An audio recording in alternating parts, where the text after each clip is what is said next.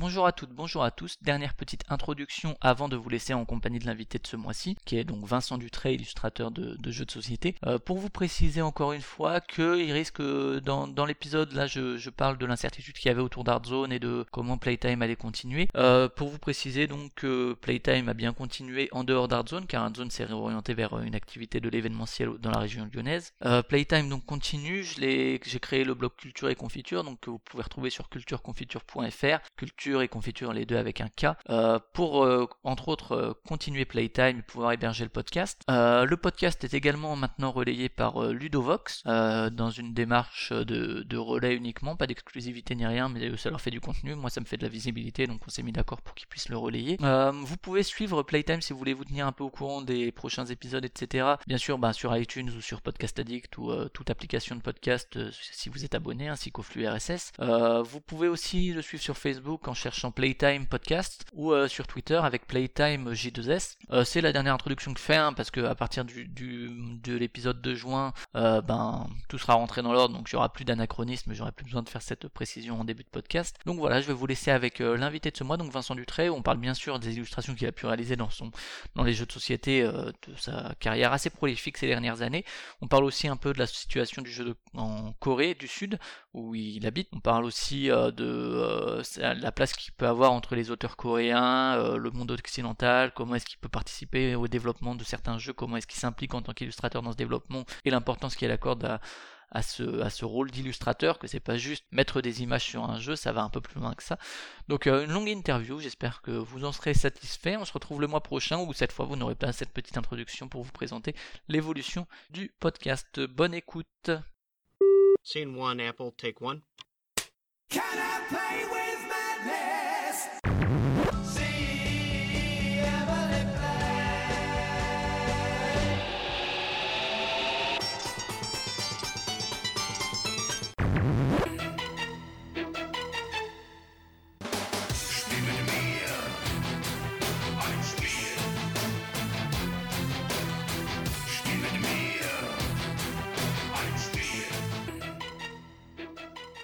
Bonjour à toutes, bonjour à tous. On se retrouve euh, en ce début d'année 2017 pour un nouvel épisode de Playtime. Rappelez-vous, il, y a, maintenant bien longtemps, le, 16e épisode de Playtime, fin juillet 2015. Rappelez-vous, il y a un peu moins longtemps, l'épisode 24 en novembre 2015. Non, je parle pas des épisodes d'une célèbre saga galactique euh, dans un monde alternatif euh, de science-fiction, mais bien de deux interviews de Playtime, l'une de Pierrot, l'autre d'Arnaud de Mag. les connaisseurs du monde ludique auront identifié les, les deux lions dont je viens de parler, c'est donc des illustrateurs que vous pouvez euh, d'ailleurs écouter si vous aviez raté l'émission à l'époque. Pourquoi un long préambule comme ça? Eh bien parce que tout simplement, on peut, comme vous pouvez commencer à vous en douter, aujourd'hui on va recevoir un nouveau maître du crayon, euh, un nouvel illustrateur qui a peut-être choisi sa voie professionnelle en écho à son nom. Je suis sûr que c'est la première fois qu'on lui fait la blague. C'est Vincent Dutray. Bonjour Vincent. Oui, bonjour. Bonjour à toutes et à tous. Avec une blague très originale, n'est-ce pas?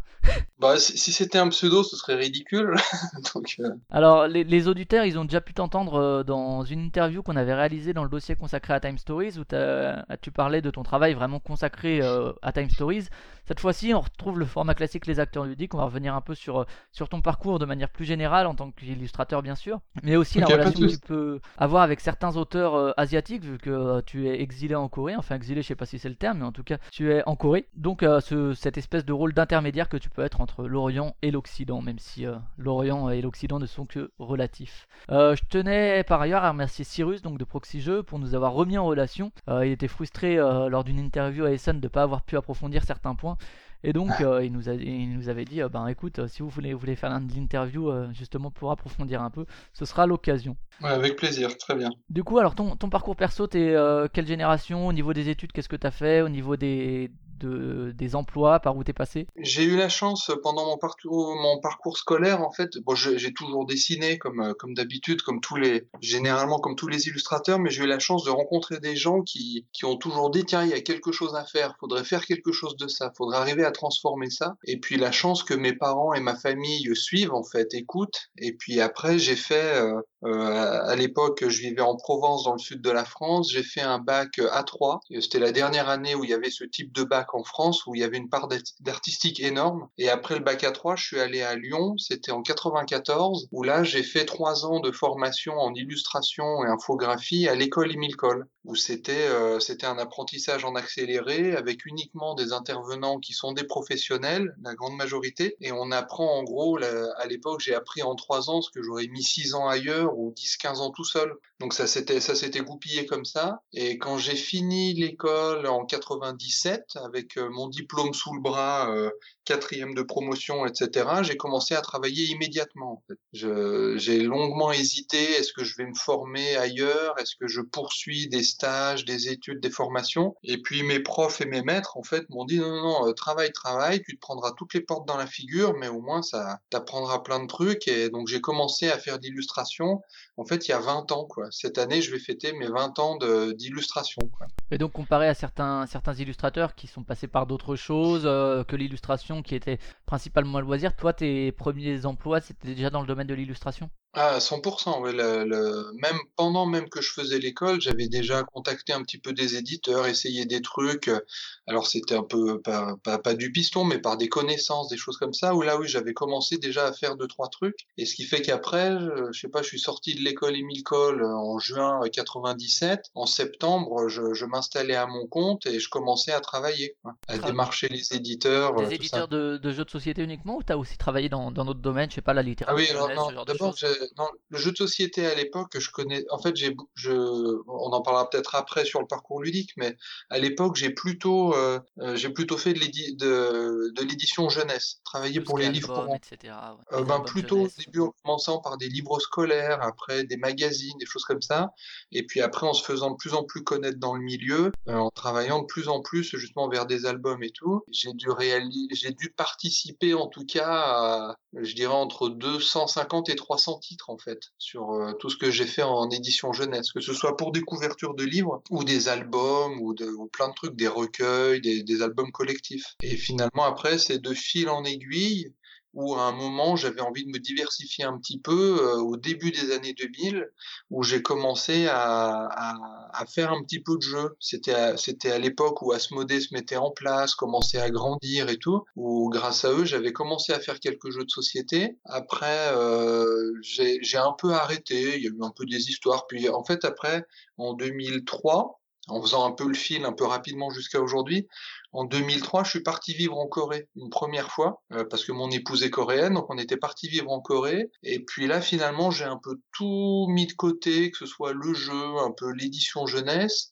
et j'ai fait du jeu de rôle quasiment pendant cinq ans. Avec euh, à l'époque, c'était Pathfinder qui démarrait, et puis avec euh, Donjons et Dragons, avec Wizard aux États-Unis. Et c'est en fait après en 2008, quand je suis revenu en France, que là, j'ai remis les pieds dans le jeu de société avec GameWorks. Et jusqu'à aujourd'hui, ça a fait qu'augmenter. Là aujourd'hui maintenant, euh, donc 2008, 2017, 8 ans après, aujourd'hui je ne fais quasiment que du jeu de société, exclusivement du jeu de société. Le dessin jeunesse, tu es plus dedans tellement du coup aujourd'hui? Non, parce que le, enfin au fil du temps, les, les conditions ont énormément changé, ça, les, les conditions de travail euh, sont, sont devenues plus difficiles, c'est moins, enfin je trouve moins intéressant. Et puis au bout du compte, je suis arrivé à me fâcher un peu avec pas mal de monde et ça, ça, m'a plus amusé. Donc euh, quand j'ai vu qu'il y avait l'opportunité de d'aller de, mettre un pied dans la porte du jeu de société, je l'ai fait. Et puis après, petit à petit, ça s'est enchaîné comme ça euh, jusqu'à maintenant. Mais là, de l'édition jeunesse, j'en fais quasiment pas. Ou si si je le fais, c'est vraiment parce que je connais très bien les personnes ou, ou que vraiment le truc m'intéresse. Mais sinon, je, je, je ne cherche plus du tout de ce côté-là. Ok, donc tu parlais effectivement de ton départ en Corée euh, pour raison euh, familialo-romantique. Donc première, euh, premier départ 2003, tu reviens en France en 2008, tu as dit, et tu, là tu es, reparti en Corée depuis quelques années Voilà, depuis trois ans, parce qu'en fait on est revenu en 2008 surtout pour nos enfants, pour que notre fille apprenne le français, et puis on avait envie de, on avait, en fait on n'avait jamais vécu en famille en France, on avait un petit peu un petit idéal comme ça, et puis finalement, euh, la situation en France fait que euh, c'est pas évident d'y vivre pour des couples euh, mixtes. Et puis en venant de l'étranger, autant que ce soit pour mon épouse coréenne, même que pour moi un Français revenant vivre en France, ça a été assez catastrophique. Et les cinq ans en France ont suffi pour nous dégoûter complètement et faire qu'on retourne vivre en Corée parce qu'on y vit mieux ici actuellement avec notre rythme à nous, quoi. Voilà. D'un point de vue professionnel, est-ce que ça a eu un impact Est-ce que ça a complexifié la relation que tu as pu avoir avec les éditeurs ou aujourd'hui justement le, ton retour en France et ton retour dans le jeu de société, aujourd'hui cette distance n'est plus un frein? Alors disons quand je suis parti en 2003, ça a été très violent parce que tous les éditeurs français, européens avec qui je travaillais en jeunesse, puis pour le jeu de rôle un peu, m'avaient dit ouais t'inquiète pas, on te suivra, il n'y a pas de souci, les mails, les machins. Et puis finalement euh, tout le monde m'a laissé tomber quoi. Du trail il est trop loin, décalage horaire, machin, etc. Et c'est pour ça que justement j'étais allé chercher du côté américain en contactant euh, les éditeurs de, jeux de rôle. Alors que là, aujourd'hui, depuis que je suis revenu en Corée en 2008, déjà une erreur que j'ai pas recommencé, c'est que je l'ai dit à personne que je déménageais. Donc euh, ça, ça a évité pas mal de discussions un peu, un biaisées comme ça. Et puis aujourd'hui, de toute façon, avec Internet, surtout en Corée, avec un Internet de zinzin qui va à toute vitesse, tous les systèmes de Dropbox pour se partager les fichiers, les Skype qui fonctionnent vraiment bien et tout, la distance, c'est plus, c'est plus tellement un problème. Ça, c'est fini maintenant, ça. Ouais, le réseau est plus le même qu'en 2003, effectivement. Euh, d'accord, voilà pour un peu ton, ton parcours personnel jusqu'à aujourd'hui. Au niveau du parcours ludique, quand est-ce que tu rentres dans, dans le jeu de société Comment est-ce que tu évolues par rapport au secteur, euh, ta pratique de jeu de société? Ben, Disons, j'étais en fait euh, gamin, adolescent, j'ai beaucoup joué aux jeux de société. On avait régulièrement des jeux de société à Noël pour les cadeaux, genre euh, Intrigue à Venise, Canon Noir, Les Mystères de Pékin, je sais plus, il y avait, comment ça s'appelait, L'île interdite, là, le jeu avec le plateau énorme. on jouait beaucoup. Pas, pas l'île interdite de, de Cocktail Games, le plus ancien. Voilà, oui, plus ancien. Ou l'île maudite, je sais plus si, ou l'île interdite, je sais plus le nom. Et en fait, dans ma famille, euh, il y a une partie de la famille qui jouait beaucoup aux jeux de société, qui avait l'habitude du jeu de société, même depuis, même mes grands-parents, ils jouaient quand ils étaient jeunes. Ils, ont vécu dans des familles où on jouait aux jeux. Donc, on a beaucoup, beaucoup joué. Et puis après, euh, j'ai eu mon premier Atari euh, quand je devais avoir 13-14 ans. Puis là, j'ai basculé dans le, dans le jeu vidéo, en fait, en, en jouant quasiment plus, voire plus du tout aux jeux de société. Et finalement, même quand j'ai fait commencer à travailler un peu dans le jeu de société au début des années 2000, j'ai pas tellement joué parce que j'avais pas tellement l'entourage pour. À l'époque, c'était pas vraiment la mode, on va dire. Ça se faisait pas trop. Et c'est finalement que à partir de 2008 que je me suis remis pleinement et puis après euh, à fond totalement. Quoi. Et depuis 2008, 2008, euh, c'est quel jeu qui te fait replonger dedans euh, Un ou plusieurs, hein, je, je sais pas, quelques noms qui justement te, font replonger dans, dans le milieu bah En fait, c'est quand, c'est quand, c'est quand Gameworks et Sébastien Pochon et Malcolm Braff m'ont contacté en me disant Tiens, on a, un jeu, la Water Lily, à faire, et puis si ça se trouve, après, il y en a un autre, Tikal 2, on pourrait embrayer dessus. Euh, je me suis dit Tiens, ouais, c'est intéressant, moi, ça me changerait les idées. Et puis Sébastien m'a envoyé un carton avec toute la production Gameworks. Et je me souviens très bien, j'avais un cousin à la maison, et puis le matin, le paquet était arrivé, puis on dit Tiens, allez, on va ouvrir, on va lire les règles. On a sorti Jamaïca, puis on a joué toute la nuit, puis après on a joué aux autres et tout. Et finalement, ça m'a remis le pied à l'étrier comme ça complètement. D'accord. Et, et, depuis, tu quel type de joueur Alors, c'est une question que je pose souvent avec souvent la même réponse, c'est-à-dire que euh, la plupart des gens jouent un peu à tous les types de jeux. Est-ce que toi, il y en a un que tu privilégies? Est-ce qu'il y a quelques jeux qui t'ont marqué euh, en termes de, de nom, quoi euh? Moi, j'aime bien les jeux où on peut, où je peux me projeter en fait, qui, qui, vont me faire vivre une aventure, qui vont me sortir de mon quotidien. je pourrais dire la réponse habituelle. Hein, je peux jouer à tout, il n'y a pas de problème et tout, mais là où je m'amuse le plus, c'est quand, je sais pas, comme le Robinson Crusoe de Portal, ou, euh, ou des jeux vraiment, on est embarqué dans un truc, on peut se projeter dans une aventure où on vit, où on peut vivre quelque chose pleinement. Ça, ça j'aime. Après la partie euh, où tu peux retracer l'histoire un peu de la partie que tu as vécue, quoi. Comment, pardon? Un jeu où euh, après la partie tu peux retracer un peu ton histoire, euh, une espèce d'aventure que tu as vécue à travers le jeu de société quoi. Oui voilà exactement. Puis j'aime bien avoir euh, à la fin d'un jeu une forme de sentiment d'accomplissement, c'est-à-dire euh, puis surtout que le jeu soit joli. Moi j'aime bien que ce soit joli parce que je suis sensible aux images et j'ai quand même du mal à jouer si même si le jeu est excellent et que les graphismes sont de travers, ça me ça ça, ça, c'est un peu pénible. Mais un jeu où je suis bien pris dans le truc et puis à la fin justement, j'ai un sentiment d'accomplissement d'avoir fait quelque chose, que je gagne ou que je perde, en fait. Ça pas, ça, bon, c'est quand même mieux de gagner, mais même si je gagne pas, c'est pas grave. Si j'ai l'impression d'avoir euh, élaboré, développé quelque chose et fait un truc jusqu'au bout, ça, ça me plaît. Comme un aventurier du rail où à la fin, on regarde le plateau, puis on se dit, bon, ben, j'ai peut-être pas gagné, mais purée, j'ai construit ce truc-là. Ça, ça, c'est quelque chose que j'aime beaucoup. C'est, voilà, avoir passé un bon moment et puis avoir fait quelque chose.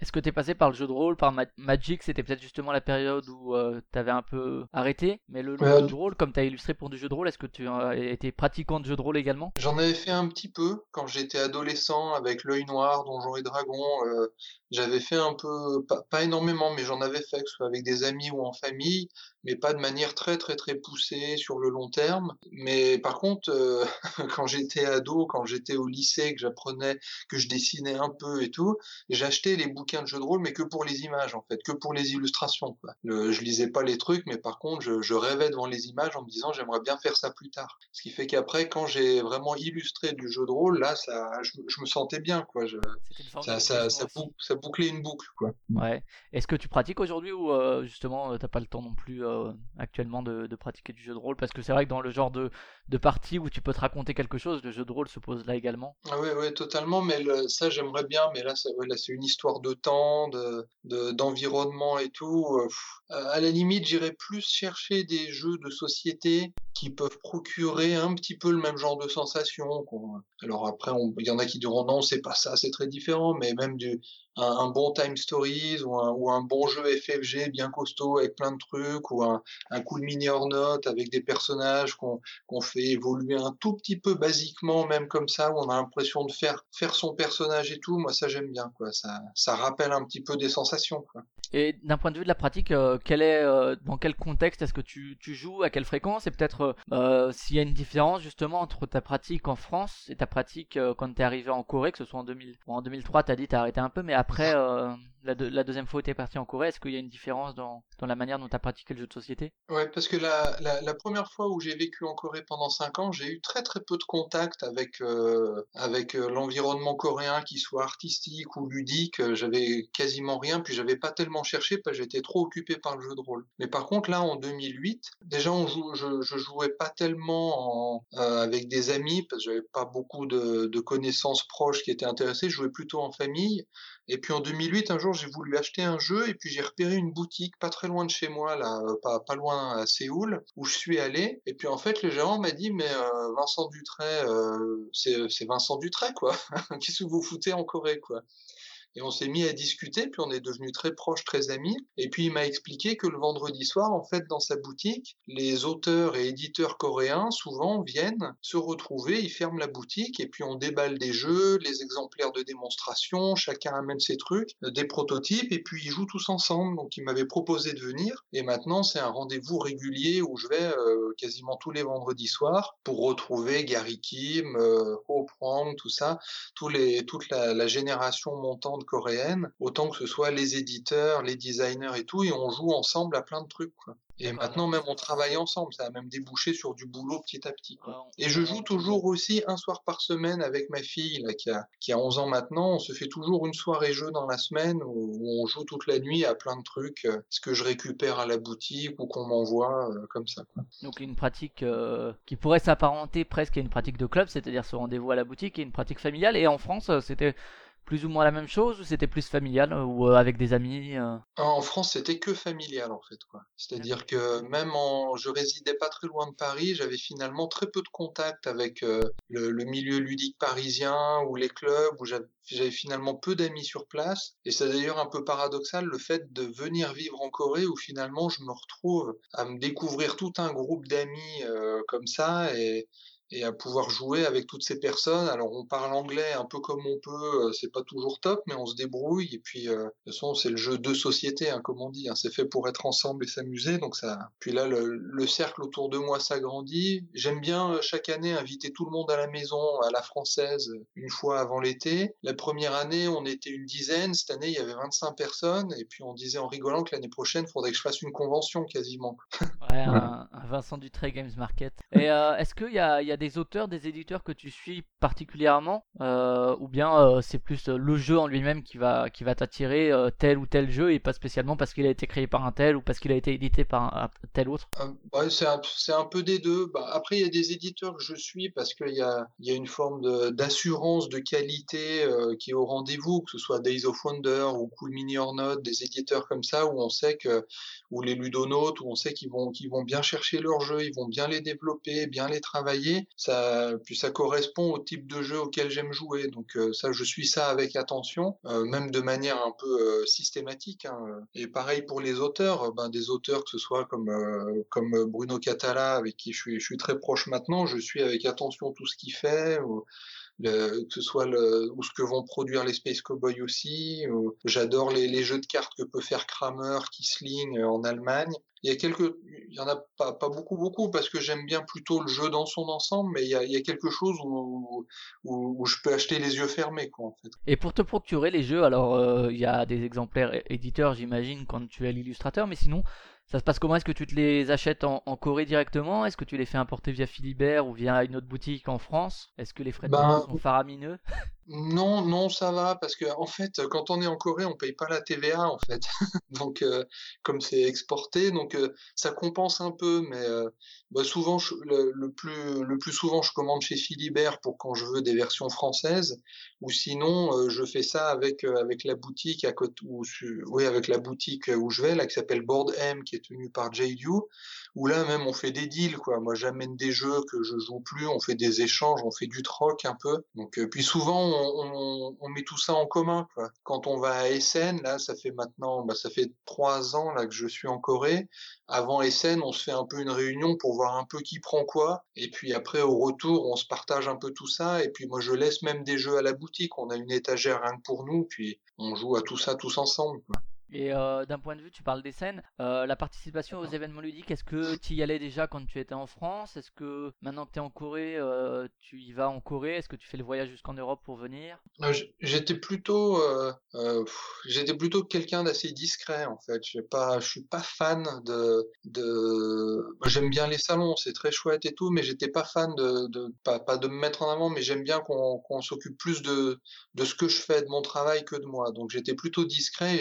J'allais très très très rarement sur les. En France, je, je suis jamais allé à Cannes par exemple. J'ai jamais eu vraiment l'occasion de le faire. Par contre, depuis, euh, je sais pas, sept ans maintenant, peut-être, je vais, je suis allé à Essen chaque année régulièrement. J'y vais tout le temps. Et ça, c'est quelque chose que je ne manque pas chaque année, quoi. Là, là, mon voyage à Essen 2017 est déjà prêt, par exemple. Quoi. Ça, c'est tout prêt. Euh, et j'y vais pour toute la durée du salon, que ce soit pour faire des dédicaces pour les éditeurs ou pour moi, pour rencontrer des éditeurs. Euh, c'est même l'année dernière, c'était un peu effrayant. Là, c'était, j'étais quasiment sur la durée du salon à, à peut-être 90% de mon temps consacré au boulot et puis euh, j'ai quasiment pas joué ça, commence à prendre des proportions euh, assez énormes. le reste du temps, c'est pour ramener les jeux avec euh, que tu t'es mis d'accord avant, avant de partir avec tes, camarades. Et en Corée ou en, Asie de manière générale, est-ce que euh, tu participes justement à des game markets ou à des plus petits événements que Essen ou que Cannes ou des événements Oui, ça, ça s'est fait quelques fois justement via, via les collègues coréens ou à Séoul, il se passe quand même beaucoup de choses. Hein. Alors, je suis jamais allé au Japon, j'ai jamais eu l'occasion de le faire, mais ça c'est pareil, c'est au programme. Euh, mais à Séoul, il y a souvent des événements. Alors souvent, c'est sur une journée ou deux journées. Il va y avoir à tel grand euh, center, machin truc, coex, il va y avoir deux jours de jeu. Donc là, j'y vais avec ma fille. On va se balader, on retrouve un peu les amis, on joue un peu à des trucs. Ou des fois, ils me disent ah ben viens, puis tu dédicaces deux trois trucs. Euh, ça, se fait comme ça. Mais sinon, moi, le truc où je vais vraiment le plus, c'est à Essen en tout cas. C'est le, c'est ce qui m'apporte le plus en termes de, relationnel, professionnel. Et puis, moi, j'aime bien prendre une journée pour moi où je fais le tour du salon et où je veux tout voir pour voir la production actuelle, comment se positionner là-dedans. C'est important. Est-ce que euh, être illustrateur comme ça depuis des années, euh, que ce soit pour le jeu de rôle, pour le jeu de, société, le jeu de plateau, est-ce qu'il y a des moments où devenir auteur, en plus en Corée où tu côtoies régulièrement des auteurs du coup du, cru, est-ce que devenir auteur c'est quelque chose qui t'a titillé, que t'as essayé de faire quelques protos ou bien euh, l'illustration te suffit? Disons que le devenir auteur, j'ai jamais pensé, ça c'est pas c'est pas un but ou quelque chose comme ça, mais de plus en plus j'aime m'impliquer dans les jeux c'est-à-dire le plus tôt possible, parce que je pense que euh, par l'image, par, le, par, le, par la narration des images, par les icônes, par l'ergonomie, par les couleurs, etc., on peut vraiment aider les jeux à devenir plus accessibles ou plus fluides. L'expérience d'un jeu, ne serait-ce que par l'illustration, quoi. Exactement, je pense que ça, ça joue énormément. Puis souvent, on voit des joueurs qui se disent Ah ouais, ce jeu, dis donc, c'est vachement fluide, et ils se rendent pas compte pourquoi, mais ça peut s'expliquer parce qu'on a, on a réglé les images de telle ou telle sorte. Mais c'est vrai que c'est des choses qui m'ont un peu titillé la création, puis à force de, justement de souvent d'intervenir sur les projets de plus en plus tôt, même des fois au stade d'idées ou juste de pur prototype, ça, ça me permet d'aider des fois au développement, de participer au développement. Et là, par exemple, il y a pas longtemps, là, euh, Bruno euh, Catala m'a dit, bah, tiens, là, j'ai une idée de jeu et si on le développait ensemble? Donc là, on l'a développé ensemble et on a fait un jeu tous les deux. Donc ce sera mon premier jeu en tant que co-auteur. une grosse implication dans le développement quoi depuis quelques années, que ce soit que tu sois crédité comme co-auteur ou non, quoi, en l'occurrence euh, sur les protos où tu donnes des petits conseils. Euh, le financement participatif, est-ce que c'est quelque chose que tu suis, auquel tu participes, ou bien euh, tu regardes ça de loin, ou tu te dis que c'est très mauvais pour le monde du jeu de société Non, ça, je suis ça de très très près parce que ça, ça m'intéresse. Ce sont toutes les formes, moi, de, de jeu m'intéressent. De, toute façon, ça fait partie du, ça fait partie du truc. Hein. Y a pas. Après, il y a des bonnes choses, des mauvaises choses. Ça, c'est délicat. Puis c'est, c'est encore, c'est quand même encore un truc en pleine gestation qui est très, très, très jeune. Donc, euh, on le voit bien. Le, Kickstarter d'il y a un an, c'est pas le même d'aujourd'hui. Ce sera pas le même de demain. Il y a beaucoup de choses à en dire.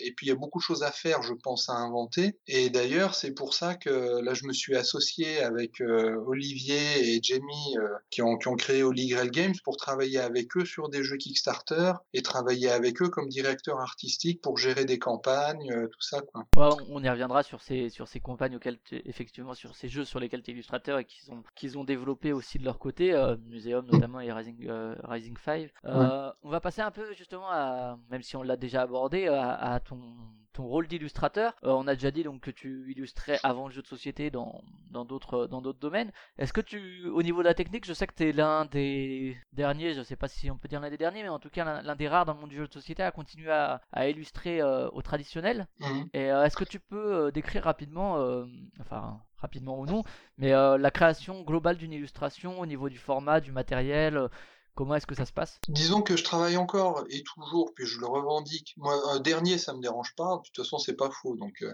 mais de, manière, euh, on va dire dite traditionnelle. Mais j'implique quand même, parce que il y a un moment où je fais une petite aparté où j'ai senti un basculement justement, où il y, a eu une époque, c'était plutôt quand je faisais de la jeunesse, où les, où les éditeurs ont vraiment pris le pli numérique, j'ai envie de dire, parce qu'il y avait de plus en plus d'illustrateurs qui proposaient du travail numérique, et pas toujours forcément pour les bonnes raisons. Dans le sens, ok, c'est facile de modifier les couleurs, on peut faire ce qu'on veut, c'est open, allez paf, on fait comme comme on veut. Et ce qui fait que je me suis retrouvé avec euh, souvent des éditeurs qui fonctionnaient avec moi exactement de la même manière, sauf que travaillant de manière traditionnelle avec de la peinture sur du papier, avec des crayons et tout, c'est quand même euh, c'est pas la même chose quoi. Donc euh, j'ai fait un gros travail de remise en question, de, de réflexion là-dessus pour arriver à intégrer le plus possible les nouveaux outils sans pour autant transformer complètement ma manière de travailler pour pouvoir être aussi réactif, aussi rapide que quelqu'un qui ferait en numérique, mais tout en conservant le côté traditionnel. Ce qui fait qu'aujourd'hui, par exemple, quand je réalise des crayonnés à la main, toujours sur papier au crayon, euh, je par exemple pour une couverture, je vais faire ça de manière complètement éclatée. C'est-à-dire que tous les personnages seront sur des feuilles séparées et après sur, euh, sur l'ordinateur, sur Photoshop, je recompose mon illustration avec les différents morceaux de l'image, ce qui permet quand même une grande euh, latitude si on a besoin de modifier, de changer, agrandir, réduire. Et après, une fois que tout ça est mis en place, là, je discute longuement justement, il faut vraiment faire un gros travail de préparation pour, euh, pour expliquer aux gens, ça va être comme si, comme ça, je vais dans telle direction. Et puis après, je fais ma peinture de manière tout à fait traditionnelle, pinceau, euh, sur papier, je retouche avec des crayons, des feuilles, des encres. Et après, je me charge moi-même de faire le scan de l'illustration et de la préparer pour l'impression. C'est-à-dire que l'illustration, euh, une fois qu'elle est scannée, ben, je, je vais pas dessiner, je vais pas retoucher comme ça, mais je vais arranger deux, trois trucs dans l'image, quelques teintes, quelques lumières, euh, juste en touchant des, des réglages dans Photoshop pour que l'image soit imprimée le mieux possible après. Quoi. Et quand tu crées euh, vraiment euh, de manière traditionnelle, donc avec euh, les outils dont, tu as déjà parlé, c'est sur quel format? Est-ce que le format va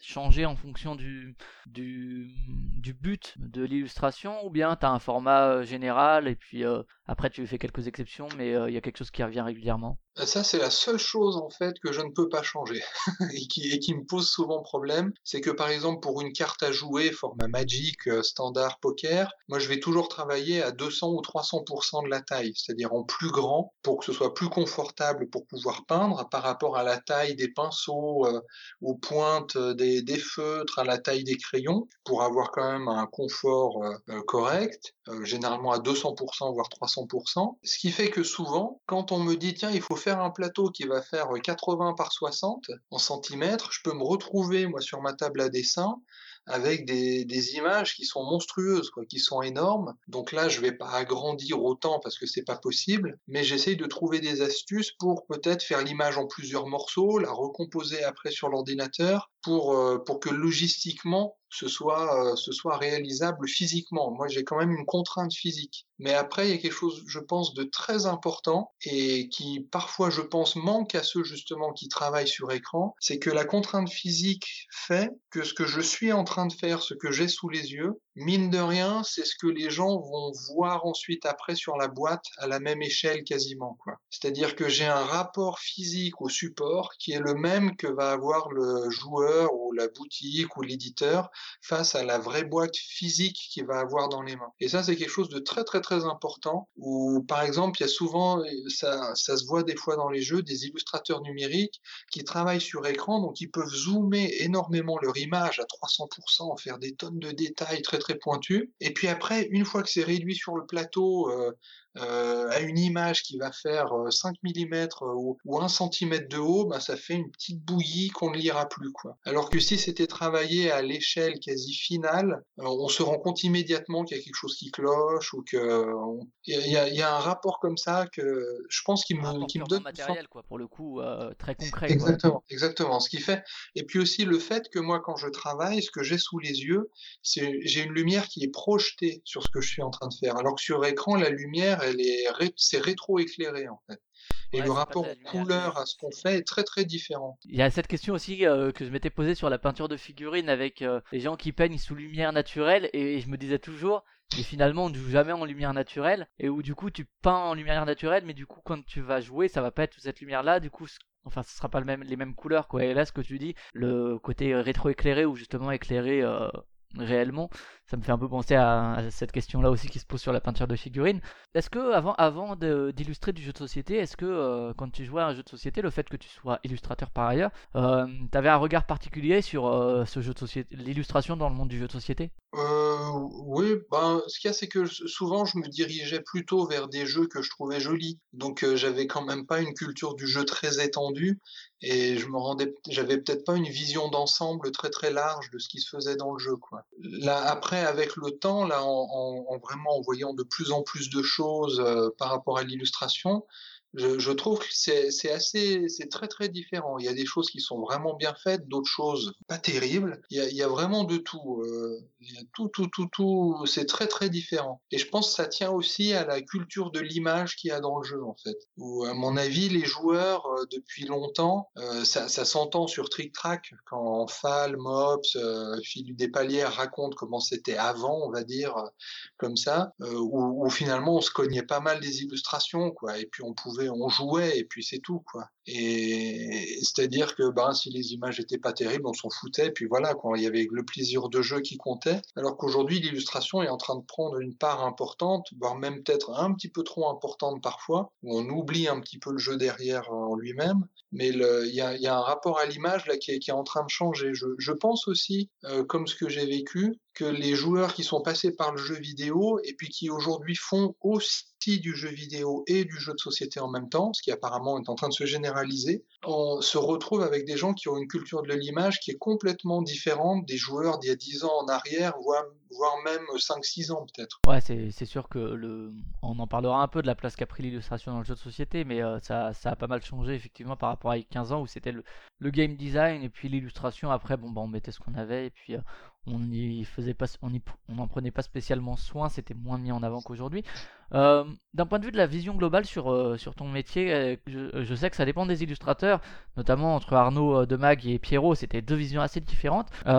Est-ce que tu te vois comme artiste artisan, exécutant, à quel point est-ce que finalement tu as de la place pour quand même être créateur dans, dans, le jeu de société? Hum, Disons que l'illustrateur c'est particulier hein, parce qu'on est vraiment à mi-chemin entre le, de la pure création artistique et du business. De, la commande, de l'exécution. C'est vraiment une, position très très délicate. Il y a forcément un côté artiste, puisqu'on on crée quelque chose qui ne peut pas être reproduit deux fois de la même manière. J'entends pas, j'entends pas par là de la copie. Hein.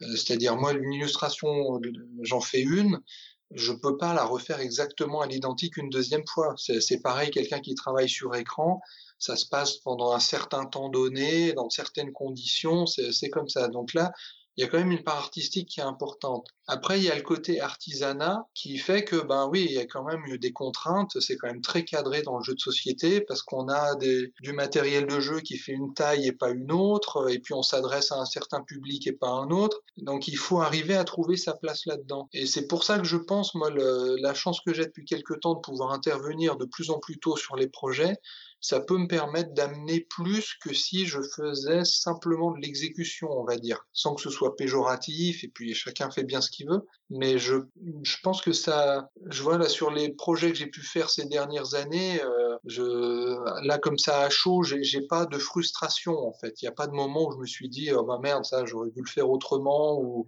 ou ça aurait été, fallait pas le faire comme ça j'ai pas j'ai pas ce ressenti en tout cas quoi. Pas, de frustration qu'on pourrait dire euh, artistique quoi euh, d'un point de vue de l'artiste qui se, se, ferait brimer entre guillemets par l'éditeur qui lui impose un certain style etc toi tu arrives à sortir de ça justement et à, avoir l'impression de te réaliser en tant qu'artiste même si tu as conscience qu'il faut aussi être au service de, de la pratique quoi. Oui c'est ça. Puis il y a quelque chose qui est très délicat aussi dans la manière dont on va présenter son travail et se présenter aussi. C'est-à-dire que moi j'ai senti un basculement euh, alors dans le jeu un peu moins parce que c'était déjà établi mais auparavant où il y a où il y a eu une période où les gens me contactaient pour ma technique en fait, en se disant ah tiens ouais il fait du truc euh, traditionnel, ça donne euh, une patte classique, ça donne un, côté un peu classique, donc on va lui proposer des machins historiques ou des docu-fictions, etc. Et puis petit à petit ça a basculé où les gens m'ont contacté plus pour mon univers et ce que je proposais en fait, la manière de représenter les choses, ce qui est très très différent parce que le côté euh, technique finalement ah, euh, je vais dire ça comme ça, mais ça, des fois, ça peut quasiment s'apparenter à du mercenariat, quoi. Tiens, hop, tu fais ça comme ça, tu le fais, merci, au revoir, je m'en vais. Et puis finalement, ce serait un autre avec une technique sensiblement similaire que ça changerait pas grand chose. Qu'il y a un moment, et puis là maintenant dans le jeu de société, quand on me contacte, c'est parce qu'on on veut ma technique, on veut mes couleurs, on veut ma vision sur le truc, et puis si possible, on veut, euh, on veut voir, tiens, qu'est-ce que ça donnerait euh, du trait là-dessus, quoi. Donc c'est ça, c'est ça qui devient intéressant, quoi. J'arrive comme ça, puis, puis moi j'hésite pas des fois à refuser des projets où je me sens pas à l'aise parce que justement il y a peut-être une erreur de casting où on se dit où on me contacte justement que pour de la technique ou que pour je sais pas quoi ou pour refaire encore un truc que j'aurais déjà fait, etc. Donc faut faut faut c'est pas évident à trouver. Faut faut bien placer le curseur sur comment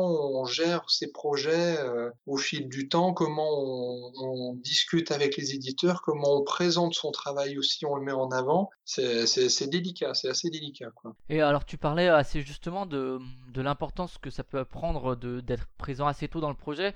Euh, je crois que c'est Pierrot aussi qui nous disait qu'il aime beaucoup jouer au jeu qui, qui l'illustre euh, pour avoir une espèce de vision de ah ben là euh, ça va se dérouler comme ça donc moi dans mon illustration il faut que je prenne ça en compte parce que d'un point de vue du gameplay ben, il va falloir que ça, ça s'ancre là-dedans. Là le, le, fait que tu, que tu sois présent dès l'étape du prototype, tu parlais de, des soirées à la boutique etc. Est-ce que tu as l'impression d'avoir plus de, plus de place dans le dialogue autour du développement du jeu, que ce soit quand il est encore à l'état de prototype ou même une fois qu'il est chez un éditeur, si tu es illustrateur, est-ce que tu as l'impression de prendre de la, place justement dans, le développement du jeu en tant que tel? Ben, vu comme les choses sont en train de tourner, je pense, oui. C'est-à-dire je me dis que là, ce que j'ai mis en place dernièrement, ça a l'air de fonctionner, pas trop mal, puisque maintenant, justement, on me demande mon avis assez tôt. C'est que ça veut dire que je dois pouvoir être force de proposition à un moment et en tout cas arriver à intégrer l'illustration assez tôt et puis que ça puisse être utile justement, que ça puisse être enrichissant pour l'éditeur, pour tout le monde. Et moi d'ailleurs de, de, mon côté, euh, euh, je sais pas quand je fais les choses, j'aime bien les faire jusqu'au bout et à fond. Moi j'ai du mal à travailler. En fait c'est c'est quand même une chaîne de production un jeu c'est une équipe, on travaille tous ensemble, etc. Mais il y a quand même des étapes. Il y a... Et moi, par exemple, j'ai lu pas mal de bouquins sur le game design pour mieux comprendre qu'est-ce qui se passe dans la tête des auteurs, pourquoi un auteur va faire ceci et pas cela, pourquoi, etc.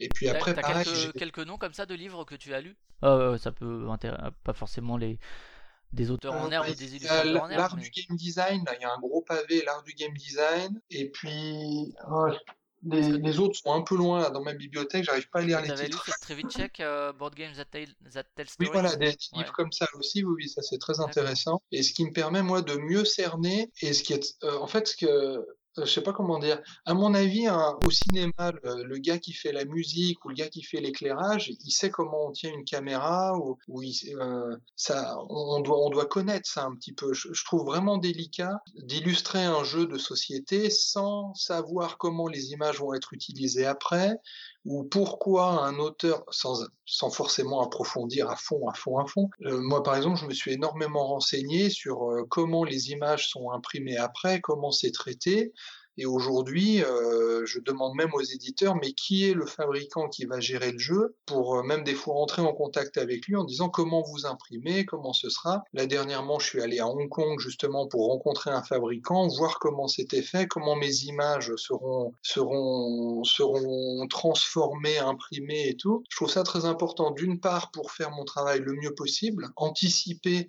d'éventuels problèmes ou au contraire débloquer des situations et puis au final, quelque part, je me dis par, respect pour le produit sur lequel je suis en train de travailler et par respect pour mon travail. Et ce qui fait que j'arrive aujourd'hui à un point où, dans ce que j'ai pu euh, publier, je suis rarement, j'ai même pas de souvenir de ça, de moments où j'ai été déçu par l'impression d'une de mes images ou la manière dont ça a été mis en forme, parce que j'arrive à contrôler le truc euh, à mon étape le mieux possible, en fait. Ouais, c'est intéressant de, de t'entendre parler comme ça, à ce point-là, d'être euh, impliqué dans le développement, parce qu'on pourrait effectivement voir l'illustrateur comme le mec qui est contacté, ou la nana qui, est contacté par l'éditeur en disant Ok, on fait un jeu sur ce thème, alors on donne les. Euh, bon, pour euh, schématiser rapidement ce que j'ai entendu auprès des éditeurs, soit on donne des lignes générales, il faut que ce soit vaguement comme ça l'illustration, soit des trucs plus précis avec des croquis, etc. Tu nous fais ça, et puis tu nous envoies les résultats par mail, et puis après, c'est l'éditeur qui se charge de tout.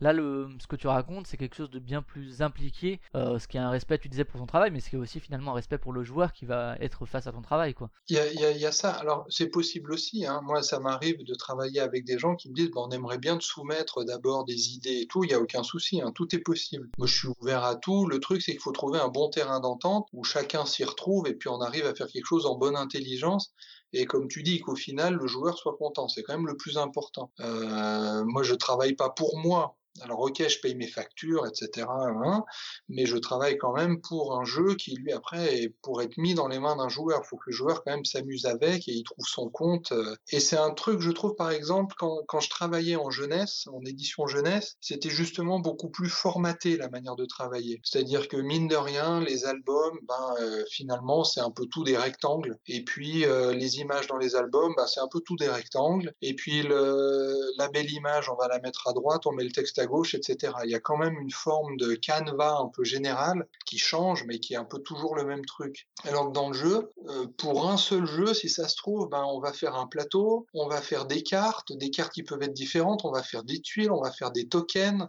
euh, on peut même faire des figurines, on peut, enfin, ça prend tout un tas de formes différentes et je trouve très intéressant justement de, enfin moi de mon point de vue c'est ce que j'aime faire, de creuser le, le développement jusqu'au bout pour pouvoir faire le travail le mieux possible justement. Et le, et le jeu, c'est un, je trouve, c'est un énorme bac à sable en fait. Il y a, il y a, les possibilités sont infinies, que ce soit de matériel, de, je je me rappelle à, l'époque de notre interview autour de Time Stories, on avait parlé de la gratification pour l'illustrateur de voir son travail mis en valeur comme ça. Et tu avais aussi parlé d'un truc qui m'est, tu vois, qui m'est resté en tête. C'était le, le petit moment où tu retournes la carte et que toi tu te verrais bien bien un, mécanisme exploiter ce petit moment, ce petit interstice euh, temporel ou juste le retournement de carte qui aurait euh, où l'illustration aurait un enjeu par exemple. Oui, exactement, c'est ça. C'est des choses. Ça, c'est des choses par exemple moi qui me sont venues justement de ce que j'ai fait en édition jeunesse ou de ce que j'ai pu apprendre autour de la BD il y, a, pas mal de passerelles de toute façon entre. De toute façon, on fait de l'image, hein. donc il,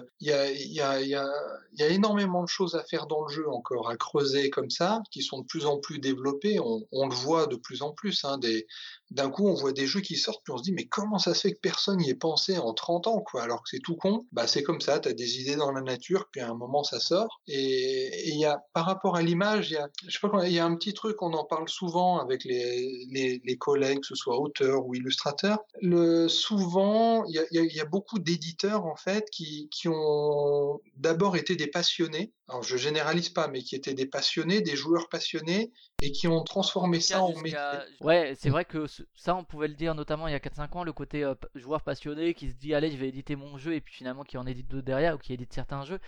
Euh, aujourd'hui, il y a aussi certaines maisons d'édition qui, comme il y a un marché avec de l'argent qui circule, etc., peuvent se lancer de manière plus opportuniste. Mais euh, ce, côté euh, passionné est quand même encore là pour, pour certains. Hein. Il ne faut pas l'oublier le, non plus. Mais c'est vrai que c'est un milieu qui a pas mal évolué ces dix dernières années.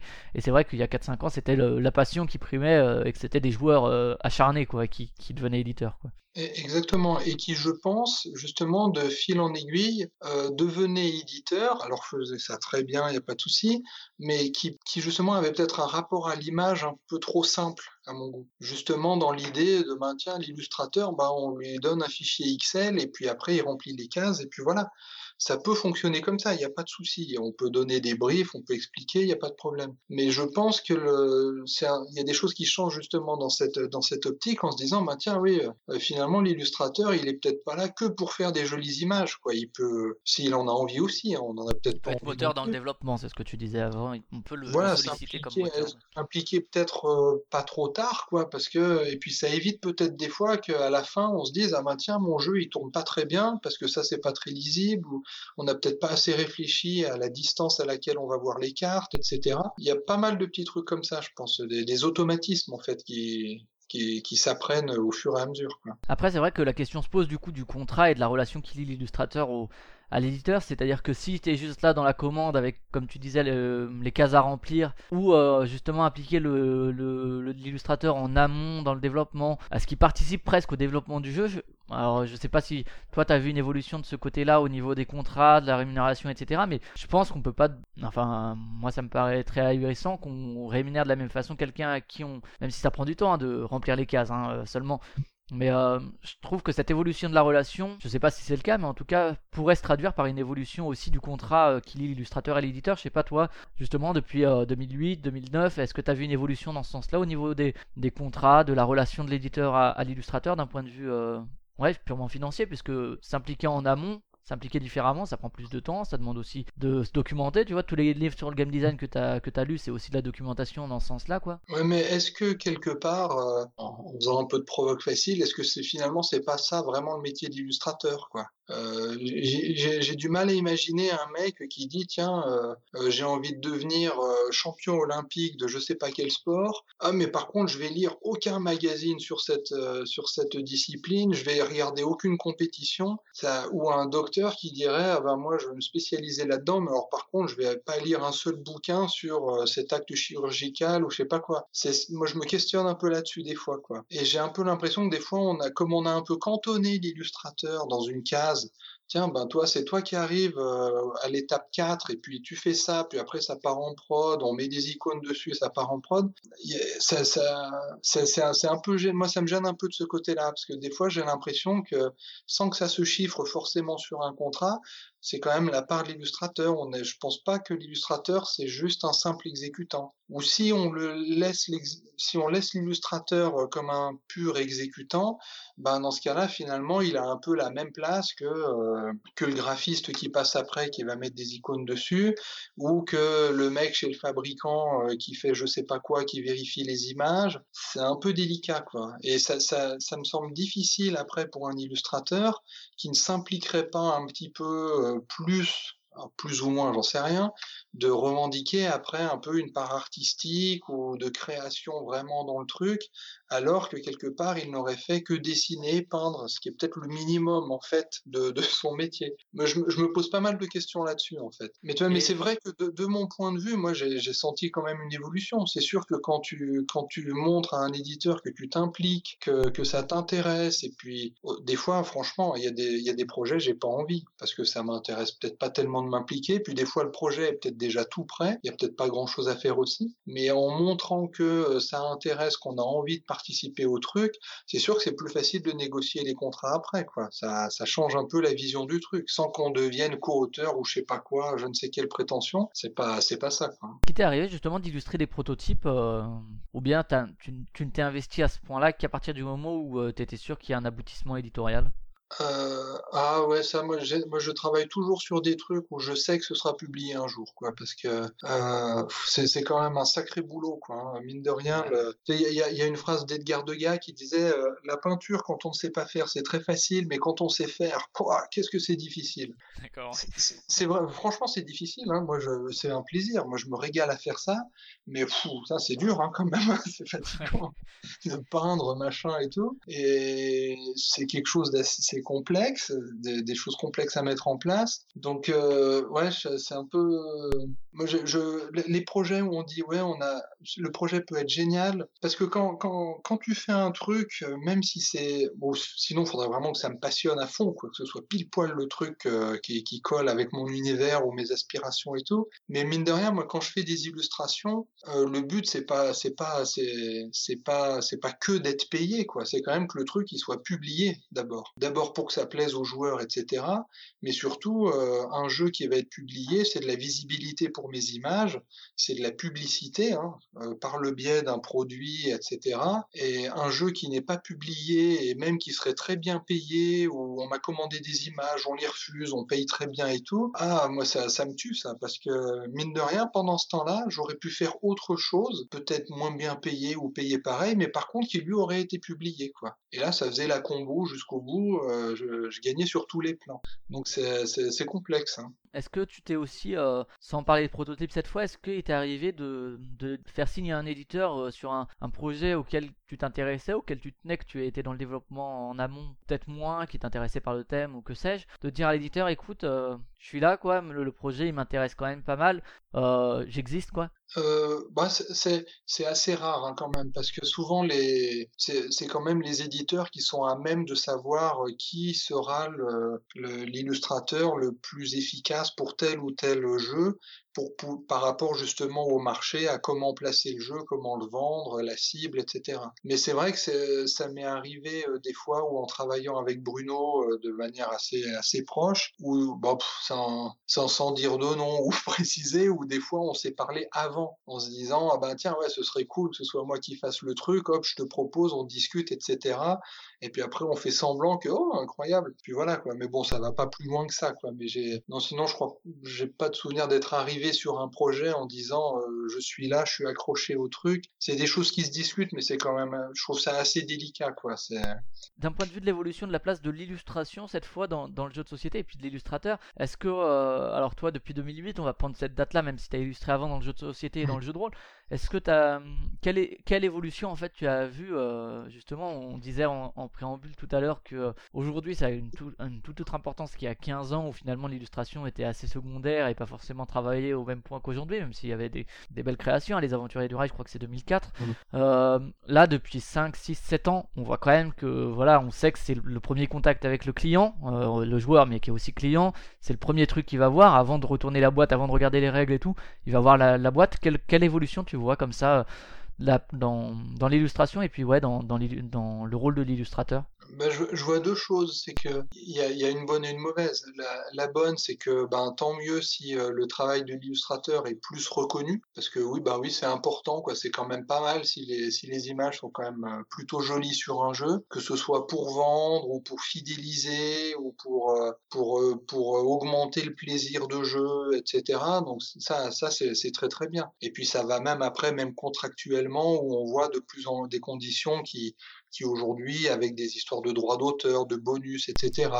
pendant, pendant longtemps, on voyait l'illustrateur comme un coût fixe dans, de la part de l'éditeur, mmh. c'est-à-dire il payait tant pour tel, tel devis. Hein, voilà, tu fais le plateau de jeu, tu fais tant de cartes, tant d'illustrations pour les cartes, donc on te propose ce devis-là, ou bien vous proposiez un, devis, les, illustrateurs proposaient un devis. Est-ce que c'est vrai que depuis quelques années, on voit une évolution à ce niveau-là où les, les illustrateurs pourraient être justement rémunérés proportionnellement au succès du jeu aussi? Non, oui, c'est ça. Aujourd'hui, c'est ça, hein, de, de, plus en plus. Moi, je, je, connais de, je connais de moins en moins d'éditeurs qui ne font pas ça, en fait. Qui proposent un contrat à coût fixe, quoi. Voilà, c'est-à-dire qu'on propose aujourd'hui une avance sur droit, dans la plus grande majorité des cas, et puis une avance sur droit, et puis après un bonus. Moi, j'aime pas trop l'idée de droit d'auteur, tout ça, parce que ça, euh, j'ai l'impression que des fois, on parle de ça sans trop savoir ce que c'est, que, ah oui, tiens, ça donne tel droit moral, je sais pas quoi, ce qui est pas vrai euh, par rapport aux auteurs. Euh, c'est moi je vois plutôt une forme là d'intérêt. Des, royalties, euh, utilisons le terme anglophone qui est moins attaché à,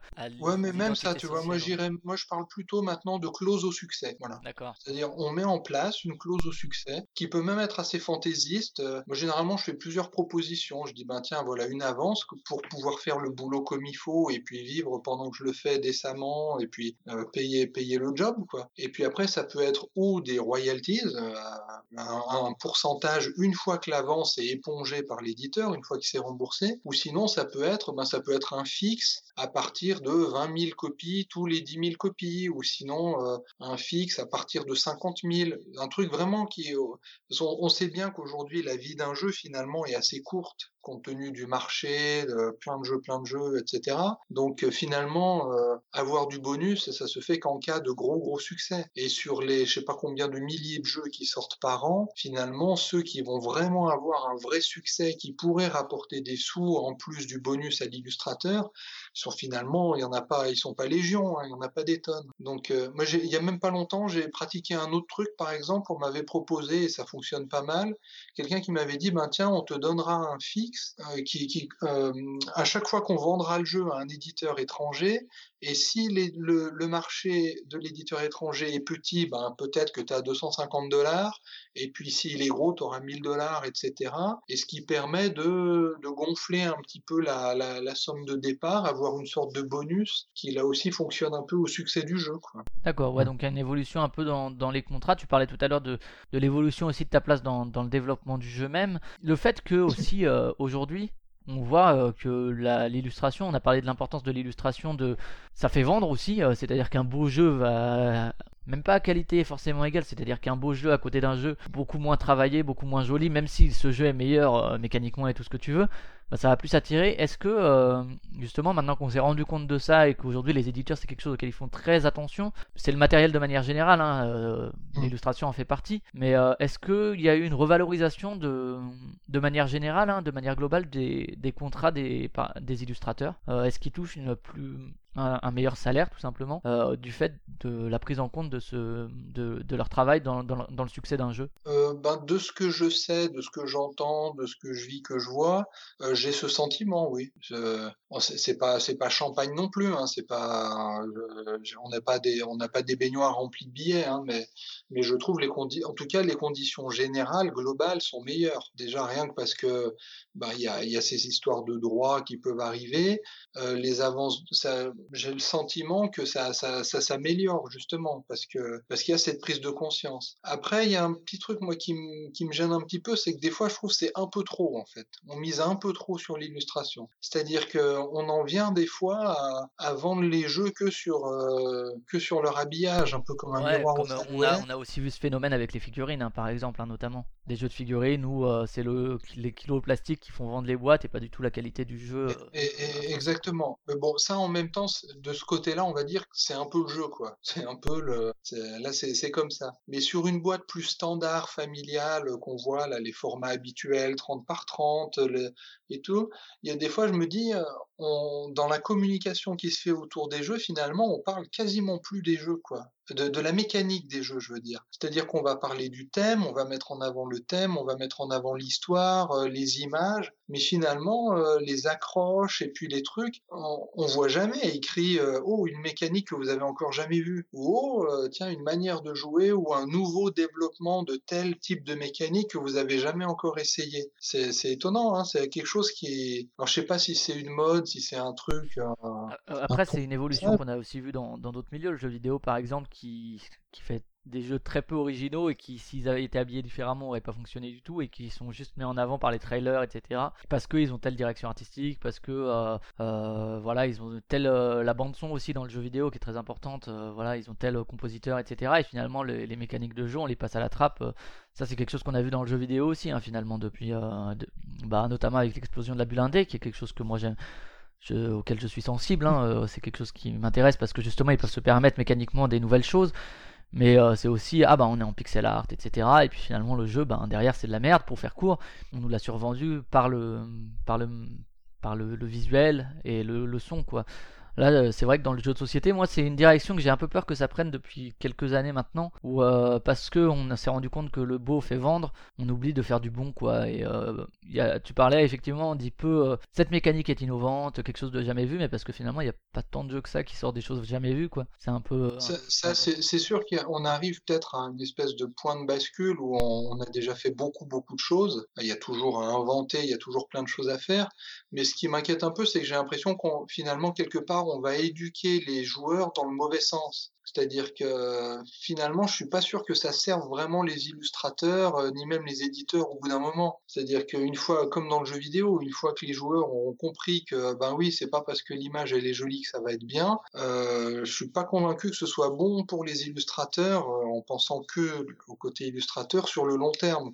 Moi, c'est un truc auquel je fais très attention quand on me propose des nouveaux projets, c'est que le jeu soit, s'il est excellent, ben formidable, etc. Mais que le jeu au minimum soit bon, quoi, que le truc soit pas mal, et puis que quand, quand on y joue, ben en fait on, on se dise pas, bah ouais tiens on m'a vendu ce truc avec les images de Dutray, mais en fait c'est naze derrière, quoi. Donc ça, ça je, je suis assez prudent là-dessus, je fais attention, quoi. Ouais, ce que tu, disais que tu avais parfois refusé pour des questions euh, de préférence, d'ailleurs que tu te sentais pas de, de faire ce, ce, ce, jeu, mais donc il y a aussi ça effectivement ce, ce filtre là.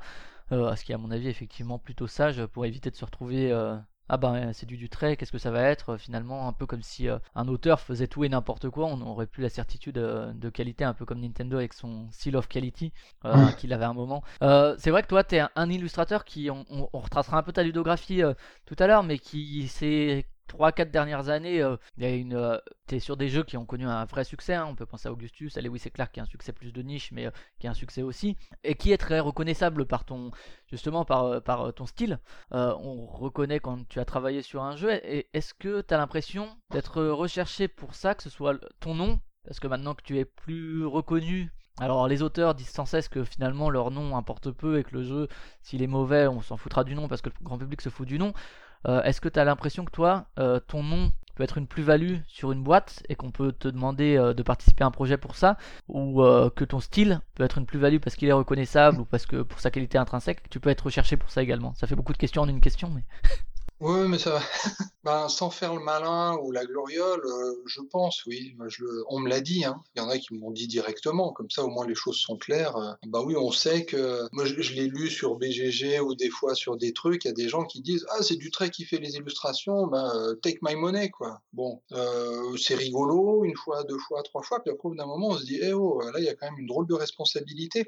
Et ce qui fait que. Et, je sais plus, c'est des joueurs qui me l'ont dit à SN, qui m'ont dit Ah, mais vous illustrez que des jeux qui sont cool, qu'on aime bien, donc on vous fait confiance en fait. C'est-à-dire que un biais comme un autre, comme de suivre un auteur, ben il y a des gens aujourd'hui avec justement, comme on disait, un peu cet essor de l'illustration, qui commence à suivre les illustrateurs en se disant, ben tiens, lui, j'aime bien ce qu'il fait, il se trouve qu'il choisit bien les projets sur lesquels il bosse, donc euh, ça, donne un nouveau, un nouveau moyen de choix, quoi, une nouvelle, euh, un nouveau critère en fait, ça devient une sorte de critère. Et ça, mine de rien, c'est une responsabilité, je trouve. Faut, faut, faut, faut, pas déconner, quoi.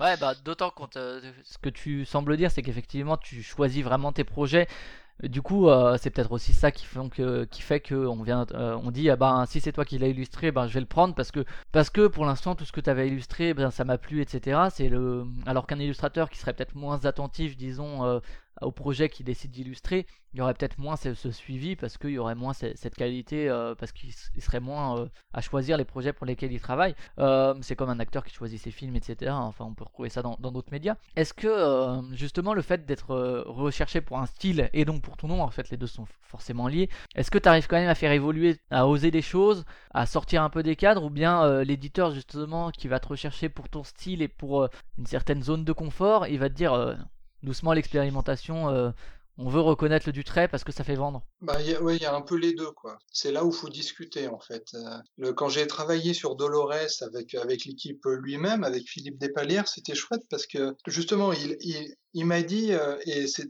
pour moi c'est un grand compliment, il me disait que je fais du vieux neuf en fait. C'est-à-dire que j'ai une technique traditionnelle à l'ancienne, mais avec une approche qui est moderne, euh, bien bien dans son temps en fait. Et ce qui fait que et, et lui par exemple m'a demandé que sur Dolores, j'essaie de ne pas faire les mêmes choses que d'habitude, même si le naturel peut revenir un peu souvent, etc.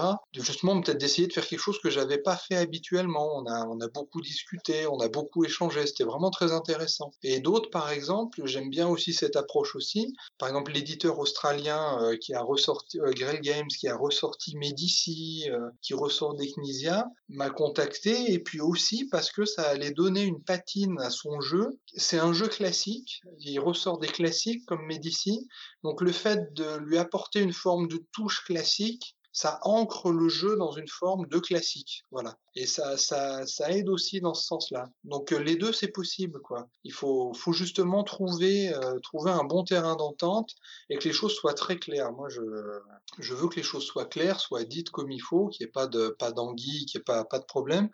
Moi, si on me dit, bah, on aime bien ce que tu fais de manière euh, classique, traditionnelle, et que ça colle bien avec ce qu'on voudrait qui se dégage de notre jeu, bah, pourquoi pas? Après, on discute là-dessus, on trouve.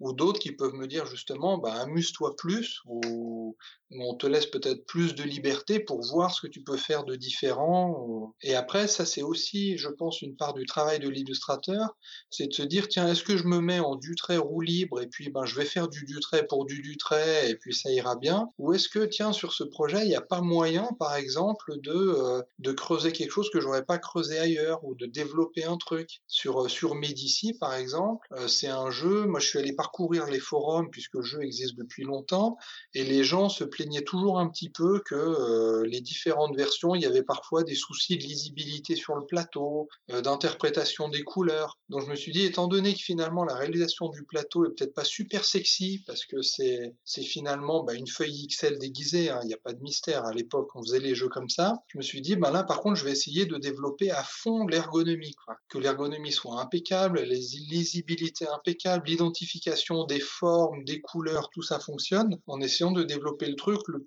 plus possible. Quoi. Donc c'est cette manière après qu'il faut trouver, ou sur, les, par exemple, on parle, tu, évoquais Lewis et Clark ou Discoveries, où, où j'ai eu carte blanche pour faire les cartes, tous les personnages, ou dans Discoveries, les animaux, etc. Moi là, je me dis, tiens, étant donné qu'il y a beaucoup de cartes, beaucoup de personnages différents, d'ambiances différentes, bah, je vais profiter de cette occasion, par exemple, pour faire des couleurs que j'ai peut-être pas fait ailleurs. Tiens, c'est peut-être le moment d'expérimenter des couleurs de ciel euh, différentes, euh, des gueules de personnages, euh, faire autrement, euh, tiens, et si, et si euh, techniquement, au lieu de faire les choses dans tel ordre, je les faisais dans un autre ordre? C'est, Ça, c'est, c'est quelque chose, moi, je peux pas m'empêcher de faire ça. Quoi. Je je peux pas me mettre devant une image en me disant, tiens, allez hop, je fais mon machin, merci, au revoir, et puis euh, c'est plié j'ai toujours besoin d'en tirer quelque chose qui aille même, et même de manière personnelle, sans que même l'éditeur le sache ou parfois s'en rende compte, parce que c'est ma tambouille, ma cuisine interne, et pour, euh, pour avancer, quoi, pour évoluer. Quoi. Ok, et est-ce que tu as l'impression, euh, d'un point de vue technique et euh, de ton talent d'artiste ou de est-ce que tu as l'impression d'avoir progressé depuis que tu fais du jeu de société et euh, qu'est-ce que tu as appris du média? Bah, là là où je pense euh, je pense que ça j'ai progressé oui parce que quand je le fais de temps en temps comme je stocke tout j'archive tout je vais voir des fois des illustrations que j'ai faites en arrière et euh, je trouve mon mon dessin s'est affiné mes couleurs sont plus justes j'ose un peu plus de choses dans, mes choix de couleurs mes ambiances j'essaie d'aller à l'essentiel de plus en plus et le jeu de société, ça sert beaucoup, comme ce que je disais un peu précédemment, parce qu'on va utiliser du matériel avec des formes très très différentes. Donc ça force tout le temps, on est obligé de, de, de réfléchir même au sein d'un seul jeu parce qu'on va avoir plein de choses de formes différentes, de euh, vues à des distances différentes, etc. Ça force justement à, à, voir les choses sous des angles différents à chaque fois. Donc ça c'est très important. Et dans le jeu souvent, euh, il y a quand même une masse de travail qui est conséquente quoi. C'est-à-dire moi quand je faisais des albums jeunesse, on disait, tiens, il y a 20 illustrations. Alors bon, ça peut être assez grand, mais voilà, c'était plié. Alors que là, dans le jeu, euh, euh, Time Stories, j'ai fait 150 illustrations uniques. Euh, Lewis et Clark, il y a 80 personnages. Là, je me lance sur Museum, il y a 250 cartes, j'ose même pas compter, enfin, etc. Ça, ça force à produire, produire, produire. Et justement, si on peut pas, on peut pas passer deux ans à faire un jeu, on peut pas passer même un an. Des fois, c'est énorme comme ça. Il faut donc trouver un, un rapport à l'image et à sa technique et à la réalisation pour que, mine de rien, quelque part, on s'y retrouve. C'est-à-dire que par rapport à ce que je vais toucher, ce que je vais, le, ce que je vais montrer au final à l'éditeur, au joueur, il faut que j'arrive à trouver un bon équilibre dans tout ça. Et l'équation est vraiment pas simple à gérer, mais une fois que, si c'est bien préparé, bien mis en place, euh, justement, ça, ça permet d'avancer parce qu'on, dans le jeu, en fait, on travaille beaucoup. Moi, je travaille, j'ai jamais autant produit que, que ces dernières années et cette année, là, c'est assez monstrueux ce que, ce que, ce que je dois faire.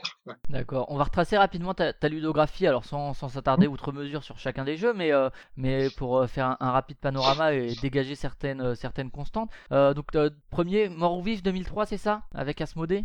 Ouais, il y a Mort ou Vif où il y avait China Moon juste avant. China Moon, les deux qui sont sortis ouais, la même année. Est-ce que c'était un pack?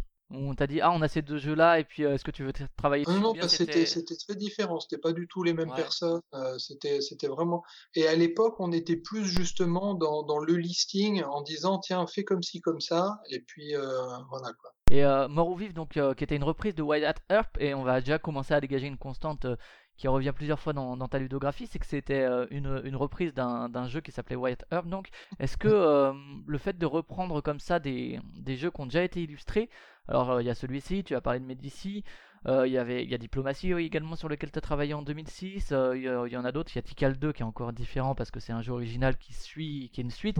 Quel impact ça a sur ton sur ton travail de de reprendre un, jeu qui a déjà été illustré auparavant Est-ce que tu te forces à rentrer dans un certain moule ou est-ce que justement tu essaies de proposer une toute autre interprétation? Il y a également Rome Carthage chez Grosso Modo en 2012. Ouais, bah, après ça dépend de la. Par exemple sur Rome Carthage c'est un peu particulier parce que c'était une nouvelle édition mais avec un aspect un peu Madeleine du jeu. Donc il n'y avait pas une latitude énorme on va dire dans la reprise fallait quand même que ça colle assez proche avec ce qui a été fait avant. Euh, mais par contre, sur du Médici, là, j'avais carte blanche pour complètement, pour faire mon Médici, quoi. Et puis justement, moi, j'avais dit en mettant un peu dans l'optique de, ben tiens, c'est peut-être l'occasion d'aller voir ce qui a été fait, qu'est-ce qu'on peut changer, qu'est-ce qu'on peut apporter de neuf, moderniser, etc. Là, je, euh, je, trouve ça un peu plus intéressant dans ce sens-là, quoi.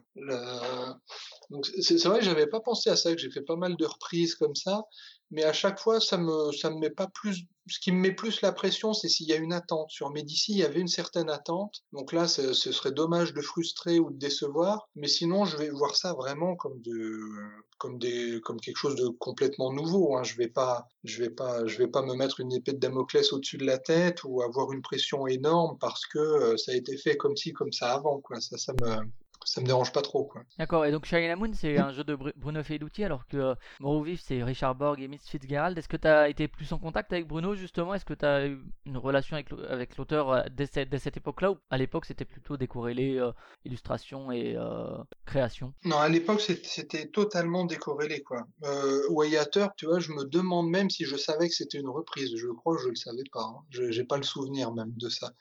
Donc euh, non, là c'était c'était vraiment de, du, du, travail d'illustration pure, de la, de la, pure commande en fait quoi. Après bon, on trouve un terrain d'entente pour qu'il y ait de la création là-dedans et tout, mais c'était c'était c'était de la pure commande. Et donc après il y a une petite pause et en 2005 donc il y a l'extension pour Mare Nostrum, euh, l'extension mythologique sur laquelle mmh. tu as travaillé, euh, donc un jeu de Serge Laget qui était là encore chez chez Asmodée, enfin chez Jeux des cartes et distribué par Asmodée. C'est du fait de tes premières collaborations avec Asmodée qui sont venus vers toi ou est-ce que tu as eu l'impression comme ça que ça qu'il y a eu une espèce de de relation qui a commencé à se nouer? Ouais, en fait, on a, oui, on a, il y avait ça parce qu'aussi j'avais fait un peu de jeu de rôle avec eux sur Cops aussi à un moment. Et puis par des relations aussi, on se connaissait et tout. Et puis sur euh, sur l'extension Marine Nostrum, il n'y avait pas de mystère. C'était voilà, il y a une extension. Euh, il me semble qu'à l'époque, Franck Dion était finalement était trop accaparé pour pouvoir s'en occuper. Je, je c'est de mémoire très floue, hein, donc je dis peut-être des bêtises. Mais euh, l'idée c'était que ça colle avec le plateau original et puis travailler vraiment à 100% dans la même veine. Euh, c'était même un exercice de style quasiment pour qu'après on puisse tout mélanger sans que ça gêne les joueurs en fait. Donc euh, il y avait une forme de création mais qui était un peu particulière parce qu'il fallait marcher dans les pas d'un autre. D'accord, ouais, c'est vrai que c'est un peu particulier l'extension qui n'est pas de, de, ton jeu. Il y a également, j'ai vu euh, Starship Troopers miniature en 2005 avec des figurines du coup ainsi que l'indique le nom. dans, dans, dans, ce jeu, quelle a été ta part de travail?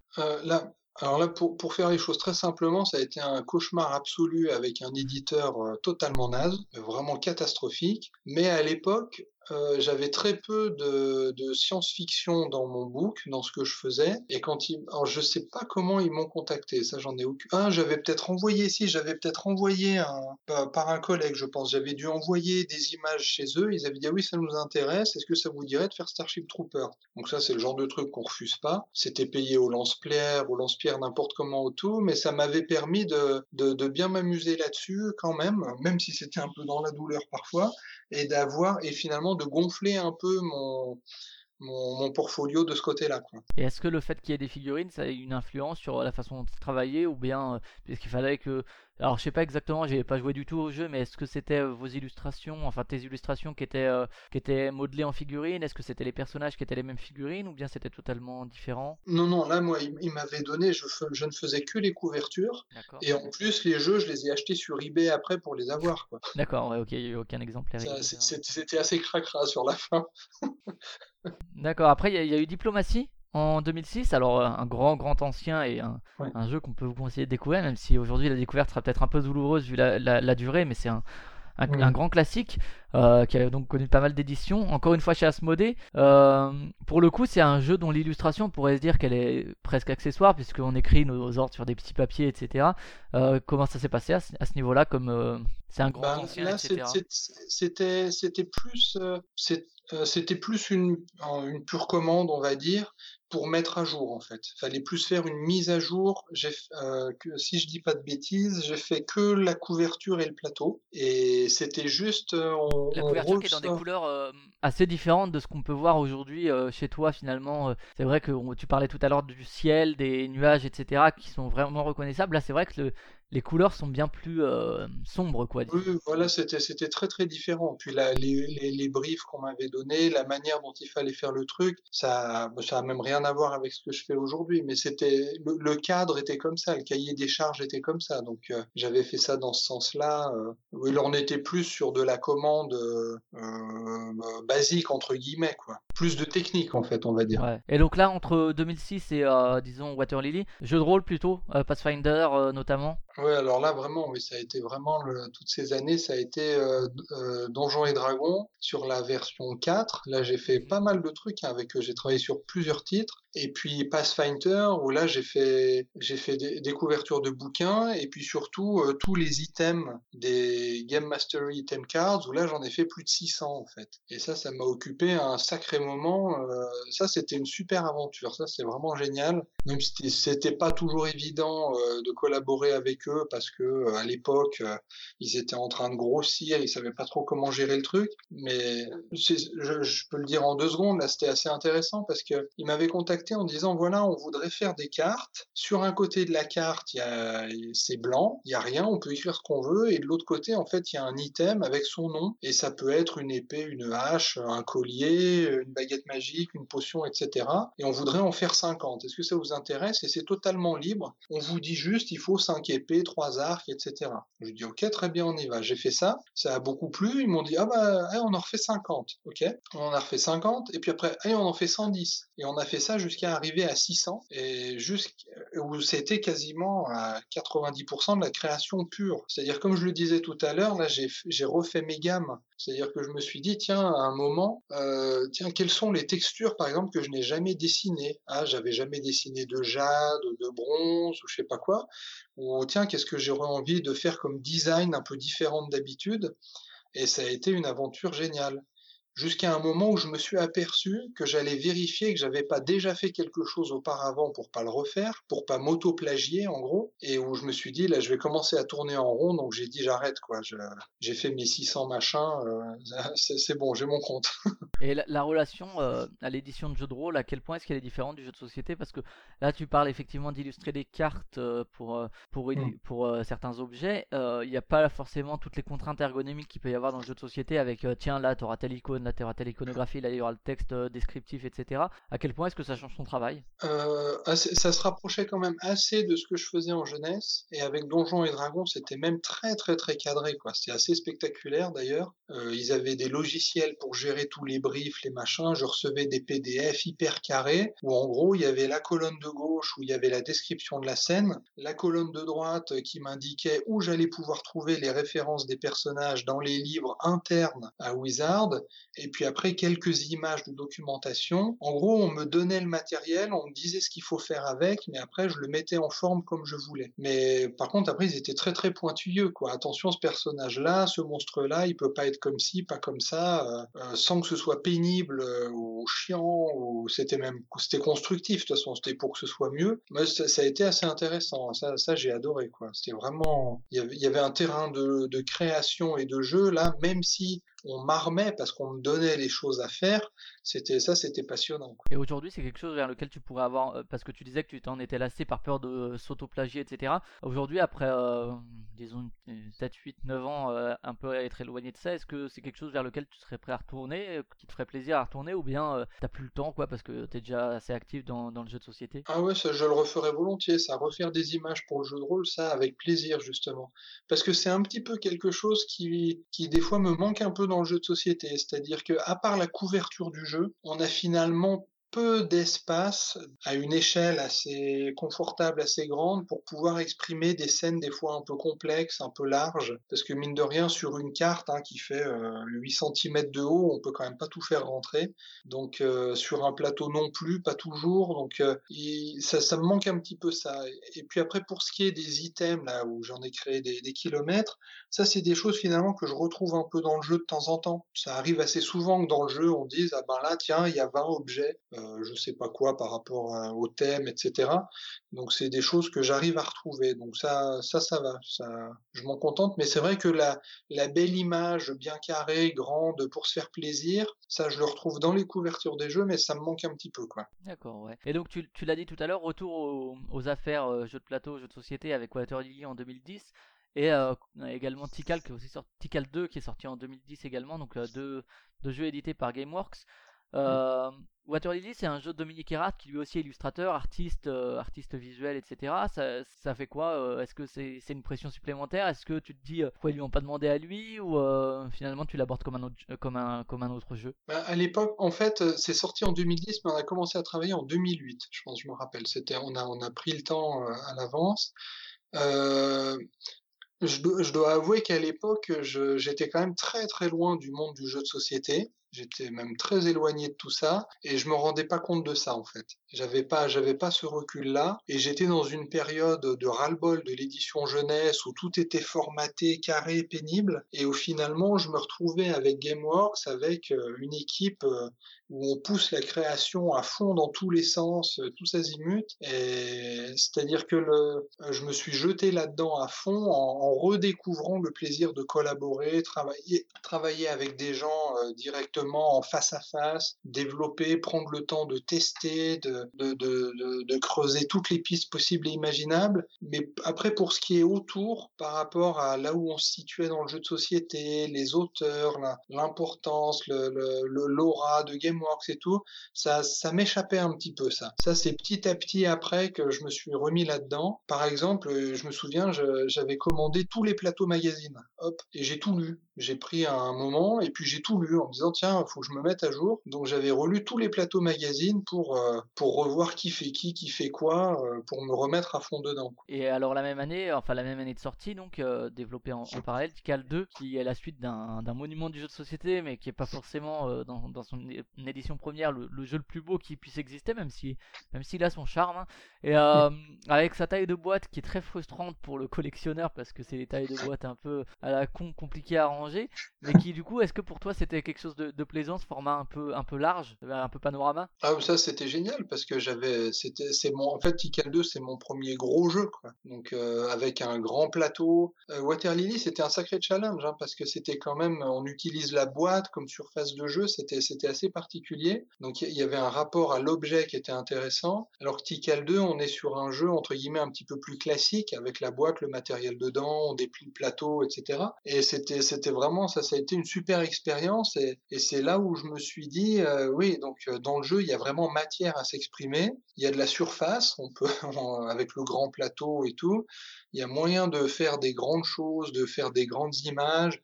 Il y avait aussi les figurines. J'avais fait les petits designs des, petites figurines. Euh, on avait énormément travaillé sur l'ergonomie de tous les jetons, les trucs, les emplacements, les, mises en page et tout. je, je pense pas. Le, perfectionnisme de Sébastien Pochon euh, et de, Malcolm euh, de GameWorks de manière générale que qu'on retrouve dans les thermoformages et dans effectivement l'ergonomie au poil de fesses quoi. Bah ça on s'entend très très bien là-dessus parce que moi je, suis un peu dans, dans ce dans ce goût-là et je le suis de plus en plus et je pense que si j'avais pas remis les pieds dans le jeu euh, grâce à eux, je ne serais pas, je serais peut-être pas là aujourd'hui à faire ça, ou j'en serais peut-être certainement pas là. Ça m'a, ça m'a vraiment, moi ça, a été vraiment, euh, ça je leur dois beaucoup pour ça. ça dans ma carrière d'illustrateur, c'est un, tournant énorme, quoi, de, m'avoir fait redécouvrir la collaboration, etc. Et puis, et puis après, ils m'invitent à Essen pour dédicacer le jeu à côté de Kramer Kisling et tout. J'arrive à Essen, je me dis mais qu'est-ce que c'est que ce truc de fou quoi? Et ça m'a fait. Euh, puis il y, a, un, petit truc là, je fais une petite aparté. Euh, quand je faisais des livres, que j'aille sur des salons et tout, euh, finalement un livre c'est un plaisir qui est, quand même un peu solitaire quoi. Même si un album jeunesse, on va le lire à ses enfants et tout, bah, c'est quand même on a un rapport qui est assez, on est un peu seul face au livre. Alors que le jeu finalement, on voit les gens s'emparer du matériel, l'utiliser, ils jouent avec mes images, ils s'amusent avec qu'ils les regardent, ils sont, ils sont devant pendant des heures, et puis il y a quatre joueurs, et puis ils s'en vont, il y a quatre autres joueurs qui arrivent, etc. Ça, c'est un plaisir que ça m'a vraiment fait du bien de voir ça. C'est-à-dire de me dire, sans parler de reconnaissance et tout, je me disais, mes illustrations, elles ont leur place ici, parce que le, elles vont vivre en fait. Elles vont pas juste être regardées 20 minutes, le temps de lire le bouquin, et puis après, bim, rangées à la verticale dans une étagère au milieu d'autres bouquins. Non, c'est un truc qui va vivre, qu'on va prendre en main, qu'on va, qu'on va manipuler. Et ça, ça avait été un déclic euh, vraiment très très costaud. Ouais, et alors on voit euh, qu'il y a effectivement, tu parlais de diversifier ton book. On voit que depuis que tu illustres Morrowind, c'était du western, Starship Troopers de, de l'ASF, Tikal 2 plutôt dans le Indiana Jones-like euh, aventure en tout cas. Et donc en 2011, Chiteno, encore un nouvel univers avec euh, les Ludonautes, donc un, un, éditeur qui à l'époque, euh, aujourd'hui avec Colt Express et d'autres et Lewis et Clark, etc. Il est très reconnu à l'époque. Au moins ils avaient sorti Yggdrasil, Offrande. et là, Chiteno, donc ils, ils, viennent vers toi et plutôt dans le, pour le coup dans, dans l'Asie quoi, le thème. Alors, le, petit truc rigolo, je pense qu'ils m'en voudront pas, mais euh, ils m'avaient contacté pour Yggdrasil, en fait, en premier. C'est-à-dire qu'ils avaient vu Tikal 2, et puis après, ils m'avaient contacté pour Yggdrasil, et puis pour de pures questions de, on va dire, de logistique, pour que ce soit, parce que moi j'habitais à Paris, euh, à côté de Paris, c'était compliqué pour se voir, pour pouvoir échanger et tout ils, étaient, bien collés. De toute façon, ils avaient travaillé avec Pierrot juste avant sur, euh, sur Offrande euh, comme ça, donc ils ont, ils ont travaillé avec lui. Mais il y avait eu un moment quelques échanges là-dessus euh, qui n'ont pas, qui ont pas donné suite. Et c'est pour ça qu'après, un an après, je crois un an et demi, il m'avait recontacté en disant, bah là, cette fois-ci, on a un autre jeu. Est-ce que, est-ce que ça t'intéresse? Est-ce qu'on fait ça ensemble? Et puis là, on s'est, on, s'est retrouvé là-dessus. Et comme j'ai, j'ai de la famille en Provence et puis qui sont par là-bas, à l'occasion occasion de vacances ou après de salons, on a pu, on a pu échanger un peu plus dans, ce sens-là. Et puis avec les, séances de Skype qu'on qu'on a mis en place de plus en plus. Et le, le terrain après asiatique du jeu, moi, c'est quelque chose que j'ai toujours trouvé intéressant. Et j'ai bien aimé, moi ça m'a bien plu de faire une sorte de, challenge un peu, d'aller voir un petit peu ce qui s'était fait justement en truc asiatique, où on avait un peu toujours du parchemin, des, certains types de couleurs et tout, où je me suis dit tiens je vais essayer d'aller vers autre chose, un peu de l'estampe, des fonds gris, de, la calligraphie. J'ai essayé, c'est, là où je me, suis, je, me suis, je me suis bien amusé sur le jeu en essayant de développer quelque chose un petit peu différent. Ok ouais, donc euh, un contact pris et qui se renouvellera donc plus tard avec euh, Lewis et Clark, Discovery euh, et la même année 2011, toujours euh, chez Asmodée euh, Mundus Novus, première collaboration, je crois, avec Bruno Catala et Serge Laget, mais Serge Laget, il avait déjà fait Marino Strom, hein, il me semble. Et euh, donc la première collaboration avec Bruno Catala Ben oui et non, parce que euh, disons que la, à ce moment-là, la manière à se moder, c'était plutôt comme avant en fait, où, euh, où j'ai pas eu, je crois pas dire de bêtises, mais j'ai pas eu de contact du tout avec les auteurs. C'était tout par l'interface à se moder. ça fonctionnait comme ça, quoi. On a besoin de telle ressource, tel personnage, telle carte, et j'ai créé ça dans ce sens-là. Il y avait, il y avait moins l'aspect euh, collaboration étroite, lien, euh, comme il peut y avoir aujourd'hui. Ce qui était, quand même très intéressant à, réaliser. Moi, j'avais adoré le jeu, euh, ça m'a ça m'a beaucoup plu. c'est un jeu qu'on peut encourager les auditeurs à redécouvrir, hein, parce que maintenant, ça fait quelques années qu'il est sorti, mais c'est vrai que c'est un très très bon jeu de, des années 2010, hein, qui est un petit, un petit jeu, entre guillemets, mais qui, est, qui est vraiment super. Quoi. Ah, moi, je le trouve très très bon, j'aime beaucoup, mais on était plus dans le cadre d'une commande classique. Et, et à l'époque, même si avec euh, l'équipe Gameworks et puis les ludonautes, j'avais, euh, on avait collaboré de manière un peu plus étroite, euh, j'étais un peu entre les deux, quoi, entre de la commande plus classique, un peu plus de collaboration. Disons que ça me gênait moins à l'époque de travailler comme ça. Et Mundus Novus, sur la couverture, alors on, commence à voir un peu ces grands espaces de ciel avec les nuages qu'on reconnaît chez toi aussi, qu'on retrouvera par ailleurs dans, ta ludographie. Les, les nuages, comment Parle-nous de tes nuages. bah ça, mine de rien, c'est quelque chose que je fais depuis 20 euh, ans. Hein, euh, c'est ça qui est marrant toujours dans le jeu, c'est que les gens découvrent mon, travail dans le jeu, mais c'est des choses que j'ai développées depuis très longtemps en édition jeunesse. Euh. Pour moi, c'est très très important l'environnement dans lequel les personnages vont évoluer. Un décor, un ciel, je trouve c'est vraiment, ça peut vraiment participer que ce soit à donner une ambiance ou sinon donner des couleurs, des contrastes, etc. Et moi, il se trouve, j'ai passé mon enfance en Provence, euh, au bord des rivières euh, et tout, et j'ai passé mes étés dans la nature à regarder la nature, en fait. Et c'est quelque chose que j'adore, qui me fascine et que je, que je transmets dans mes images en fait. Quoi. les nuages comme ça, c'est ce que c'est ce qu'on voyait l'été au-dessus des étangs où j'allais pêcher. Des, gros nuages qui annoncent l'orage, euh, tout ça. La même année, toujours, tu, euh, tu retournes à travailler avec GameWorks pour Chuck, toujours de Dominique Erhardt, où là on est dans une autre, dans une autre ambiance pour le coup, un peu plus, euh, un peu plus disons, comics, BD, SF, quoi. Un, un, un, style un peu, un peu différent, quoi. Oui, là c'était, c'était, c'était, c'était très chouette parce que c'était assez débridé là, c'était vraiment pour rigoler, où il y avait toute cette série de personnages à créer qui étaient assez libres en fait, quoi, parce qu'il n'y avait pas, euh, mine de rien, on peut toujours résumer un chiffre, on peut toujours résumer un jeu à, des chiffres et des couleurs. Donc on s'était dit tiens, on va créer toute une gamme de personnages et puis en, truffant tout ça de références, de symboles, de fausses pistes, de clins d'œil, de, euh, pour euh, déjà pour nous pour se faire plaisir, pour s'amuser et puis après pour communiquer avec les joueurs comme ça, quoi. Donc c'était ça, c'était très très chouette, quoi. On a, je me souviens qu'on a fini ça pendant l'été, je sais plus donc de quelle année, mais où on faisait des séances de Skype la nuit à discuter comme ça, à, à justement à, à trouver de, de, nouvelles idées, des, des, des, petites blagues, des trucs, et c'était c'était vraiment très très chouette à, à développer, quoi. C'était vraiment très très bien. Ouais, après après 2012, on avait déjà évoqué René Cartage, donc une reprise d'un d'un classique aussi, et 2013 là, on arrive dans une année où euh, il y a il y a déjà beaucoup de jeux qui sortent euh, où on trouve ton nom. Il y a Augustus qui a connu un, bon succès. On a parlé mm. longtemps d'une extension euh, et je, me demande si c'est pas celui-là qui, qui t'a mis entre guillemets sur le devant de la scène, en tout cas euh, pour le grand public, enfin le plus grand public.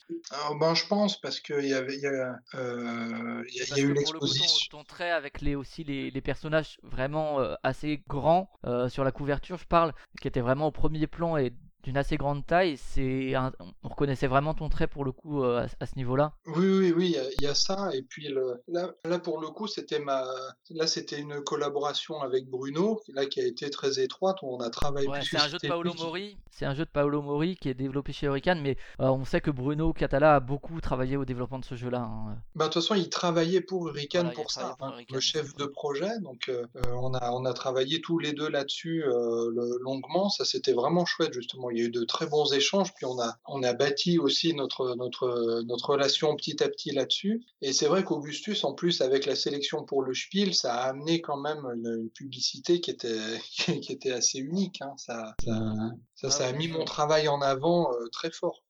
Ouais, il y, y, a ces histoires aussi de ressources là qui, qui n'étaient pas utilisées dans le jeu d'un point de vue mécanique, mais euh, et souvent on s'est dit ah c'est peut-être pour une extension plus tard, etc.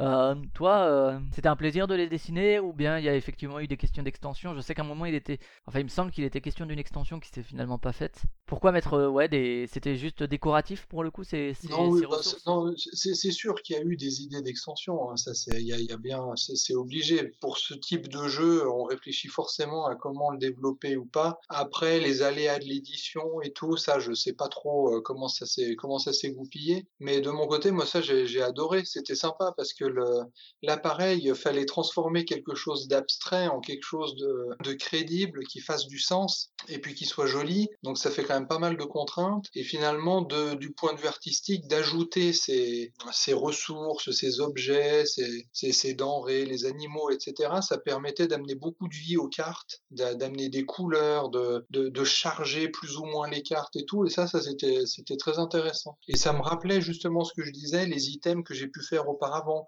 où là, euh, il fallait, fallait tomber une, toute une série de, de, choses sur fond blanc qu'après on intègre dans les cartes. Hein.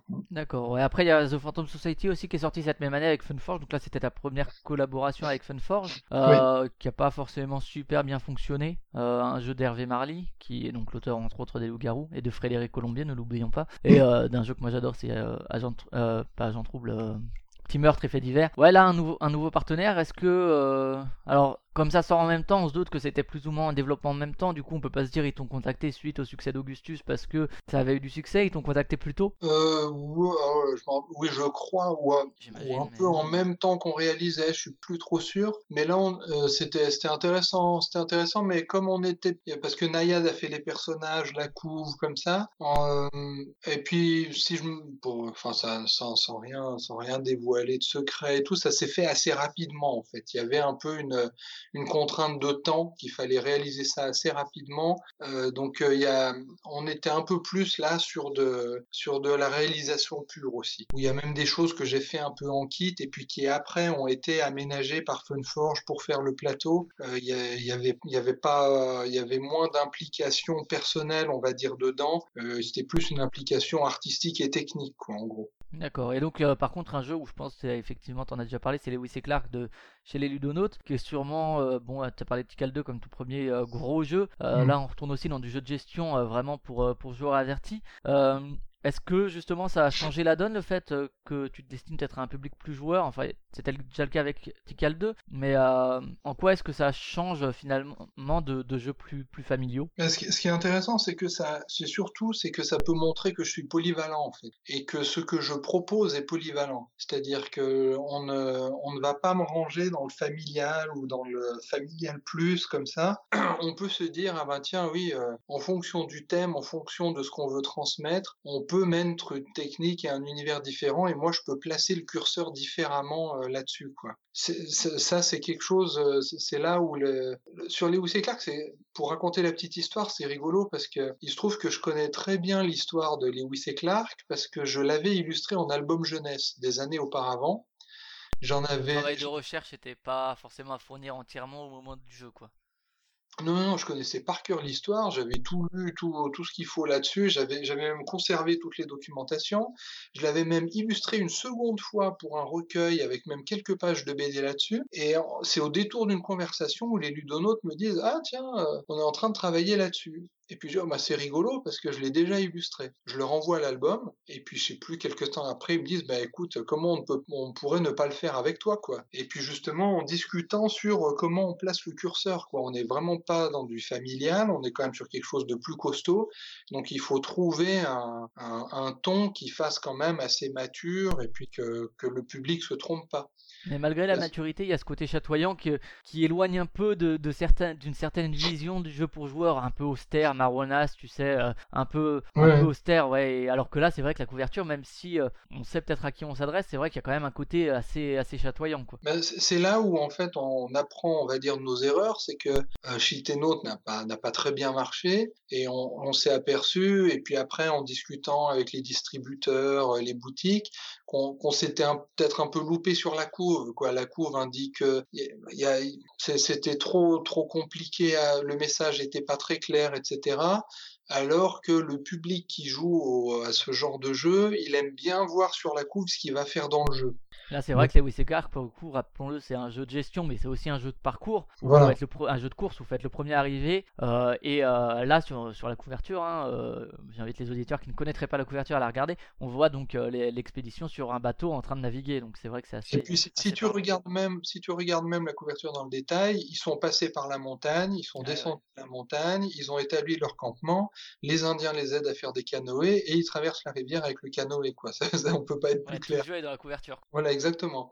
Et c'est ce qui fait que ça marche aussi. C'est qu'au moins, on sait, les joueurs savent où ils mettent les pieds, ils savent ce qu'ils vont faire. Et après, pour les couleurs, ça, après, c'est, euh, je sais pas, c'est mon truc, quoi. c'est le, moi, je voyais ça comme ça. Les Indiens, c'est quand même toujours quelque chose de très coloré. Et puis, moi, je me dis, il y a 80 personnages, il y a un gros plateau. Euh, il faut, faut, faut, faut, faut pas qu'on s'emmerde, quoi. Faut pas qu'on s'ennuie avec toujours les mêmes images, les mêmes ambiances. En plus, euh, ça peut permettre de faire vivre de faire ressentir le périple, parce que c'était une aventure énorme, hein, ce qu'ils ont fait, traverser les États-Unis comme ça. Et donc, ça m'a permis sur les cartes, des fois on est l'été, des fois c'est l'automne, l'hiver, le printemps, il fait chaud, il fait pas beau, euh, etc. Ça m'a permis d'apporter tout un tas d'ambiance pour, euh, pour pousser le thème et faire que les joueurs le ressentent au maximum, en fait. Et euh, d'un point de vue des personnages, il y a eu beaucoup de recherches picturales de ta part, ou justement, tu avais aussi fait des recherches de ce point de vue-là sur les différents participants à l'expédition? Euh, ben, c'était euh, ce que j'avais fait pour les livres avant, c'était pas aussi poussé. Mais là, j'ai cherché chaque personnage. J'ai vraiment fait euh, parce que je me dis, pour les Américains, ça représente quelque chose d'énorme. Hein, Lewis et Clark, hein, c'est un truc. puis Sacagawea, la c'est un, mythe fondateur, quoi. Comme... Et cette indienne, mine de rien, aux États-Unis, c'est la, c'est la personnalité femme historique et qui a le plus de statues à son effigie dans tout le pays, par exemple. Donc c'est quelque chose de très très connu. Et je me dis, on sait jamais dans quelle main ça peut tomber, quoi. Faut pas faire le con, quoi. Si, un historien, il tombe là-dessus, il se met à regarder, puis il dit, hé, n'importe quoi, euh, les Indiens, machin, ils étaient pas comme ça, lui, ça va pas du tout, etc.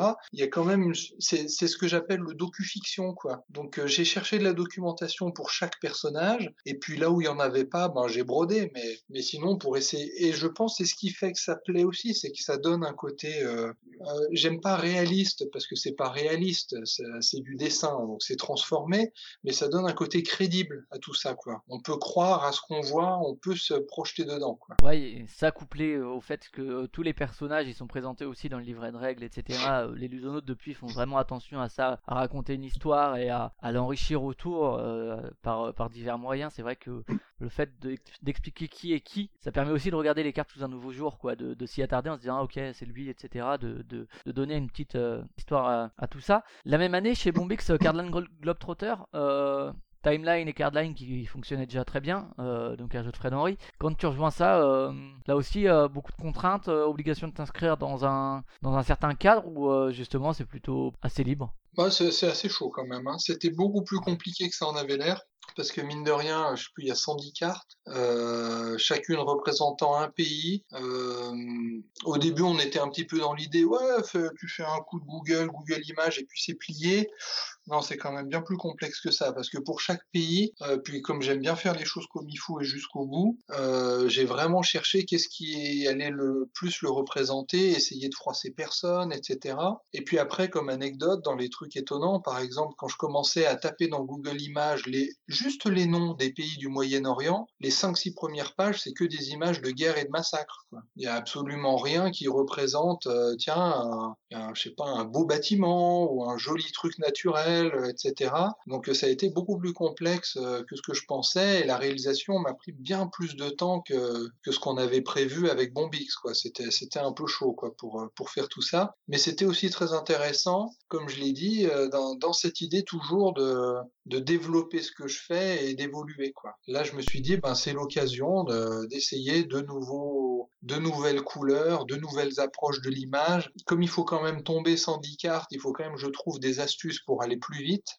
Donc euh, j'ai travaillé ça dans ce sens-là et c'était assez intéressant, hein. c'était chouette.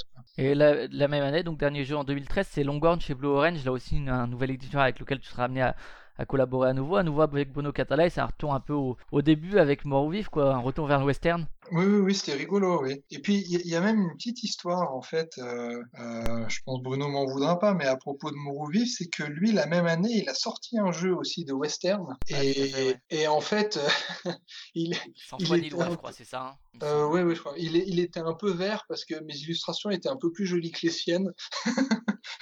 donc, il s'est dit, ah bah cette fois-ci, pour mon prochain jeu de western, je voudrais... Cela dit, il a fait la depuis, donc c'était pas son prochain jeu de western, mais c'était bah, l'occasion de cette fois de collaborer avec toi on a, bouclé un truc, quoi. Donc ça, là, ça a été une collaboration aussi euh, euh, très étroite avec Bruno et c'était, c'était très très chouette. Puis, puis pareil, on avait réfléchi à l'approche du truc, quoi. Comment représenter ça, euh, comment transformer quelque chose qui est abstrait, le rendre crédible, raconter une histoire autour. Moi, c'est sur ce genre de jeu, par exemple, où là, j'ai vraiment pu faire mes armes là-dessus, justement. Hein. Voir comment transformer, apporter du thème et donner du sens, surtout. Hein. Pas faire les choses gratuitement juste pour que ce soit joli comme ça, mais qu'il y ait quand même du contenu et du fond, quoi. Et là aussi, on retrouve ton, ton amour pour les grands espaces, hein, en fond sur la couverture, avec le, le désert américain. même s'il est en premier plan, c'est les personnages, parce que chacun des deux joueurs incarne un personnage. Mais effectivement, derrière, tu as, ce, ce, grand désert euh, aride avec un peu de ah bah végétation quand même. Ah ben ça, c'est. Moi, il y a un truc que je rêve d'illustrer, c'est la planète des singes. Ce que j'ai fait un peu, j'ai fait une image une fois, un peu hommage, mais je trouve que le désert américain, c'est la planète des singes, quoi. C'est des, des grands espaces avec des roches étranges, euh, comme ça et tout. Et c'est quelque chose euh, qu'on a, que j'avais pas eu trop l'occasion d'aborder, quoi, à part Morou Vif euh, longtemps avant et puis pas dans les mêmes conditions. Donc là, je, artistiquement, je me suis vraiment fait plaisir en allant même, ça, ça, ça se voit pas dans les images, mais c'est des choses, les connaisseurs doivent reconnaître, où je suis allé creuser justement du côté des peintres américains du début du XXe siècle, qui eux ont peint le western, ont peint euh, l'ouest américain, les éleveurs de, de vaches longhorn justement, avec les grandes, cornes et tout. Et là, moi, je me suis, bien amusé artistiquement justement à poursuivre un peu cette tradition-là de l'image. Ouais, cette espèce de tradition picturale. Et donc là, c'est 2013, on voit que quand même au niveau de la production, il y en a un bon paquet. Et du coup, euh, voilà, il y a quand même pas mal de jeux illustrés par Vincent Dutré qui arrivent en boutique. On commence à reconnaître effectivement ton, style, etc. Est-ce que euh, c'est hum, une année pour toi qui est une année rupture ou euh, ou du coup les éditeurs viennent beaucoup plus vers toi à partir de là Est-ce que tu as ressenti ça à ce moment-là? Euh, Oui, je pense. Après, il y a deux choses. C'est que euh, d'une certaine manière, à partir du moment où, bon, moi, où je m'investis dans un truc, j'y vais à fond. Donc ça, c'était fait. Et puis le fait que je fasse de plus en plus de jeux, puis mine de rien, le jeu, ça prend du temps à se faire quand même, hein, parce que ça, il peut y avoir beaucoup de matériel, même pour des jeux des fois pas énormes, ça peut prendre beaucoup de temps parce qu'on discute, etc. Euh, je perdais de plus en plus de terrain en édition jeunesse ce qui fait qu'il faut quand même que je vive et que je fasse vivre ma famille. Donc euh, j'ai cherché de plus en plus à développer du côté du jeu aussi, pour étoffer euh, ce que je faisais, avoir de plus en plus de projets. Mais quand même, après, avec un petit truc euh, en me disant, faut quand même que je fasse attention parce que je trouve que le monde du jeu évolue très très très rapidement et les modes changent vite, les envies des joueurs changent vite. J'ai craint un petit peu à un moment de l'overdose de Dutray justement, en me disant tiens on, on commence à le voir un peu trop, il y en a ça, va, on veut passer à autre chose. Ce que j'ai lu des fois qui m'avait mis la puce à l'oreille. Et c'est à ce moment-là que je me suis dit, bon, continuons, on va voir, et puis en étant prudent, en refusant des fois des projets, en me disant non, ça ressemble trop à ça ou ça que j'ai déjà fait, et puis en allant contacter des éditeurs ailleurs, que ce soit dans le reste de l'Europe ou en Allemagne, en me disant, tiens, en allant faire un petit tour là-bas, en levant un tout petit peu le pied peut-être en France, euh, par des moyens détournés, mes jeux arriveront toujours en France, les jeux que j'illustrerai, mais pas de la même manière. Et puis ça permettra aussi de, de d'élargir le champ de vision euh, en allant voir d'autres éditeurs. Et quand tu lis comme ça des, des, des critiques sur euh, ah il fait toujours la même chose ou bien oh il y, en, a assez, à quel point est-ce que toi ça te touche euh, Je sais que c'est Arnaud, je crois, de, de Mac qui disait que c'est, c'est le jeu quelque part hein, et pour les auteurs c'est mmh. pareil, c'est à partir du moment où ton travail est sur la place publique, il est libre d'être critiqué et que ceux qui qu'on entend le plus sur l'internet c'est forcément ceux qui ceux qui râlent, ceux qui critiquent négativement.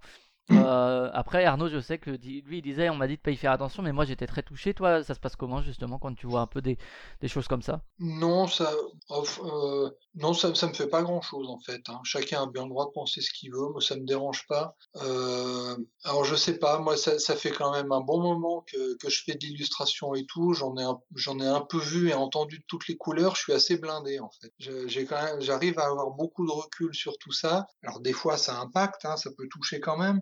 Mais si c'est justifié, si, si, si, le truc est un peu justifié, tient la route, il n'y a aucun souci. Hein, y a pas, chacun peut bien penser ce qu'il veut euh, et l'exprimer comme il veut. Bon, c'est le jeu, hein, comme, comme disait Arnaud, c'est comme ça. Mais non, ça me touche, non, ça me, ça me touche pas tellement. Je, ah, je, je suis avec attention. Hein, tout ce qu'il dit, ça, ça m'intéresse beaucoup. Euh, que ce soit en bien ou en mal. J'aime beaucoup savoir euh, ce qu'on dit sur les jeux que j'ai illustrés, sur le travail que j'ai fait autour de ces jeux, parce que ça peut me permettre de, réfléchir justement, à me dire tiens, euh, il y a peut-être des trucs, faut peut-être que je réfléchisse à ça ou ça. Il y a des choses qui reviennent, qui se redisent. Mais après, question émotionnelle, bon ça va, ça il m'en faut vraiment beaucoup pour que ça me mette par terre. Quoi. tu t'es blindé avec les années. 2014, euh, un peu moins de production. Il y a Madame Ching, encore une fois chez Hurricane, et Dragon Run chez Blue Orange, donc avec qui tu avais collaboré l'année précédente, donc Dragon Run euh, de Bruno Catala, et euh, l'auteur qui avait fait Pantémor, et donc je vais retrouver le nom tout de suite, qui est Luch, son, son pseudo, hein, j'imagine, Butch, qui avait ses Pantémor était la base de travail pour Dragon Run. Bruno Catala l'avait déjà raconté euh, que ah c'est un bon jeu, mais on pourrait faire comme ça et tout mm. pour rendre ça un peu plus intéressant.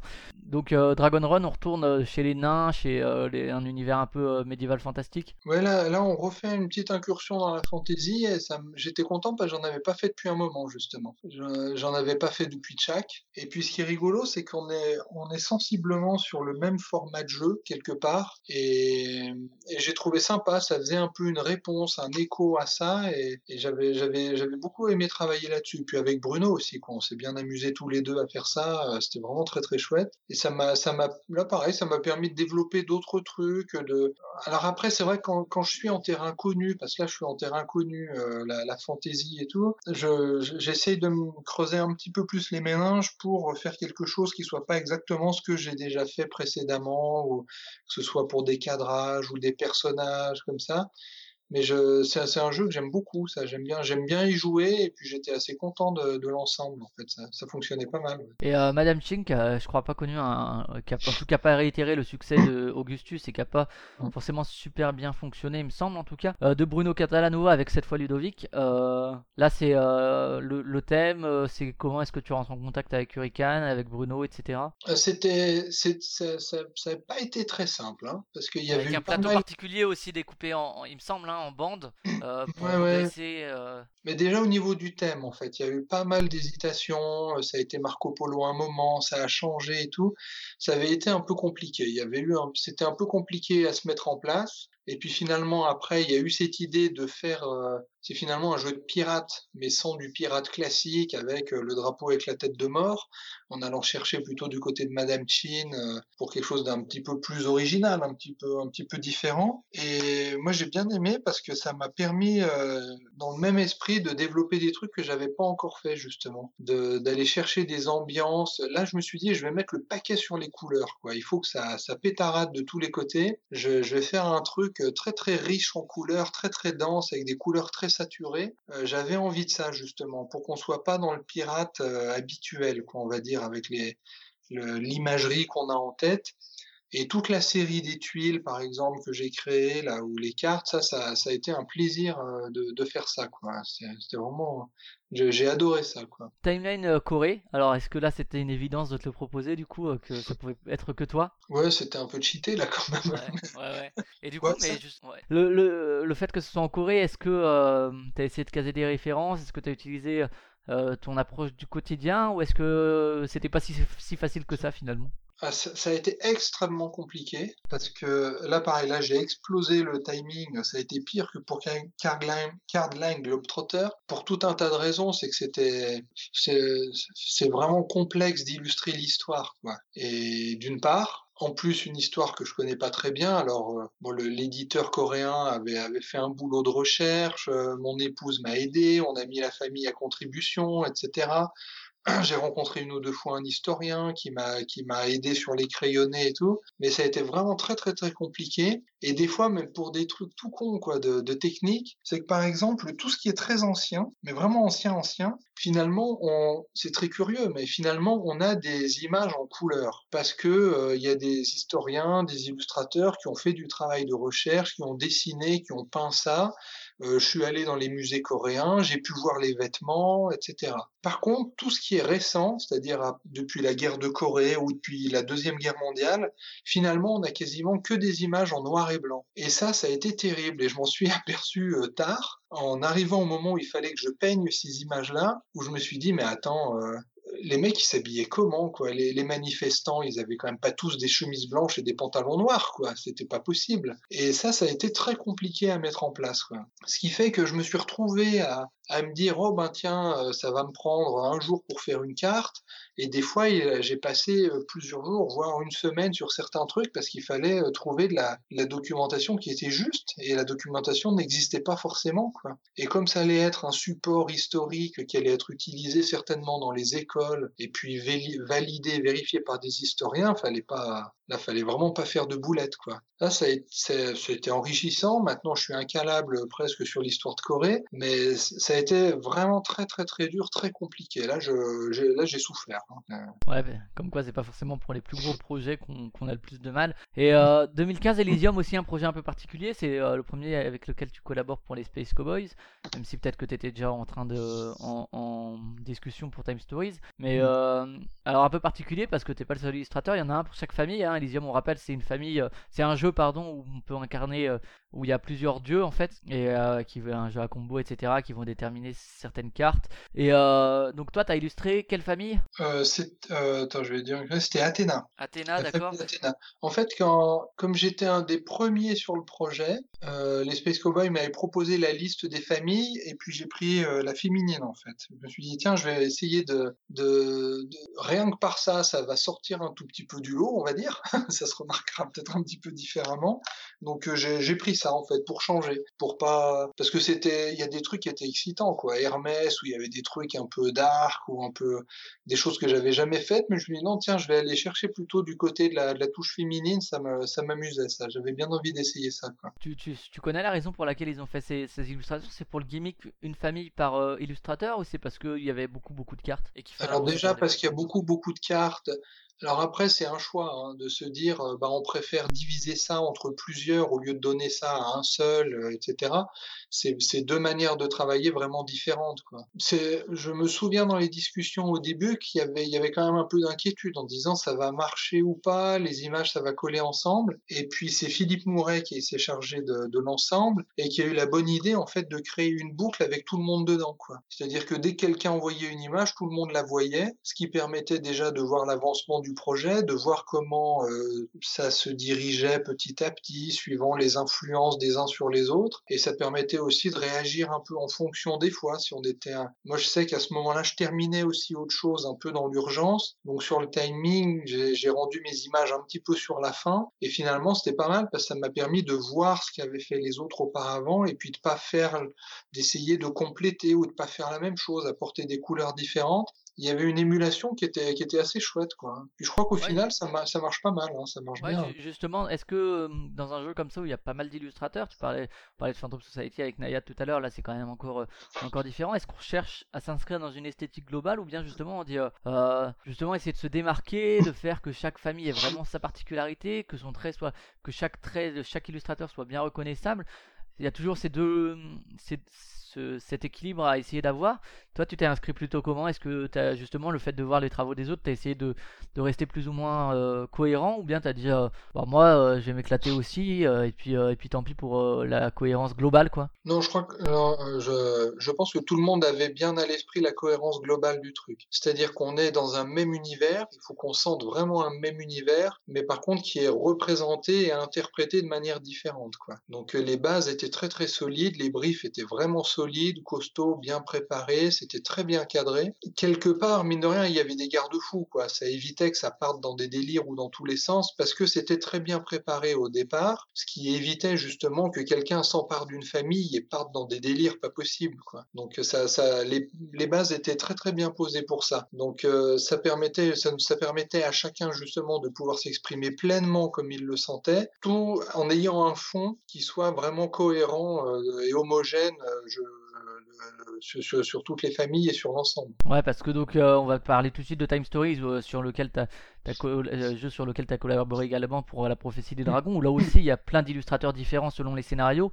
Mais où c'est un peu différent puisque c'est des scénarios différents, même si Pascal Kido est partout pour les images de la base par exemple. là c'était un peu différent pour Time Stories. Alors j'invite les, les, auditeurs à, réécouter le petit épisode qu'on avait fait pour le dossier sur Time Stories. Mais c'était un, un, point de vue un peu différent de, que pour Elysium j'imagine. Ah oui, oui, complètement. Là, vraiment, là, les scénarios euh, se doivent d'être séparés et avoir leur propre identité, quoi. Parce que que ce soit sur le fond ou sur la forme, chaque scénario est très différent. Les règles, c'est comme on disait, hein, Time Story, c'est comme une console de jeu, euh, et puis tu clips dedans un scénario et puis tu, tu attaques, quoi. Donc euh, là, on va dire que la, la, base est la même, la manière, la manette est la même, mais après dedans, on joue, ça se joue pas de la même manière, on voit pas les mêmes images. Donc là, il y avait une grande, grande part de, de liberté liberté et de création euh, là-dessus.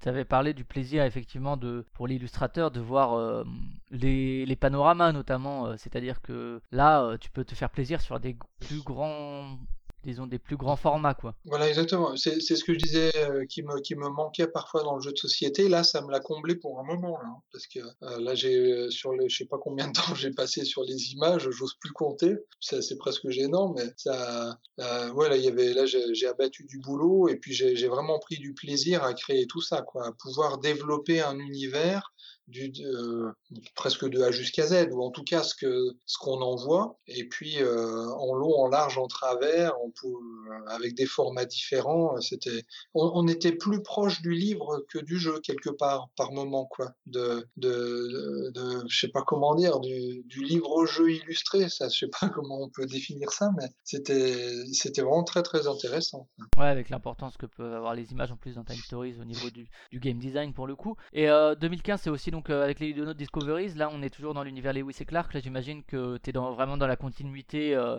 même si c'est pas une extension qui avait toujours cette ambiguïté pour, euh, pour Discovery, attention, c'est un standalone, ce n'est pas euh, une extension, c'est vraiment un jeu indépendant, etc. Mais toi, par contre, au niveau des illustrations, alors même si la couverture est pas du tout dans les mêmes tons, il y avait quand même cette recherche-là de, de, cohérence par rapport au, jeu précédent Oui, oui, bien sûr.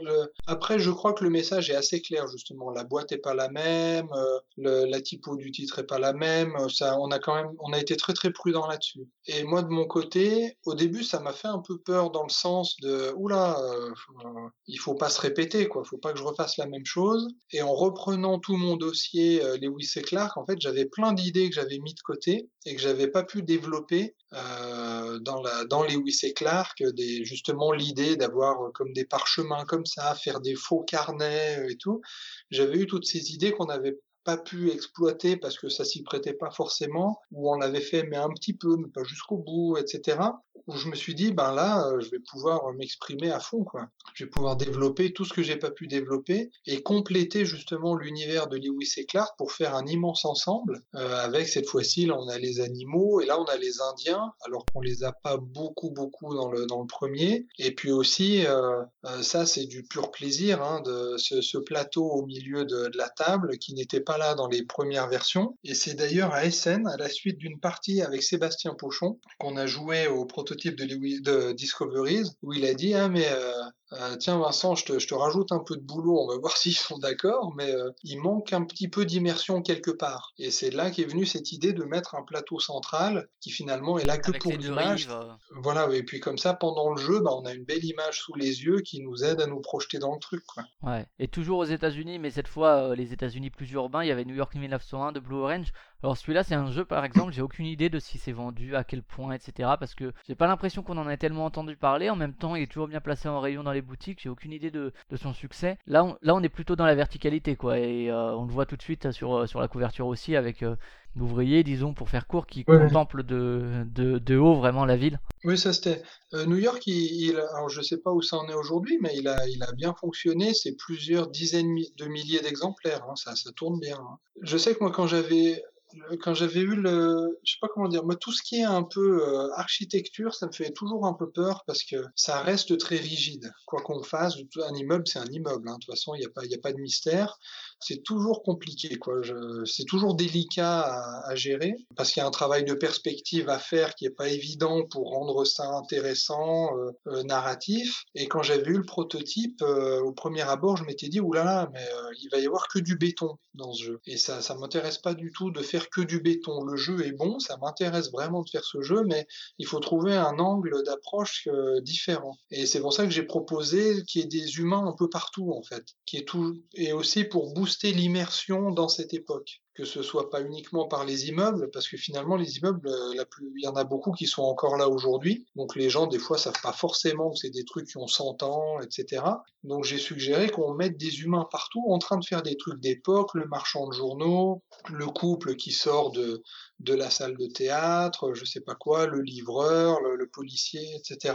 De même que sur la couve, avec cette vision de New York vue de vue d'un de, d'un immeuble en construction. Et en fait, il y avait il y avait un énorme challenge technique en fait. Et avec toutes les tuiles où il fallait représenter aussi tous les bâtiments, Là, pour moi, c'était un défi technique euh, et, narratif. Arriver à donner une histoire à tout ça, et puis après faire que, ben, euh, rendre joli du caillou, quoi, du béton et des bâtiments, quoi, qui sont déjà jolis par leur design, des fois leur couleur, leur forme, mais aussi que euh, qu'on ait un sentiment d'ampleur, de, démesure. à l'époque, c'était complètement fou. Hein. Les mecs, ils pouvaient construire un étage en quelques jours.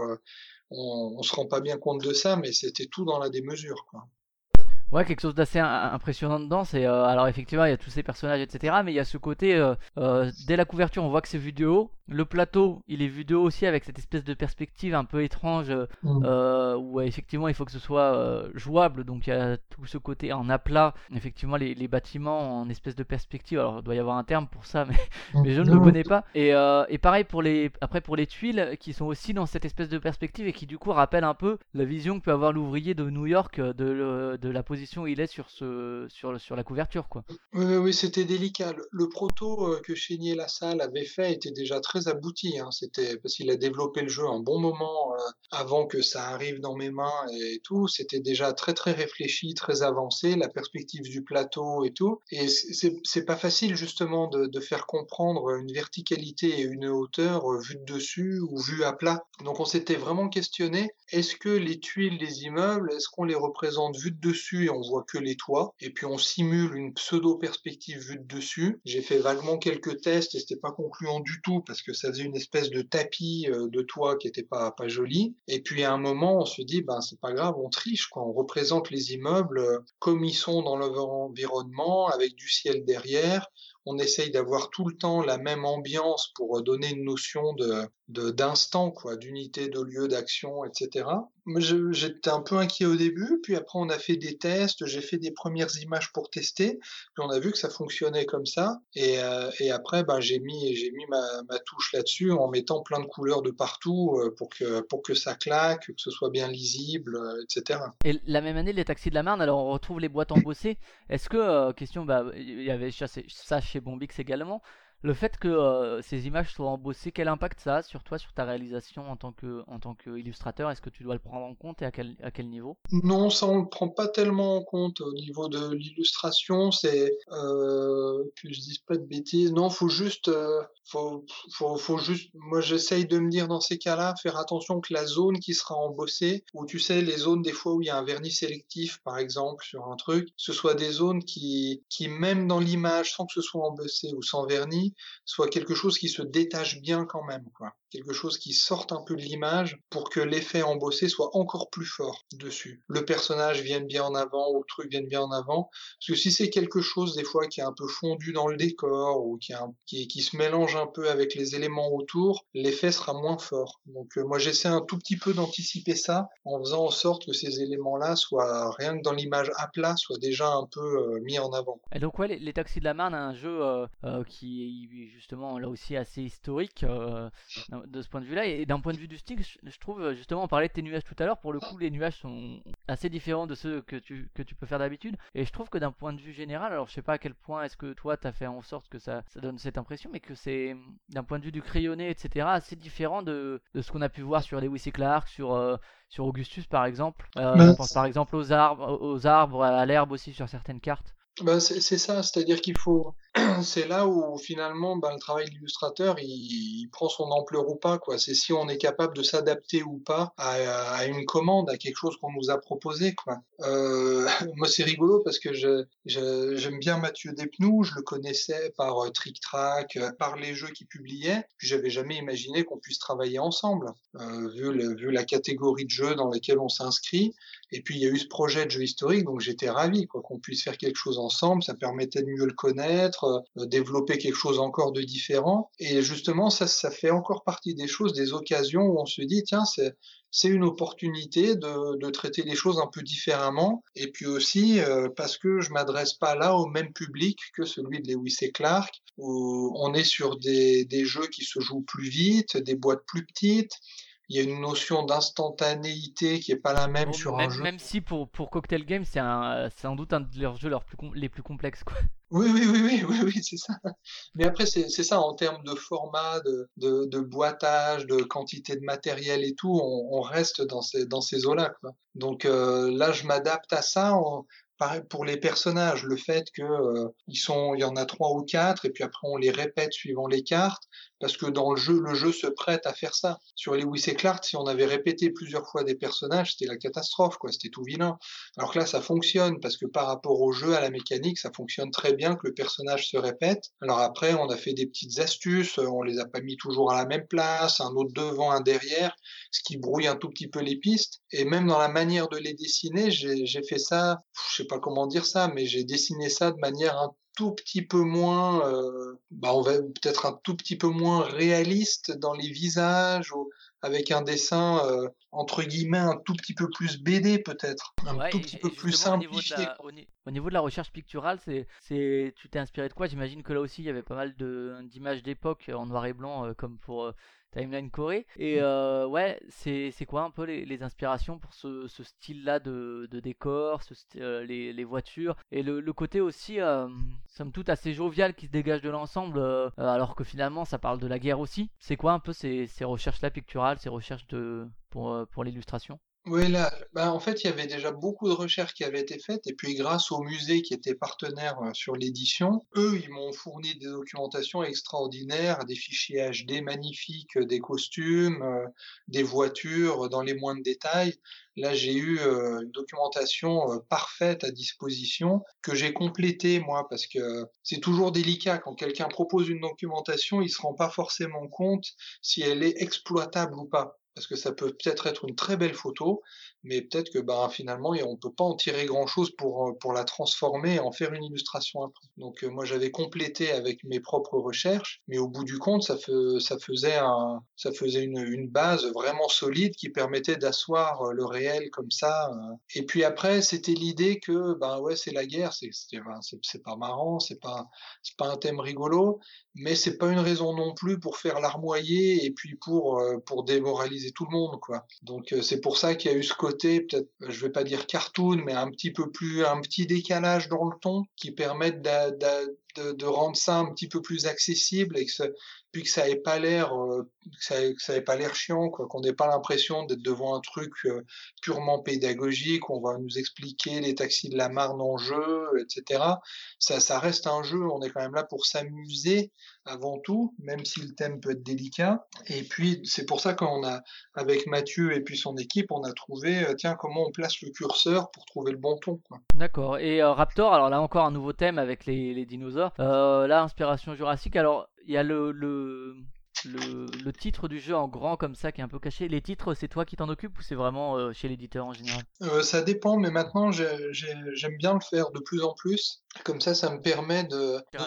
À l'incrustation aussi générale, peut-être. Raptor, c'est toi ou c'est eux? Là, c'est moi qui l'ai fait. C'est toi, d'accord, ouais, parce que justement, il s'intègre euh, assez bien dans, dans l'illustration avec le, le, le, dinosaure qui, qui bouffe presque le titre, le Et puis qui, le crie en fait, en quelque sorte. Ouais, c'est ça, ouais, en plus. Qui nous gueule à la figure.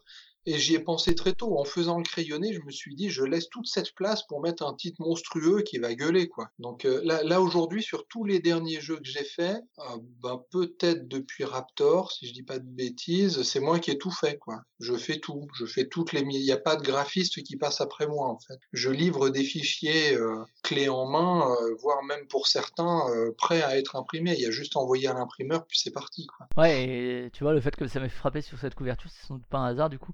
Mais euh, parce que c'est vrai que là, tu peux réfléchir à l'illustration en sachant toi où tu vas intégrer le titre aussi, plutôt que donner une illustration et puis que l'éditeur colle, euh, colle son titre euh, dessus et puis cache peut-être un endroit. Enfin, même si, même si en général tu sais où va être le titre, peut-être mais euh, ça, permet d'avoir aussi ce contrôle dont tu parlais en début, en début d'interview. Euh, et là, l'inspiration, c'est pour les dinosaures, etc. C'est Jurassic Park ou c'est des trucs plus personnels? Non, ouais, c'est tout, c'est tout ce trip euh, Jurassic Park, un peu avec un petit zeste, un peu pulp, vintage, comme ça, un peu mélangé. Au, au, début du projet Raptor, on était parti sur quelque chose de beaucoup plus décalé, quoi, avec des personnages un, un peu plus cartoon justement, et puis Finalement, après, c'était un peu délicat par rapport à certains publics comme aux États-Unis ou mine de rien, quand on fait des images, on les fait pas que pour euh, un groupe de joueurs, on le fait pour le monde entier. Donc ça, finalement, on a rendu le truc un tout petit peu plus mature que ce qui était prévu au départ, ce qui change pas énormément les choses à la fin. Mais l'inspiration, c'était plutôt ça. Puis c'était pour, c'est pour déconner, c'est pour rigoler, quoi. Il faut, moi, j'avais envie que les joueurs, ils arrivent vraiment à se projeter dans le, dans le jeu, et puis que celui qui joue le Raptor, il grogne, et puis l'autre, il dit, tiens, je te, je te balance un, un coup de comment s'appelle un coup de lance-flamme pour t'encercler, faut que ce soit rigolo. C'est du du délire, c'est du délire de gosse qui joue avec ses petits soldats sur le plateau et puis qui fait des bruits en jouant. Quoi. Est-ce que euh, tu avais déjà été contacté? Je sais qu'au début de l'aventure Raptor, euh, c'est Bruno Feidouti qui avait commencé à travailler dessus et que c'était un thème le Hobbit avec les araignées. Toi, tu avais déjà été contacté à cette époque-là ou quand ils sont venus vers toi, c'était déjà euh, le thème dinosaure et scientifique? Non, on était sur le thème dinosaure, même s'ils m'ont tout expliqué ce qui s'était passé avant pour voir d'où ça vient, justement en termes de gameplay et tout. Mais oui, là, on était, je dis pas de bêtises, hein, mais on était vraiment sur du dinosaure avec des scientifiques qui les attrapent et puis après à voir est-ce qu'ils les attrape, les, les tue, les neutralise, les machins. Faut trouver le bon ton après pour euh, pour que pour que ça fonctionne bien. Mais euh, là, c'était chouette, c'était rigolo quoi. Moi, puis là, pareil, je me suis amusé là, même techniquement suis pas sûr que ça se remarque, mais par exemple sur le plateau, sur les plateaux, j'ai pas travaillé de la même manière que d'habitude, quoi. C'est-à-dire que j'ai peint tous les éléments séparés, le sol, le sable, l'herbe, les arbres, les cailloux, et après j'ai fait du montage Photoshop, en fait. J'ai décidé de traiter ça pour que justement il y ait ce sentiment de tapis, un peu, de, de, de motif de, de jungle ou, ou d'herbe, de, plantes. Ça, j'ai travaillé ça différemment. Et pour la couverture, euh, j'avais mis du jaune parce que je m'étais dit tiens, ça fait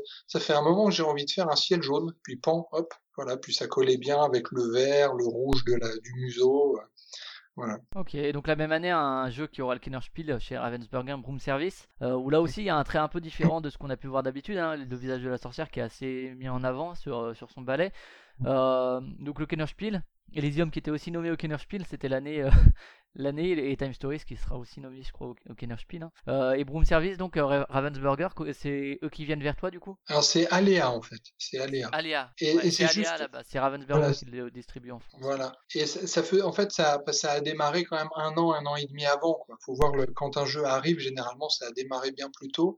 Et c'était justement à cette période où j'ai contacté un peu partout, Ansim Gluck, euh, Aléa, d'autres éditeurs, et puis Aléa avait dit OK. Euh, je dois dire que la collaboration avec Aléa, c'était vraiment pas facile, quoi, parce que y a quand même pas la même culture de l'image, ni même la même culture du jeu. C'était, c'était pas évident, hein, parce qu'il y a quand même, euh, euh, quoi qu'on dise, le marché allemand qui est en train de changer, ils sont de plus en plus ouverts, etc. Là, c'était un peu compliqué, quoi. Il y a, on, on était quand même assez, Ils étaient assez- moins ouverts à, à des propositions de ta part peut-être? Bah, en même temps, à partir du moment où je me dis, ils viennent ils acceptent de me, répondre, de me contacter, de me proposer, c'est qu'ils sont ouverts au changement, mais finalement pas tellement. C'était, complexe, hein. J'ai, senti qu'il y avait un poids et une pression derrière, euh, pas de la direction ou je sais pas quoi, mais de l'univers ludique autour, des traditions ludiques, qui était assez sévère, en fait, qui, qui cognait pas mal. Et ça, ça, a, ça a été un peu compliqué. Il y a eu des passages un peu compliqués sur ces collaborations. Bon, au final, euh, moi, je, suis- assez content. Je suis arrivé à m'amuser sur certains pans du truc. Il y a eu d'autres trucs plus compliqués parce qu'on était toujours à mi-chemin entre euh, est-ce que on fait du, du, du classique à l'allemande, très euh, très cadré, très mécanique, ou est-ce qu'on se permet plus de liberté? Là, on a, une situation avec laquelle j'ai toujours un peu du mal, c'est qu'on se retrouvait soit sur du consensus mou, ou soit sur du compromis de compromis. Donc, euh, il n'y avait pas vraiment de vrai choix bien tranché, et ce qui fait qu'on est un peu entre deux à chaque fois. Quoi. D'accord, ouais. Et la même année, je le cite en dernier, c'est pas pour rien, c'est Sherlock 13, donc de Hopswang, avec euh, toi, euh, tu corrigeras peut-être la, la prononciation, c'est bien ça, Hopswang Oui, ou oui, ça va. Ouais. Et donc Sherlock 13, qui est un jeu d'un auteur coréen, c'est ça? Ouais, ouais. À quel point est-ce que c'est la première vraiment collaboration avec un auteur que- qui a permis d'approfondir et dont on peut dire presque, je sais pas si co-auteur est le terme, mais où tu as en tout cas été assez actif dans le développement? Euh, disons que Sherlock, il était déjà sorti en fait, il y a quelques années. Il était déjà sorti auparavant dans une version euh, bon qui était pas pas pas pas au top quoi, parce que l'édition coréenne démarrait à ce moment-là et tout, et donc l'éditeur Boardem, qui est d'ailleurs Jeju qui tient, le- il est il tient la boutique Boardem et il est éditeur en même temps. C'est la même personne, et donc il m'avait dit ah ben tiens euh, Hope, l'auteur a récupéré les droits de son jeu et j'ai envie de le republier. Est-ce que tu veux faire les illustrations? On fait une refonte complète et puis je te laisse libre de gérer ça comme tu l'entends, quoi. Donc euh, c'est pour ça que euh, ben j'ai orienté les cartes à l'horizontale pour changer. On a on a fait ce, ce grand panorama là qui se qui boucle, euh, une couverture un petit peu plus blanche, un petit peu moins, un petit peu plus affiche de film. Ça raconte moins une scène que ce qu'on peut faire Ouais, la, la couverture est aussi assez particulière au niveau, euh, au niveau du style. euh, enfin, voilà, ça change un peu de ce qu'on peut avoir vu effectivement Augustus, Lewis et Clark euh, rattaché à ah ben c'est du Dutray. Mhm. Euh, là, on est quand même dans quelque chose d'assez différent au niveau du style, au niveau des contrastes, au niveau de, de comment les visages sont marqués, quoi.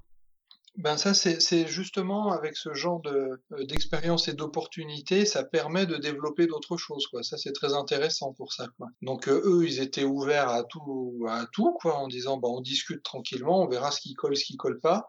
Et je trouve que ça marche plutôt bien. Le jeu a l'air de plutôt bien, bien, bien se placer. Là, euh, on va, on va même certainement retravailler un peu l'édition, le sortir sous un format un petit peu différent, puisqu'on va réimprimer dans, dans quelques temps. Donc ça, ça c'était, c'était chouette, quoi. Puis ça, euh, si je dis pas de bêtises, ben c'était mon premier jeu en, en Corée, quoi, comme ça, avec, euh, avec, euh, avec des locaux, quoi. Ouais, c'est ça, ouais, c'est le début de la collaboration Mm. qui va, qui va se poursuivre les années, les années suivantes. Euh, et du coup, on arrive en 2016 où euh, là, il y a, bon, 2015, on l'a vu, il y a beaucoup, beaucoup de jeux. Et 2016, ça continue. Il y a Venise avec Egg Game. Ouais. Il y a tout là-haut avec Yellow, donc dans leur gamme mini. La gamme mini, peut-être que aussi, là aussi, t'es es pas mal placé pour discuter avec un auteur euh, asiatique et euh, je crois que c'est Ludovic qui s'occupe de la gamme mini. Est-ce que t'es un, un espèce d'intermédiaire ou euh, pas Non, tellement non, non, là-dessus? pas, non, Non. pas du tout là-dessus. Non, non, non. Non, moi je fais, je fais pas l'intermédiaire, mais disons que par exemple avec euh, un des éditeurs locaux Mandu Games, maintenant là je, travaille avec eux comme euh, directeur artistique en fait. C'est-à-dire que euh, ils vont développer des jeux et puis c'est moi qui vais aller chercher des illustrateurs et puis vu que j'ai quand même un carnet d'adresses qui est quand même assez bien fourni maintenant, ayant travaillé avec beaucoup de monde, connaissant beaucoup de monde, euh, je vais pas, je, vais pas faire l'intermédiaire, mais je, navigue un peu au milieu de tout ça. Et puis moi, j'adore faire des mélanges. Et puis si les mélanges sont, sont détonnants, c'est tant mieux. Si je vois là le Kevin avec qui je travaille chez Mandu Games, de temps en temps, il me dit ah tu connais un tel? Ah ben oui ah ben est-ce que tu sais si les droits de son jeu machin sont libres pour la Corée? Hop, je discute et puis voilà. Donc ça se fait ça se fait comme ça. D'accord. Et pour euh, pour le travail avec Yellow, alors c'était Yardmaster Express, c'est ça, je crois l'original? Oui, c'est ça. Euh, et c'est une rethématisation pour euh, coller plus au public visé par le, la mécanique. à quel point tu es impliqué là-dedans? Parce que je sais que la gamme mini, ils, ont, en ont sorti un paquet euh, depuis deux ans. Besoin de, rentabilité quelque part un petit peu? Bon, là, c'était, assez cadré. Hein. L'idée de départ était déjà bien là. Euh, faire des cabanes, on empile les étages euh, et tout. C'était, quand même très, très bien défini. Même ce que chaque étage allait représenter, les briefs étaient très très clairs. Hein. Après j'ai apporté des matouches, euh, des détails, etc. Mais c'était assez assez fluide et puis c'est c'est le genre de je sais pas comment dire c'est le genre de collaboration qui se fait sur les rails et puis pof on avance tout droit et puis tout, tout va bien jusqu'au bout quoi. Hein. C'est bien c'est réglé comme du papier à musique là. Hein. Et, euh, pour Venise avec Egg Game alors ils ont pas sorti grand chose avant. Mmh. Ils ont sorti la traversée de la baie du Mont Saint-Michel avec une couverture un peu particulière aussi.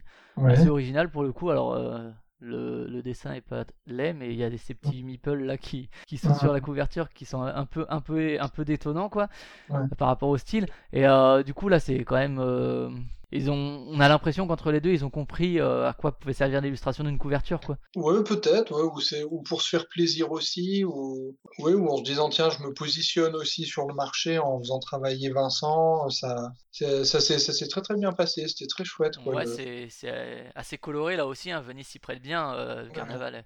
Étant connu là aussi des grands, des grands, des grands bleus quoi, que ce soit l'eau en premier plan ou le, le ciel. Bah là, quelque part, moi je me dis, euh, bah, cet éditeur qui est pas un, un, gros éditeur la Yellow, tout ce qu'on veut, etc. Euh, L'idée, c'est que s'il me contacte, c'est que quelque part, il a bien envie de profiter de ce que je fais, de mon travail. Donc, il faut quand même que je lui, je lui, je lui offre ça en retour. C'est la, la moindre des choses. Donc, je fais du, du trait qui, qui marque, qui serait, qui peut être identifiable. Si ça peut aider le jeu après à être remarqué, à se vendre, à rassurer les gens en se disant, ah ben tiens, je suis un peu familier avec cet univers, hop, j'y vais bah, tant mieux, hein, moi ça c'est parfait. Hein, si ça peut, si ça peut aider à guider et tout. Et puis après avec Eric, avec qui j'ai travaillé, c'était très chouette. Et puis il y avait pareil une part de liberté qui était assez grande là-dessus. Et j'ai pu bien m'amuser. J'avais, jamais travaillé justement sur ces univers un peu genre carnaval, euh, ce genre d'association de, couleurs. Et ça j'ai beaucoup aimé. Avec justement quelques marques un peu classiques comme un ciel bleu très fort pour que le titre se détache bien euh, dans cette, dans cette veine-là ça, ça me dérange pas de travailler comme ça. Je le fais pas par facilité, c'est juste parce que je trouve que ça, ça marque le truc euh, dans, dans ce sens. Quoi. Et il y a eu Broom Service, le jeu de cartes. Alors, euh, les Allemands qui, quand un truc fonctionne, ils le, ils le dérivent. Euh, est-ce que là, tu as, retravaillé dessus ou bien ils ont juste repris le travail que tu avais déjà fait sur Broom Service? Bah, Non, là, bah, en fait, ils voulaient reprendre le travail que j'avais fait, et puis je leur ai dit, mais ça va pas, non, vous allez pas. Allez, les gars, oh, casser la tirelire, je sais pas, faites un petit effort.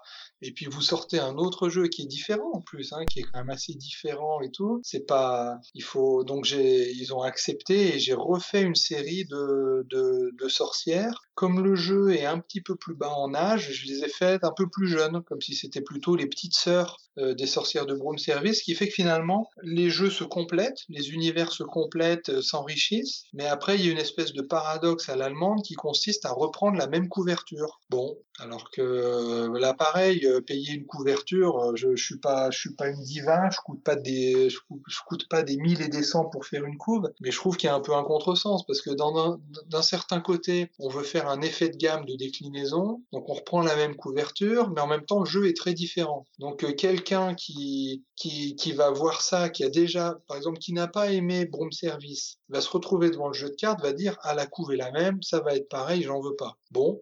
Et puis quelqu'un qui l'achèterait sans connaître le premier, il va voir des, il va voir ces, ces sorcières-là sur la couverture et à l'intérieur, c'est pas les mêmes. Bon, bah écoute, euh, ça après, moi, il y a un moment, là, je, lâche et puis euh, je dis débrouillez-vous. et donc la même année, j'ai parlé de Dolores, effectivement, euh, la couverture qui change pas mal de ce que tu as fait actuellement, c'est cette espèce de coffre de coffre en bois avec la, la sirène dessus. C'est assez différent effectivement de ce que tu as pu faire. C'est ils t'ont laissé plus ou moins carte blanche, tu disais à ce niveau-là? Euh, Carte blanche, mais c'est travailler avec Philippe Despalières, c'est pas de tourpeau. Hein. Ouais. non, mais c'était très intéressant. Moi, je, je suis ce que fait lui-même depuis longtemps. Euh, J'adore les Trick Track TV quand Philippe vient expliquer ce qu'il fait et tout.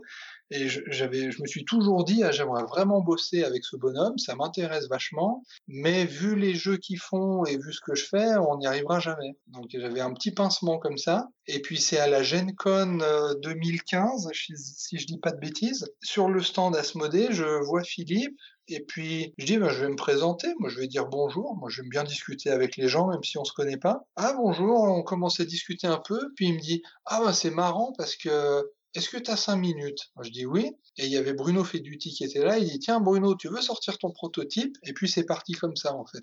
Et justement dans, dans l'idée de allez, on va faire travailler du trait parce que ça peut être intéressant de confronter des univers qui qui ont peut-être pas la chance de se rencontrer d'habitude. Et puis euh, dans, la manière de travailler, euh, du côté lui-même, ils ont dû travailler de manière différente parce que c'est à distance, avec Skype.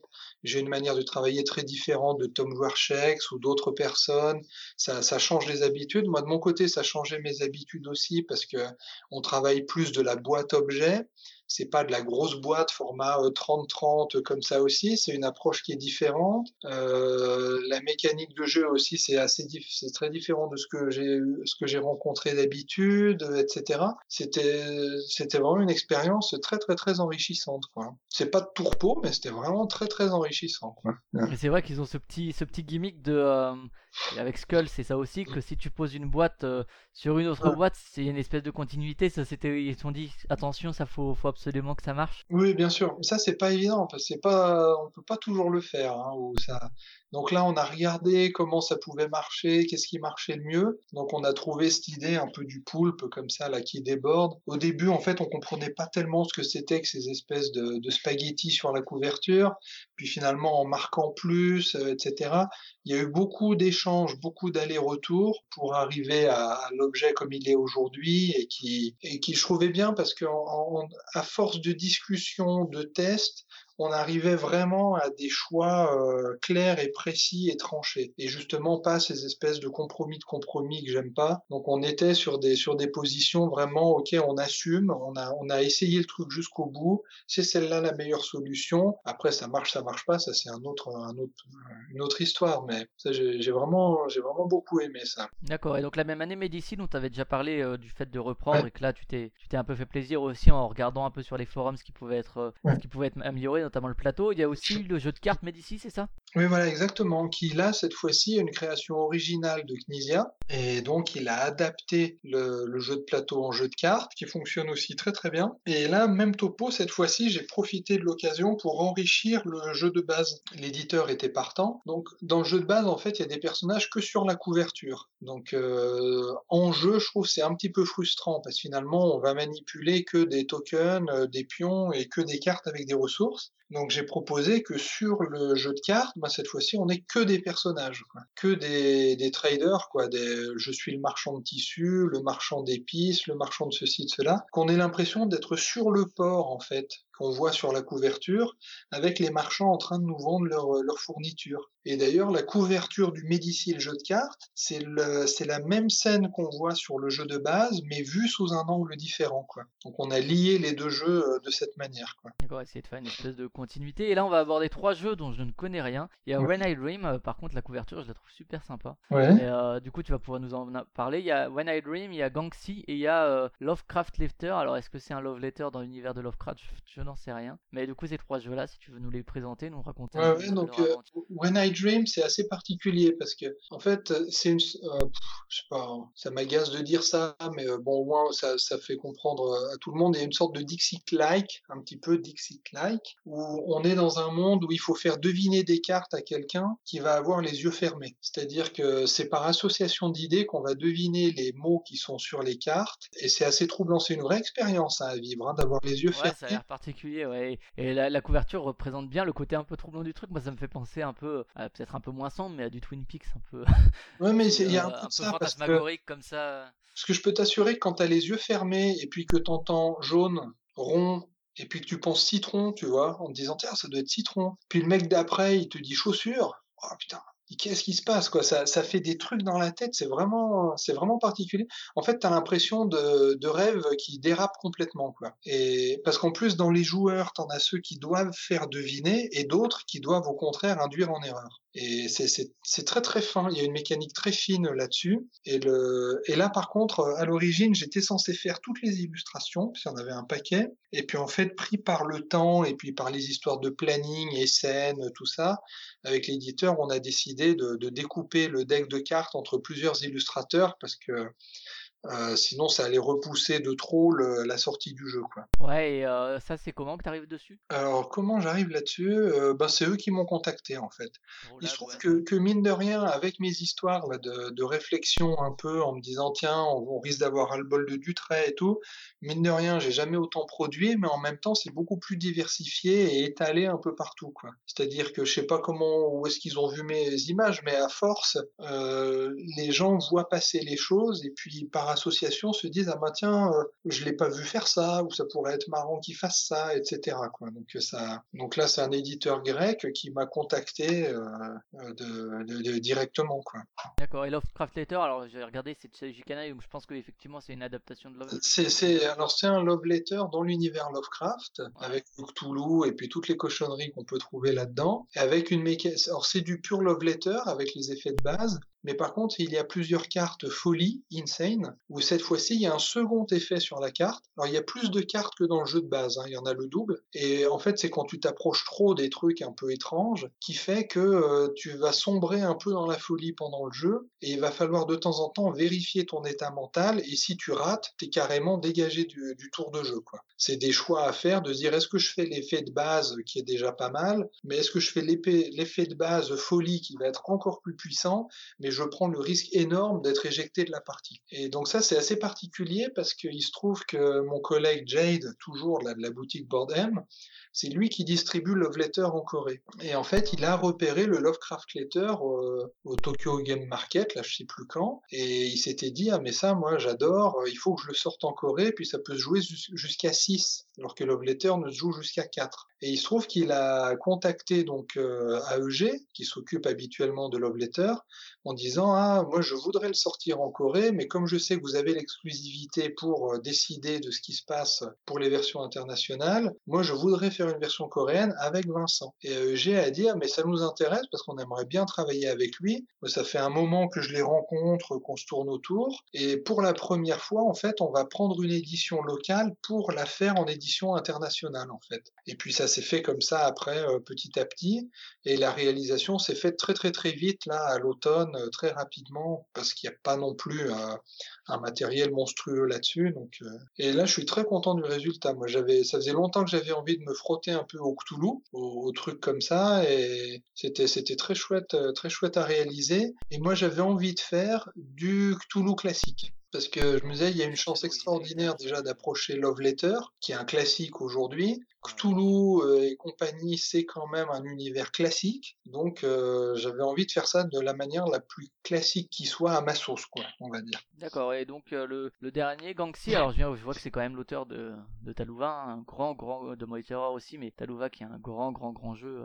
C'est une, une, réédition de Pyramide, en fait. D'accord, ok. C'est le jeu Pyramide qui était sorti, que je dise pas de bêtises, chez Raven Il y a je sais pas quand. Et c'est avec, euh, c'est grâce à Mandu Games avec qui je travaille et qui donc est en relation avec le fabricant Longshore à Hong Kong qui fait aussi de la distribution en Chine et qui en fait euh, publie actuellement sur le marché chinois euh, tous les classiques, les Spiel, les machins, tous les jeux classiques et qui donc voulait republier, ressortir celui-là mais sous une version adaptée pour son marché. Et donc après ils m'ont proposé de l'illustrer. Donc avec l'idée de ce Gangshi qui en Chine est un personnage un peu traditionnel de, de soldat zombie qui s'avance les bras en avant en sautillant quoi celui qui est sur le sur le, la couverture. Là aussi des masques euh, assez assez assez contrastés, euh, rouge, vert. Euh, là, là c'est pas évident parce qu'il fallait donner un peu de thème à ça, sortir de la pyramide. Donc on a imaginé que le Gangshi il vit dans sa tombe avec des petits trésors et puis les joueurs vont jouer un groupe de, de gamins un peu voleurs chapardeurs qui se déguisent avec des masques pour pas se faire attraper par le Gangshi et qui vont récolter les trésors. Ouais, les, les... est-ce que ce serait alors je sais pas c'est euh, celui qui a fait Cemetery of Splendor là récemment, euh, Ashipatong Vera. C'est cool, c'est ça?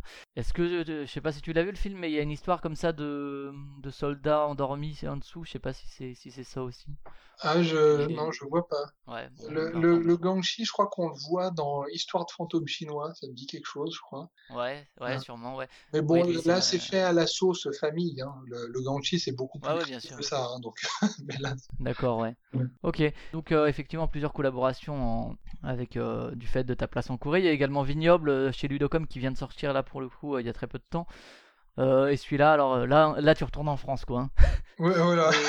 la tradition euh, bien francophone. c'est particulier parce que Vignoble, je l'ai fait il y a longtemps, en fait, il y a plusieurs années en arrière, et à cause de, de soucis de financement, des trucs vraiment pas marrants, d'aléas de l'édition vraiment idiots, le, le, jeu a pas pu sortir, quoi. Malheureusement, Ludocom à ce moment-là a eu des soucis, a pas pu le sortir, donc c'est resté en veille pendant des années, alors que le jeu était fini, quoi, complètement fini, jusqu'à ce que Serge Combat de Ludocom me, recontacte et me dise, ben ça y est, là, il faut, boucler cette histoire, on va le faire sur Ulule en financement participatif. Est-ce que tu es d'accord? On rajoute un plateau euh, spécial France pour élargir un peu le public, euh, etc.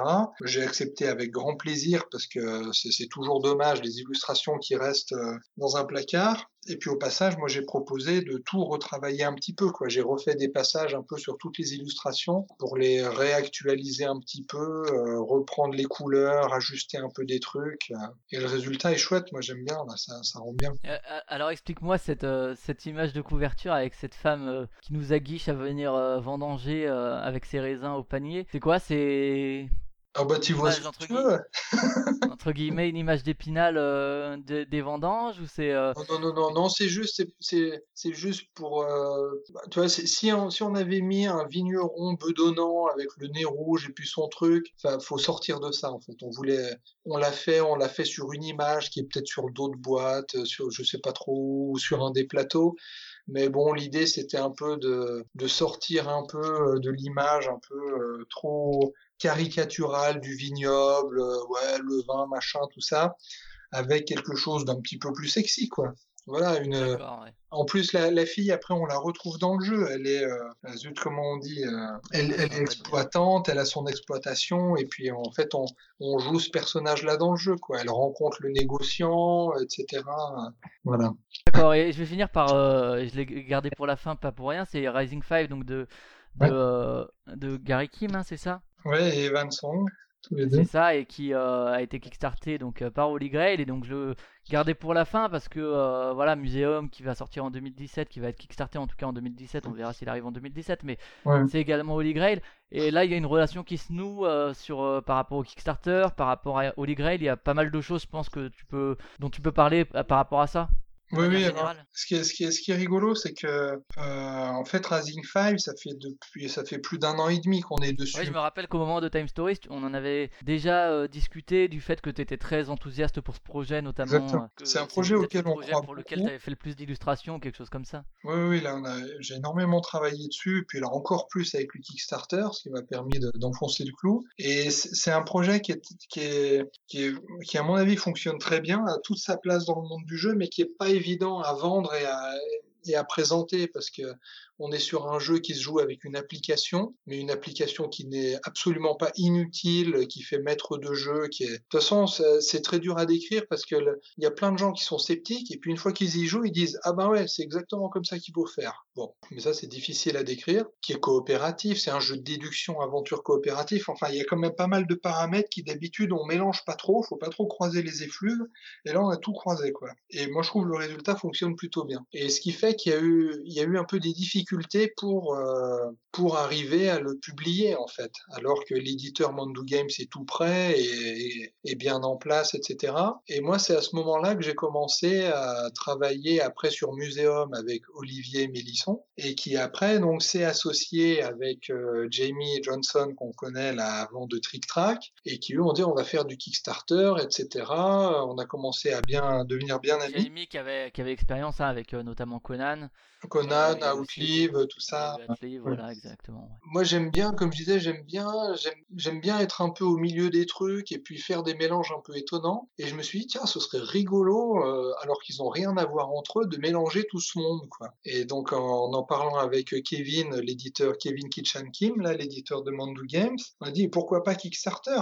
Il me dit, ah ben oui, pourquoi pas, mais je, je connais personne qui puisse gérer une campagne. Je dis, ben moi, je connais des Français. Eh ben ok, allez, on essaye. On les a fait venir à Séoul et puis ça s'est très très très très bien passé. Et donc après ça, hop, ça a mis le projet sur les rails comme ça pour aller sur Kickstarter, euh, euh, lancer le jeu, développer les stretch goals, tout le truc, faire une édition collector avec des figurines, pas pas pas du kilo plastique, hein, c'est juste là c'est de la figurine pour se faire plaisir. Euh, il y a 5-6 figurines qui représentent les personnages en jeu, c'est tout. un peu comme dans le septième continent qui a mis quelques figurines aussi, mais c'est pas un jeu de figurines du tout. Quoi. Voilà exactement. Là c'est vraiment l'édition collector du jeu, c'est une édition collector, comme quand on achète un Blu-ray collector parce que la boîte est en métal avec un petit livret et puis une demi-heure de commentaires. C'est dans cet esprit-là, quoi. C'est pas, c'est pas un jeu plus plus. C'est juste qu'on a plus de trucs, euh, il y a du matériel en plus.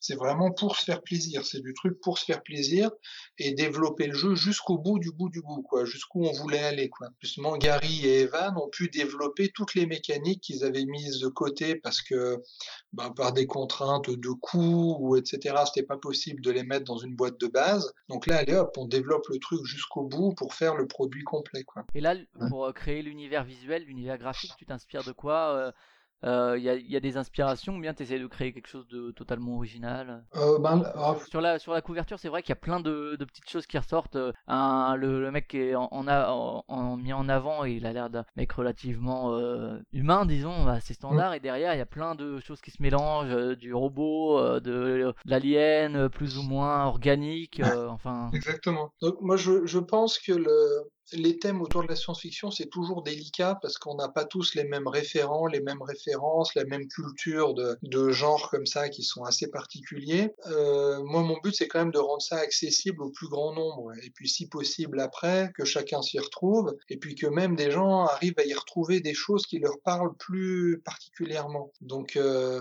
et la, la science-fiction, je trouve, c'est trop estampillé. Euh, ah bon, déjà, c'est Star Wars. Bim, hop, ça s'est réglé.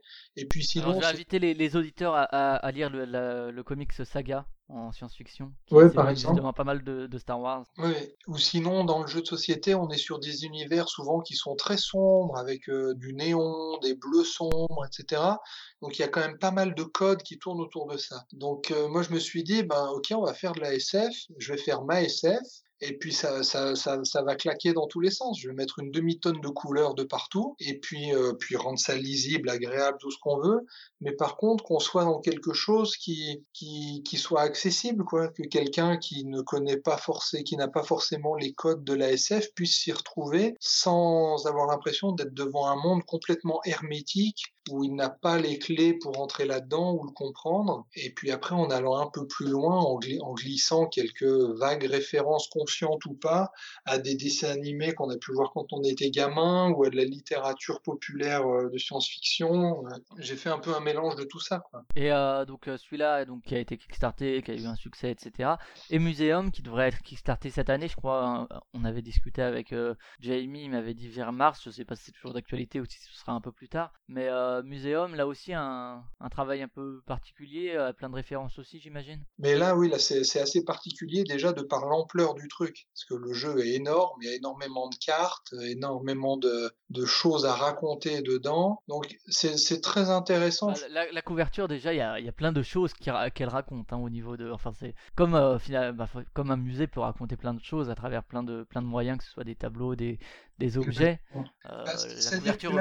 La, couverture, à mon sens, représente le jeu dans tout ce que tu pourras faire dans le jeu. C'est-à-dire que euh, dans le jeu, en fait, chaque joueur va jouer le rôle d'un conservateur de musée et va devoir créer sa galerie, quoi, créer son, son truc avec des œuvres d'art. Et chaque œuvre d'art qui est dans le, dans le jeu est quelque chose qui existe vraiment, avec une vraie description historique, sérieuse, euh, censée raisonner, euh, vérifier, valider, etc. Et sur la, et le, et le, chaque conservateur va enrôler des experts pour augmenter la valeur de, des chefs-d'œuvre qu'il va mettre en place dans son musée, va enrôler des explorateurs pour aller trouver, euh, piller des tombes euh, un peu sur les quatre continents.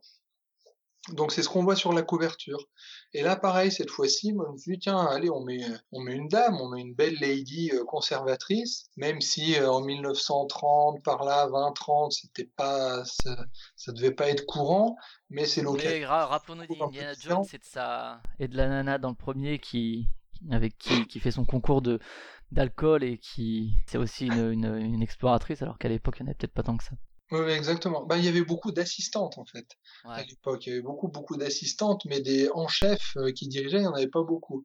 Donc là, même si on fait une petite entorse, on s'en fiche. Hop, on met la dame justement qui est la, conservatrice qui vient de recevoir les pièces à mettre. Derrière, on a euh, sur la couverture l'expert qui lui ben, va expertiser tout ça, et puis l'explorateur qui lui, euh, le baroudeur, débarque avec ses caisses et puis les ouvre pour tout ça. Donc là, en quelque sorte, ça fait une couverture entre guillemets un peu à l'allemande, où on va avoir toutes les étapes du jeu représentées. Moi, je voulais donner ce sentiment de richesse et de, de, profusion qu'il peut y avoir dans un musée, et puis le côté un peu excitant d'avoir toutes ces choses un peu démesurées, des formes, des couleurs différentes, avec du beau velours rouge sur les murs, euh, qu'on sente le côté précieux des musées, un peu euh, euh, sacré, on va dire, comme un sanctuaire quelque part, mais sans que ce soit morbide. Et c'est ce que je souhaite développer là-dedans. Et après, sur le matériel de jeu, là, il y a des centaines de cartes, euh, différents plateaux, où là, on aura justement toutes les étapes du jeu réparties. L'exploration sur les continents, l'agencement de son musée, euh, l'enrôlement des personnalités, euh, etc. le, monde ludique en reparlera de toute façon cette année. Hein. Ah, ça, c'est assez attendu. Là, hein. là on voit, on est assez épaté parce que on l'a présenté à SN, Olivier Jamie en France le montre un peu sur les salons, là ça commence à discuter de distribution, etc. Ça commence à pas mal... Euh... Ouais, là ça... Il y, y, a une certaine pression qui, qui se met en place. dynamique qui se crée, ouais. Bon, c'est... Et Mythic Battles euh, tu as également participé euh, au jeu qui arrivera aussi peut-être en 2017 c'était un peu particulier parce que j'ai participé, mais uniquement pour euh, créer des concepts d'armes et objets, en fait. D'accord, ok. C'est-à-dire, c'était au moment, si je dis pas de bêtises, au moment où les figurines se faisaient ou étaient en train de se faire, etc. Où c'était des dessins en noir et blanc, en fait, au trait, un peu dans la veine de ce que j'avais fait précédemment au jeu de rôle, où j'ai créé plus 70, je crois, objets comme ça, un peu dans tous les sens, au design différent, pour que ce soit exploité après sur les figurines ou sinon comme de la déco dans les règles, des trucs comme ça. D'accord. Et si on est sur euh, sur le sur euh, Board Game Geek, le dernier qu'on voit à venir, c'est Kings Road euh, chez Grail Games, avec qui tu avais déjà collaboré pour Medici. Ça, ça arrivera aussi en 2017 Normalement, ouais. En fait, c'est un Knizia, c'est un petit Knizia light qui en fait qu'il a c'est euh, si je dis pas de bêtises c'est une variante d'un jeu qu'il a fait il y a bien longtemps ça, et qui... est spécialiste là-dedans de d'approfondir alors il y en a qui diront qui s'autoplagient etc qui fait toujours la même chose il y en a d'autres euh, dont je suis plutôt moi de ce côté-là qui pensent que c'est un, un, vrai auteur et qu'un truc qui va l'approfondir quitte à se répéter un peu mais qui va essayer de le prendre jusqu'à la moelle, quoi. Ah là, c'est tout à fait ça. Là, il a extrait un truc d'un jeu qu'il a sorti je sais pas quand. Alors après, c'est très simple. Il n'y a pas beaucoup de matériel, ça, mais c'est un peu comme Medici le jeu de cartes. Ça fait des bons, des bons entre guillemets petits jeux comme ça, où il y a quand même euh, euh, il y a quand même une bonne petite dose de réflexion, euh, ça, ça, ça, fonctionne très bien. Mais il y a, il y a quoi? Il y a, il y a un plateau et dix cartes, hein. il n'y a pas, pas beaucoup beaucoup de trucs. Euh. Mais c'est de la réflexion pure après. Quoi. Knizia, ok, donc ça cette année avec Grail Games. Est-ce que là on voit quand même quelque chose qui se dégage? Alors tu pourras nous parler du futur. On voit qu'il y a quelque chose qui se dégage, il y a la collaboration avec Holy Grail, il y a la relation avec les auteurs coréens, il y a le, le fait que tu prennes de plus en place dans le, de plus en plus de place dans le développement des jeux, etc. Tu parlais tout à l'heure d'une place de directeur artistique. Euh, le futur, 2017, ça va être quoi pour toi, à part les jeux qu'on a cités qui vont sortir cette année? Bah là, je, je, travaille sur un jeu, euh, je travaille sur un jeu avec euh, Matago. En fait, ça s'appelle l'île au trésor. Donc là, ça va commencer à, à circuler un peu. Donc euh, y a, c'est l'île au trésor, c'est un jeu de Marc Paquien qui a fait le, le nouveau Days of Wonder là avec Bruno Catala. Yamatai? Voilà, Yamatai. Donc là, il a fait un jeu solo qui s'appelle l'île au trésor que je suis en train d'illustrer, qui est très très très malin. Donc ça, basé sur le roman de Stevenson, j'imagine? Euh, ouais, plus, enfin, c'est plutôt une chasse au trésor, on va dire. Et pour le coup, euh, là, je me je, m'amuse bien en fait en, en, faisant venir sur la même île un peu euh, plein de pirates iconiques. Euh, puis on s'en fout un peu si c'est pas la même époque. Donc John Silver, il y a puis d'autres que j'ai inventés au passage, etc. Que ce soit un peu euh, l'île au trésor qu'avec des majuscules, quoi. C'est la l'île au trésor. Voilà, c'est les Expandables des pirates, quoi. c'est un peu ça, voilà. Donc ça, ça, ça va être cool. Ça, c'est en, en cours. Après, donc, il y a Muséum. Euh, il y a le jeu que j'ai co en co-auteur avec euh, Bruno. Donc là, qui est, qui est en cours, qui est... Bon, là, le, jeu, lui, il est fini. Côté mécanique, c'est tout calé et tout. Donc, euh, c'est par... illustrations quand même ou euh, c'est un autre illustrateur, du coup? Bah, C'est particulier parce qu'on a décidé de faire ça au cas par cas. Donc, il y aura des éditions, ce sera moi, puis d'autres non. Donc, on va voir. C'est en fonction du feeling et de, de, de ce qu'on nous propose, des marchés qu'il y, a, qui a en face, en fait. et puis, et puis là, en fait, je suis en train de, de, il y a, attends, je compte, il y a trois, quatre, il y a cinq trucs en fait qui sont en train de se signer pour les mois à venir puis pour l'année prochaine. Euh, là, malheureusement, je peux pas en parler, j'aimerais trop, mais je peux pas. ça, ça, ça, va, ça, va, être cool. Il y a des, là, pareil, les, les auditeurs il vont... des associations marrantes, quoi. Ça va être rigolo. D'accord, les auditeurs en entendront de toute façon parler par les réseaux habituels sur Facebook et compagnie. Ah, hein, ça va être difficile de passer à côté. Mais... D'accord. Et euh, ouais, donc de ces tendances qui se dégagent, est-ce que tu peux nous dire un mot un peu sur euh, alors j'ai appelé ça intermédiaire Asie-Europe, tu m'as dit que c'était pas vraiment, vraiment ça. Euh, déjà, est-ce qu'on pourrait comparer Je sais pas si tu es en contact avec Isobretnik, qui je sais est aussi une espèce d'intermédiaire entre Europe et Japon. Ouais, non, c'est pas tout à fait la même chose. C'est-à-dire que, euh, oui, je l'ai vu justement, je l'ai vu à Séoul il y a pas longtemps. Là. On a, on a mhm. discuté de tout ça. Euh, comment dire Disons que le, moi, quand je travaille avec Holy Grail Games ou que ce soit avec les Coréens, c'est plutôt au, au, cas par cas, au coup par coup, quoi. Il n'y a pas, pas vraiment de quoi. J'ai pas de mission, quoi. D'accord. C'est-à-dire là, avec Kevin chez Games. Là, en ce moment, je fais directeur artistique sur deux, de, sur deux projets. Donc, j'ai trouvé les illustrateurs, je suis en train de les aider. Euh, donc, c'est cool, ça fait une bonne émulation, on fait des bons trucs. Euh, après, peut-être qu'il me reproposera pas tout de suite, ça dépend de la fréquence de, ses sorties. Pour Holy Grail Games, c'est un peu la même chose. Là, je vais faire creative director avec eux. Donc, euh, je vais superviser des projets, mais je ferai pas les illustrations. Je peux aider à trouver du monde. Par contre, peut-être que je gérerai à chaque fois tout ce qui est euh, euh, graphique design des campagnes pour assurer une certaine unité, un esprit, etc. Mais ce que ce que je vois surtout dans les dans les tendances, c'est que euh, mine de rien, quoi, même si bon ben Dutray il sort plein de trucs de partout, etc. mine de rien, ça assure pas, ça assure pas, ça assure pas des sous sur des années et ça remplit pas une vie, quoi. Donc j'arrive à un moment où je me dis tiens c'est pas mal de diversifier un petit peu parce qu'on sait jamais, hein, le, les modes changent, les, les choses changent. Si d'un coup ça se relâcher un petit peu, il faut, faut que j'ai des choses à faire. Moi, ça m'intéresse de faire des choses différentes. Et puis, quelque part, ça met un petit peu des petites graines un peu de tous les côtés, euh, qui sait, pourront peut-être aider pour euh, la retraite plus tard, pour je sais pas quoi. Il euh, y, a une volonté un peu globale en ce moment. Alors moi, ça me fait trop de choses à faire en même temps. Je suis complètement débordé sans arrêt, ce qui est pas, pas évident à gérer par rapport au projet en cours. Mais bon, euh, les, les collègues, les éditeurs, les collaborateurs sont compréhensifs et puis on, s'y retrouve. Mais c'est plus dans cette volonté-là, quoi, de, de, de, développer plus ce que je peux faire. Et puis ça fait plaisir aussi que des gens se disent, tiens, Vincent, il peut nous aider sur la direction artistique, il y a quelque chose à faire, profitons-en. Ça, ça, ça me plaît bien. Tu te vois pas comme agent d'auteur asiatique pour euh, les mettre en relation avec des autres éditeurs occidentaux Non, non, pas du tout. Non, non, non. C'est après ça se fait. Hein. Il y a des trucs ça se fait. Est-ce est justement, est-ce qu'au-delà de ça, euh, comme tu es en Corée et qu'il y a des auteurs en Corée, est-ce qu'il y a des éditeurs occidentaux qui, euh,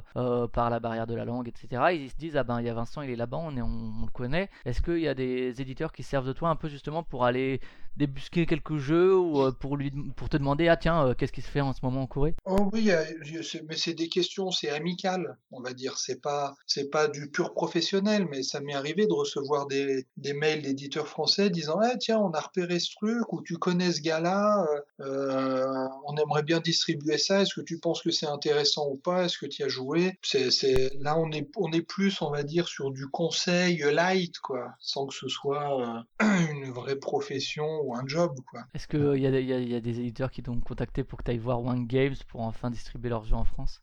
Non? Non, non. non, non. Parce que je sais que c'était un sujet euh, longtemps, euh, longtemps abordé, notamment Yellow qui, qui était en, contact, euh, enfin qui aurait bien aimé les avoir aussi dans la gamme mini.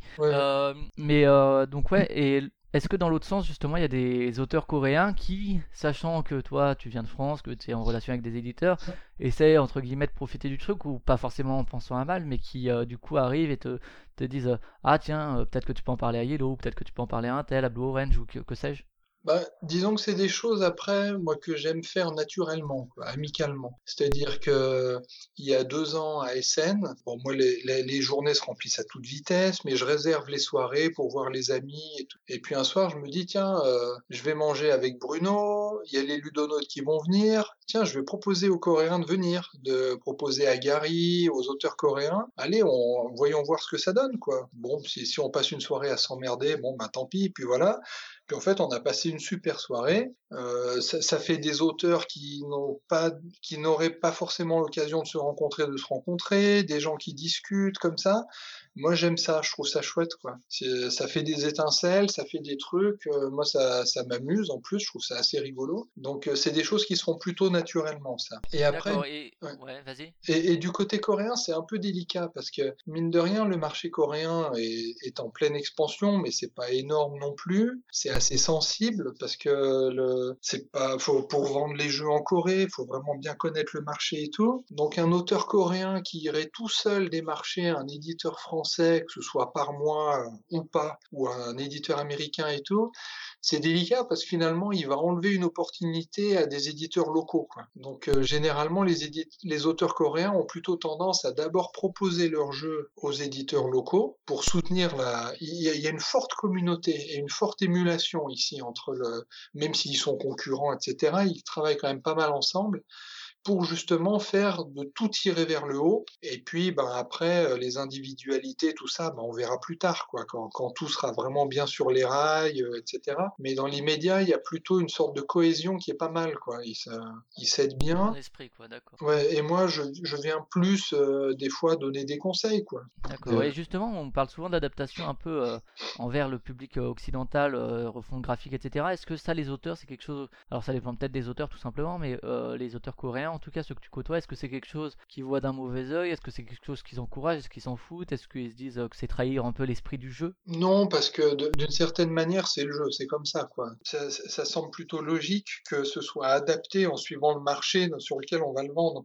Si ça va pas trop loin, bien entendu. Et puis surtout, ça fait de la publication, ça fait de la visibilité. Mais en, revanche, il y, a un côté, je pense, faut faire un petit peu attention, c'est que des fois, il y a un petit peu un côté miroir aux alouettes en se disant, ah bah ça y est, je suis publié par, je sais pas qui aux États-Unis, en Europe, et puis finalement tu t'aperçois que ben c'est un jeu de plus dans une collection, puis que ça disparaît rapidement, puis finalement il n'y a pas de visibilité, que ce soit pour le jeu, pour l'auteur et tout. Et à mon avis, j'ai un peu le sentiment, voyant ça un peu de l'extérieur aujourd'hui, j'ai un peu le sentiment qu'en France, que ce soit les médias ludiques ou le public, etc., on a les Français, les Européens ont une vision un petit peu simpliste de, de ce qui se passe en Asie. C'est un petit peu toujours ah les petits jeux coréens ou les petits jeux japonais, etc. parce que de ce que je vois ici, et puis dans ce, dans, ce quoi je suis impliqué, et puis là où je vais participer pour des projets à venir, euh, il va y avoir des jeux qui vont débarquer de Corée, pour ce que je sais, et qui auront leur place à côté de n'importe quel jeu européen sans qu'on ait à changer les illustrations ou quoi que ce soit. C'est-à-dire que les, ils arrivent maintenant à un niveau de production, de qualité, de recherche, de game design, etc., qui fait que les jeux vont arriver en Europe comme un jeu allemand arrive, comme un jeu américain, etc. Quoi.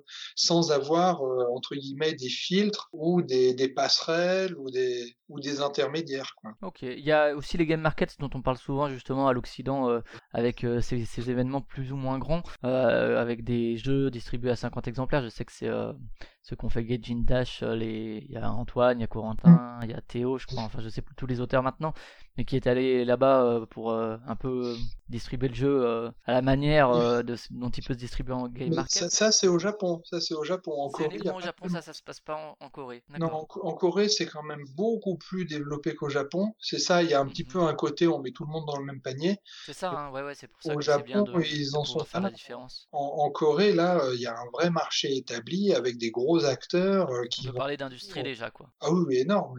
Et par exemple, Taïwan en ce moment est en train de monter très très très fort aussi, avec d'excellents jeux. Euh, apparemment, ils ont de l'argent en plus derrière pour produire, faire des gros trucs. Euh, la Chine là est en train de se réveiller aussi. Euh, ça, non, ça, ça grimpe, ça grimpe. Et moi, je vois venir le coup où en Europe, il y en a qui vont louper le coche, quoi. c'est maintenant. Mais, parce que c'est vrai qu'à l'Occident, finalement, on a une vision un peu, un peu disons, simplifiée, simpliste de ah, l'Asie, et puis on, on associe Asie, Chine, Japon, Taïwan, tout ce que tu veux, euh, Corée, etc., sous un espèce de même étiquette, alors que c'est vrai qu'il y a des différences justement entre ces différents pays. Avec en Chine, par exemple, on a longtemps parlé d'un marché de la, de la contrefaçon très important, qui est peut-être pas vrai en Corée, qui est peut-être pas vrai au Japon. Le Japon, les game markets dont tu parles, qui ne sont pas forcément en Corée de cette manière-là, que mm. c'est devenu une industrie beaucoup plus importante, etc. C'est bien de pouvoir un peu faire la différence entre les pays, d'avoir quelqu'un entre guillemets sur place qui nous, qui nous explique les différences, quoi. Bah, j'ai écrit quelque chose de, deux, trois fois. J'ai écrit des petits billets comme ça sur Facebook. Là, j'en ai écrit sur TrickTrack aussi. J'ai rajouté des choses quand je suis allé à Hong Kong, là, rencontrer un, un fabricant. Et c'est très intéressant parce que de voir comment ça se passe vraiment sur place avec les personnes en face à face, c'est quand même pas du tout la même chose. Hein. Et puis, euh, ça, ça, se développe ici très fort, très très vite. Et puis, c'est plutôt raisonné et sensé. Hein. C'est pas débile. Hein. C'est pas. Alors, il y a toujours. l'Europe de l'Est après la, après la chute du, du rideau de fer, quoi non, non, non, mais c'est pas les, histoires de copycat, là, les copies chinoises, le travail des enfants, ça existe. Euh, il y a bien sûr ça, etc. Ça, c'est terrible, mais de, ce que j'ai vu moi de, de fabricants que j'ai rencontrés et tout, on est à des années-lumière de ça, quoi. Et on est même avec des gens souvent qui ont plus d'expérience que les fabricants européens, qui eux sont beaucoup plus jeunes. Une entreprise comme Longshore, elle est là depuis 20 ans ou 30 ans en fait à produire du jeu, quoi. Donc euh, c'est des choses, c'est des boulets qui, qui se traînent un petit peu forcément parce que ben voilà, le voisin il a fait ça, c'est pas bien et tout, mais c'est c'est très très très différent. Hein. même avec une éthique un peu euh, euh, maintenant, euh, attention, l'environnement, etc. Il y, a, une force de frappe là qui est assez assez costaude et qui peut, quand, quand ça se met en marche, ça, ça, peut aller vite. Quoi. Et d'un point de vue très général, maintenant le marché en Corée, c'est distribution en boutique. Alors tu dis que c'est effectivement tu une industrie, des auteurs locaux, etc. que ça que ça monte. les boutiques, on en voit, il y, a bien sûr à Séoul, j'imagine, mais c'est plutôt répandu dans le pays ou bien c'est beaucoup de ventes par correspondance? Ça se passe comment? Je pense qu'il y a beaucoup par correspondance parce que les Coréens fonctionnent énormément. Par correspondance interne C'est euh, des boutiques coréennes vers les Coréens? Oui, ou sinon sur des sites genre Amazon ou tout ça. Il n'y a pas d'Amazon en Corée, mais un équivalent et tout. Je, je, me demande si les boutiques sont pas un peu plus spécialisées en fait, pour vraiment pour les joueurs un peu plus connaisseurs. Après, il y a, y a, et puis par contre, c'est beaucoup développé en supermarché aussi. C'est-à-dire que là, au grand supermarché à 5 minutes de chez moi, euh, je trouve Splendor, je trouve Citadel, je trouve Catane, euh, voilà. Quoi. Tu les, tu les comparais à quel supermarché en, en, France euh, Plutôt Carrefour, Leclerc? Ouais, un Carrefour, quoi. Un Carrefour. Carrefour, d'accord. Et puis après, tu as les, les équivalents Toys R Us, etc., où là, tu as des grands rayons de jeux, alors euh, qui sont plus, oui, du, du mass market, comme on dit, mais on, on trouve aussi d'autres jeux dedans. Hein. Il, y a, il y a quand même une offre euh, de base qui, qui, à mon sens, dépasse quand même un peu le simple Monopoly, bonne paye, euh, comme ça, quoi. D'accord, ouais. Même le Time's Up, parce que maintenant, c'est vrai qu'on trouve même du Seven Wonders, c'est vrai à la grande grande récré, je sais pas, remarque, mais à la Fnac par exemple, maintenant on trouve du Seven Wonders, on trouve du Dixit, etc. Ben, ben, là, c'est un peu dans les mœurs, c'est au supermarché, quoi. Quand tu vas au supermarché, tu peux acheter ça, quoi. Alors que c'est vrai qu'ici à Carrefour, on trouve les TF1 Games. Oui, voilà, mais c'est un peu ça, non, là. Ouais, ouais. Et d'un point de vue de la pratique du jeu, c'est, euh, tu as parlé effectivement toi de ta pratique. Est-ce que c'est, on se réunit en club, on va en boutique, il y a des cafés-jeux, des trucs qui existent comme ça, ou c'est plutôt euh, en cercle restreint, fermé d'amis? Alors c'est, c'est marrant parce qu'en Corée, en fait, on s'invite très peu à la maison. Déjà parce que rien qu'à Séoul, c'est immense, hein, en surface, c'est 4 à 5 fois Paris. Donc euh, quand tu invites les gens, ils, vont mettre deux heures à rentrer chez eux le soir euh, c'est pas trop possible. Donc euh, les gens se réunissent pas mal en café-jeu. Euh, ça joue beaucoup à deux en fait, en couple. Il y a beaucoup beaucoup de couples qui jouent, les, les jeux à deux marchent bien. Et sinon, ouais, c'est surtout entre amis dans des cafés-jeux, je pense, ou à la maison en famille. C'est beaucoup les mamans qui achètent des jeux pour les enfants. Le secteur, on va dire euh, euh, ludo-éducatif, cartonne encore et ça marche très très très fort. Quand tu sors un jeu, si tu arrives à dire que bah tiens avec mon, on apprend toujours quelque chose en jouant, il y a toujours un petit quelque chose à apprendre. Ah tiens mon jeu, on apprend ça, bim ça, ça, ça, se vend quoi après derrière quoi. Il y a, ça, ça, ça c'est très très très développé quoi. Et puis après justement petit à petit, étape par étape, ça mène les gens vers euh, des jeux un petit peu plus costauds. Je crois pas dire de bêtises, mais il me semble que Splendor en Corée, c'est la, c'est quasiment une des plus grosses ventes à l'international quoi. Ça marche très très fort. Les mamans achètent ça pour jouer avec les enfants. On joue à Splendor quoi. Ok, bah écoute, merci pour ce panorama. C'est vrai que c'est toujours intéressant justement de pouvoir un peu avoir la vision de quelqu'un qui est sur place parce que c'est vrai que nous, de loin, on a toujours des images un peu d'épinal ou euh, des certifications, etc. c'est bien de pouvoir clarifier un peu les choses. Euh, on va terminer avec l'interrogatoire de l'illustrateur. On a fait ça avec Pierrot et Arnaud. C'est des questions auxquelles tu peux répondre très rapidement. Ouais. Alors, est-ce qu'il y a un auteur détestable que tu refuserais d'illustrer? Voilà. Euh... Pas obligé de donner de nom. Hein. voilà, aucune idée.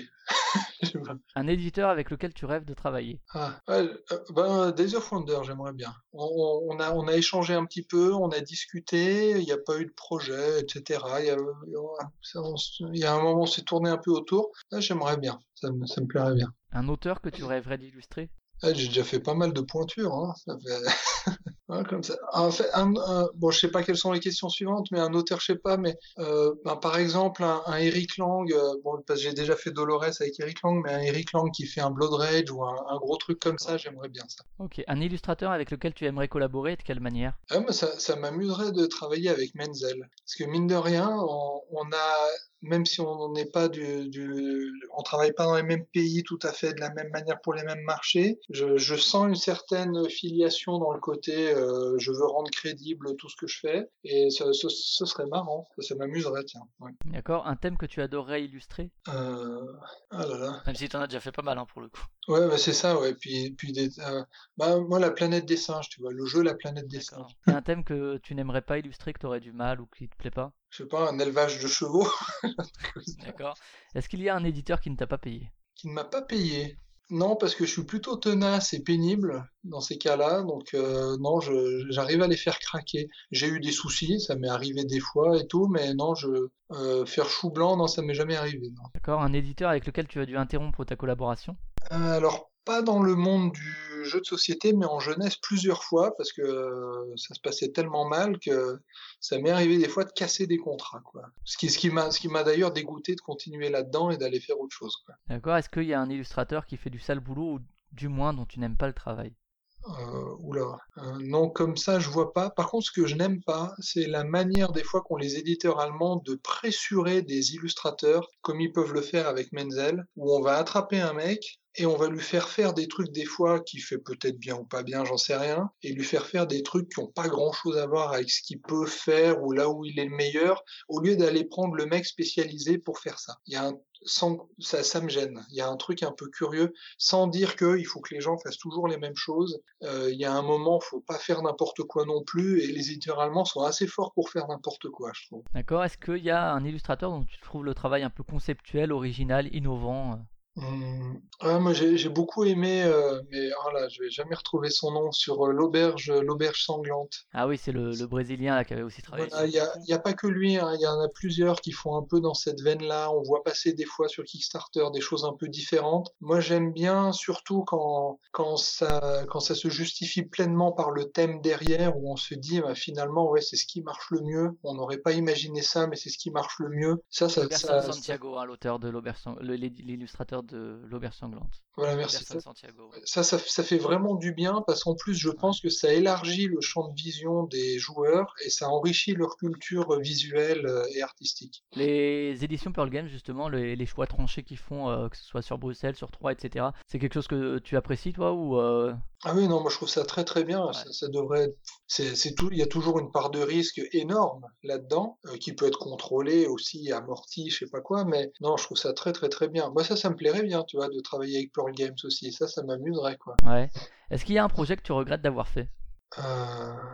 Hmm, non, pas, que je regrette pas, mais je, je, me dis que sur Broom Service, on aurait pu faire différemment. J'ai un petit, ça me reste un peu en travers de la gorge parce que je suis pas mécontent du résultat, puis ça plaît visiblement. Bon, bah si les gens sont contents, c'est quand même le principal au final. Mais je pense qu'on aurait pu faire mieux. On aurait pu développer euh, un peu différemment et avoir quelque chose euh, d'un peu plus costaud, quoi. Est-ce qu'il y a un projet où euh, tu serais passé à côté, tu aurais pu travailler dessus, mais finalement tu l'as pas fait pour diverses raisons et que tu regrettes aussi? Alors, en fait, on m'avait, oh, bon, c'est pas tellement un regret, mais on m'avait proposé Seven Wonders en fait à l'époque. Mais en même temps, à l'époque, j'étais pris par Tikal 2 et tout, j'aurais pas pu mener les deux de front.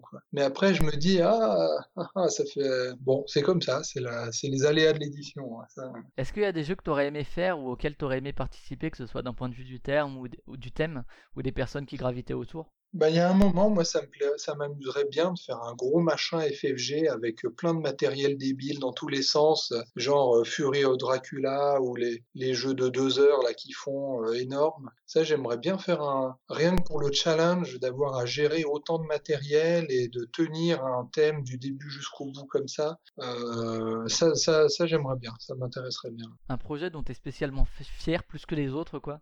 Euh, voilà, le, le Rising 5, je suis assez content, hein, parce que je suis content de beaucoup de projets, il y en a beaucoup dont je suis très content, mais de, pouvoir justement après, grâce à Kickstarter derrière, pouvoir développer un truc jusqu'au bout comme ça, euh, je l'ai pas fait souvent. Je l'ai fait sur Time Stories, mais parce que le cadre était comme ça. Là, il se trouve qu'on est allé de rebondissement en rebondissement dans cette aventure, et, ça, c'était pas mal. Là, il y a un joli sentiment d'accomplissement à la fin. Là. je touche au but et c'est bien. Une question à laquelle tu as répondu, un jeu sur lequel t'aimerais revenir et retravailler Tu as parlé de Boom Service déjà. Et euh, est-ce que tu es du genre à mettre des références cachées dans, dans, des jeux, des références pop ou des références personnelles? Bah, si c'est justifié, oui. Euh, je dois dire que le, le côté un peu euh, euh, blague potache, on fait un clin d'œil aux copains, tout ça et tout, pourquoi pas, mais ça m'amuse de moins en moins. Et si je le fais, il faut vraiment que ce soit justifié par le thème, le ce qui va avec euh, et tout, parce que sinon c'est un peu, je sais pas, je trouve ça un peu hermétique. Et puis mine de rien, on a quand même pas, on est l'illustrateur, il est quand même là pour exprimer des choses, et j'ai un peu l'impression de gâcher de la place des fois en ça. Donc faut, faut, que ça se tienne en fait.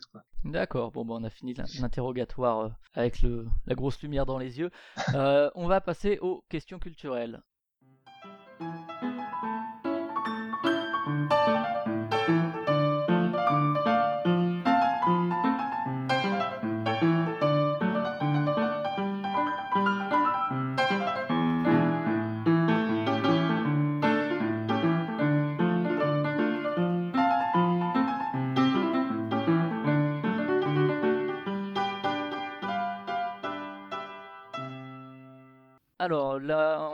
Rapidement, en termes de musique, qu'est-ce que tu aimes? Un peu de tout. Moi, j'aime bien un peu de tout. J'aime beaucoup Gérard Manset, que j'écoute depuis toujours, mhm. depuis l'adolescence. C'est pointu, hein Moi, je, je connais, mais c'est assez pointu. Ouais, c'est assez je- pointu, mais je.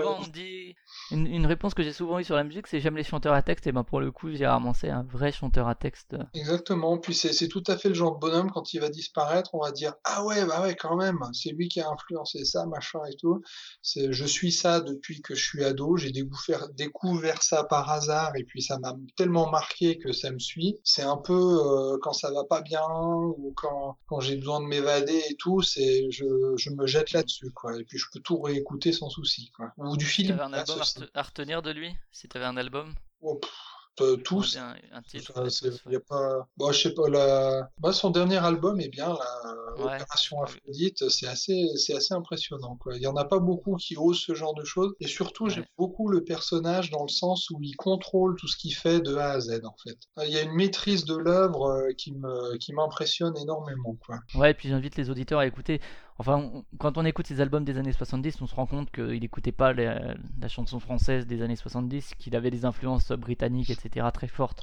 Il y Ouais. a certains trucs où on retrouve du Bowie presque par moment. Enfin, c'est assez, assez intéressant euh, d'un point de vue musical. En cinéma et série? Euh, cinéma, euh, j'adore Clint Eastwood. Je suis un grand fan. À, à la manière Acteur de et penser, réalisateur Euh, ouais, ouais, alors tout, là, moi, là vraiment, j'ai tout vu, tout lu, tout, tout écouté, je suis ça, T'as vu tout dernier, la Sully? Comment? T'as pu voir Sully, son dernier? Euh, pas encore, Avec Tom malheureusement. Hanks Non, pas J'ai encore. pas, j'ai pas, j'ai pas eu le temps, ça, j'ai hâte de voir ça. C'est quelque chose que je suis parce que pareil, euh, si on connaît le personnage, même si on connaît le bonhomme derrière, euh, qu'on apprécie ou pas la personnalité et tout, c'est vraiment quelqu'un de complexe, très très très complexe et ça se ressent dans chacun de ses films et on voit vraiment, même si des fois on se dit ouais celui-là il l'a fait un peu pour le fric comme ça, on- il y a, il y a toujours un message, quelque chose et ça j'aime beaucoup quoi. Suivre l'œuvre de quelqu'un de A à Z, je, je trouve ça très très intéressant.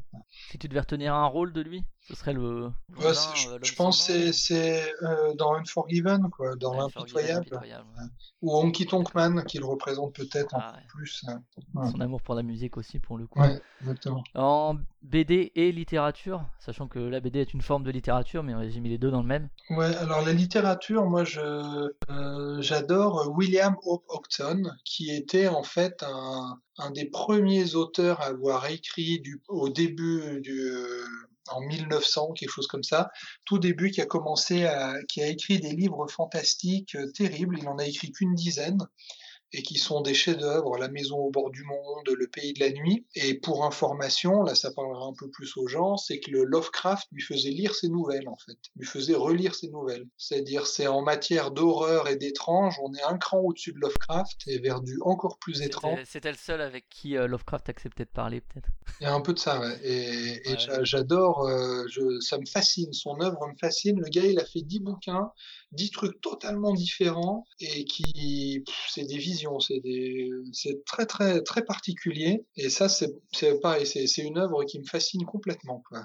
Et en BD, du coup? Bah en BD, j'en, lis de moins en moins en fait, parce que euh, pff, là, je, là comme ça, j'ai, même pas de titre à citer comme ça, quoi. Je, je vois pas parce des que grands, des grands classiques euh, qui, qui t'ont marqué, peut-être? Oh ben le, la- le, le, le pouvoir du grand Schninkel ou les Bilal, la trilogie Nicopole, des, des choses comme ça. Ça, ça a été des bases quand j'étais ado, que ça, fait parmi des, c'est, parmi les premiers livres où tout ce qu'a fait Book à cette période-là, c'est toutes ces BD-là qui... Moi, je me souviens très bien d'une fois, euh, je devais avoir 14-15 ans, mon grand-père m'avait donné 200 francs à l'époque, et m'avait dit, va t'acheter des BD, mais prends pas du, du Spirou, du Tintin, je sais pas quoi, prends quelque chose au-dessus, quoi. Va, va chercher quelque chose que tu connais pas pour, pour élargir un petit peu et tout. Et j'avais tapé au hasard dans ces titres-là, et ça avait été un vrai choc graphique, quoi. Ça... Ah, Bilal, ouais, c'est assez particulier. euh, c'était à l'époque où il faisait encore des couleurs, où il mettait encore des couleurs, et ça m'avait ça m'avait fasciné, quoi. Et euh, dans, en jeu vidéo, tout à l'heure, tu as parlé de l'Atari, mais euh, est-ce qu'il y a quelques jeux vidéo dont tu voudrais parler qui t'ont marqué? Ouais, ben moi les, les jeux qui sont bien immersifs, genre euh, Skyrim, des trucs comme ça, ça j'ai j'ai joué jusqu'au bout, j'ai tout vu, tout fait. Mais là, j'ai comme j'ai absolument plus le temps, quand j'ai un petit peu de temps, je fais du Hearthstone en fait. D'accord, ouais, comme je- beaucoup d'auteurs de jeux de société. Ouais, je, ouais, ouais, mais ils, ils sont nuls les mecs. Moi, j'arrive au rang 3, des trucs comme ça là. c'est- Enfin, donc, ouais, moi j'ai- j'aime bien ça, ça détend. Puis en plus, j'aime bien les illustrations, donc euh, c'est c'est Ouais. c'est l'utile. à Travailler pour le jeu vidéo en tant qu'illustrateur, c'est un truc qui te plairait? En tant ou de directeur artistique ou un truc comme ça maintenant Sur un projet indé ou moins Ouais, je sais pas, je sais pas le sans sans sans ego mal placé et tout. Moi, j'aime bien. Je suis pas très partageur quelque part là-dessus. Donc, euh, j'aime bien faire mon truc un peu. Euh, je sais pas, j'ai un peu du mal. Le, le travail d'équipe, j'aime bien, mais j'aime bien. Je finis tout seul, hein, de toute façon après. Hein, donc, euh, il y, y, a un moment quand même où le travail d'illustrateur, ça se fait en solitaire et c'est ce que je préfère encore. Quoi. Ok, bon, on a fini les questions culturelles, on va finir avec les questions à la con. Alors ça, c'est très tordu, mais bougrement intelligent. 2017, année de là euh, 2017, peut-être de la stabilité, même si ça rime pas. D'accord. France ou Corée? Ah, ah c'est dur là. Ben, on va dire euh, plutôt Corée là. On va, on va rester Corée encore un moment là. Bon moment. Un moyen de transport. Euh, Oh, une barque, c'est pas mal une barque. Liberté sous contrainte ou destruction des cadres? Hmm. Non, liberté sur contrainte. Moi, je suis plutôt safe. Euh, Alors, tu vas me corriger dans la prononciation, mais kimchi ou bulgogi? Bulgogi? Ah. Non, c'est dans la prononciation, ça va. Euh, le kimchi, ça dépend s'il est très fermenté ou pas. s'il mhm. est frais, ça va. Sinon, c'est trop fermenté, trop piquant, je meurs. Donc, on va dire bulgogi. StarCraft ou League of Legends euh, Aucun des deux en fait. Moi je suis pas, je suis pas assez rapide pour ça. D'accord. Et un film coréen Un film coréen. Euh, ah, euh, attends, je, je veux pas me tromper. Printemps, été, automne, hiver, puis printemps. Oh le con Oh le con Il est con. Hein. Ok, bon bah c'est la fin de cet épisode. On va se quitter là-dessus. On va vous remercier d'avoir euh, écouté. Vincent, merci pour ta participation longue et passionnante sur l'état du marché coréen, sur ton travail d'illustrateur, etc. C'était très intéressant, je te remercie. Euh, malgré le, décalage horaire, je pense que ta nuit, euh, je te l'ai bien écourté. Aucun souci, ça va. D'habitude, je travaille, donc ça va, tu m'as fait une pause là, c'est très bien. D'accord. On peut te retrouver sur ton site. J'avais lu un, un, je sais plus si c'était un post tweet Facebook ou quelque chose comme ça, qui disait que maintenant, tu le blog, etc., tu l'utilises utilisait plus tellement Ouais, parce que ben, ça s'est transformé depuis quelques années. Finalement, il y a quelques années, euh, on pouvait communiquer allègrement de nos projets sur nos blogs respectifs, euh, les illustrateurs. Euh, moi, mon blog, j'ai d'ailleurs créé il y a plus de 13 ans maintenant, il y a longtemps. Et aujourd'hui, finalement, les, éditeurs, les éditeurs sont un peu appropriés cette communication à partir des crayonnés, des images, ce qui fait que ça a plus tellement de sens de faire ça, je trouve, à moins d'apporter du vrai contenu original, détaillé, développé, et ça, ça prend du temps.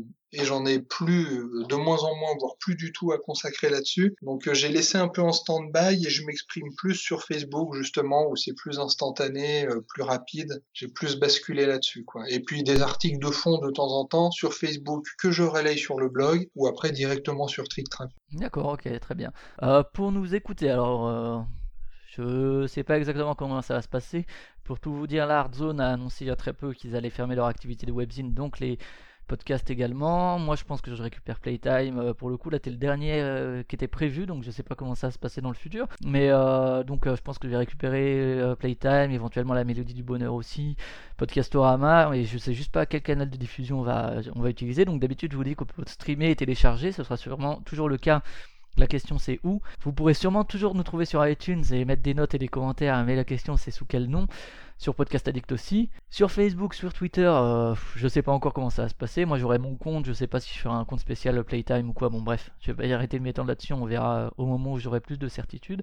En tout cas, ce qui est sûr, c'est que vous pouvez toujours écouter nos anciennes émissions sur Elinx euh, Edition, sur, avec Antoine Boza, avec Martin Wittberg. En tout cas, on vous remercie d'avoir écouté ce long épisode. Merci encore Vincent, euh, bonne, euh, bon courage dans les illustrations. Bah, merci à toi, et puis merci à tout le monde. Ouais. on va se dire à une prochaine. Ciao Merci, salut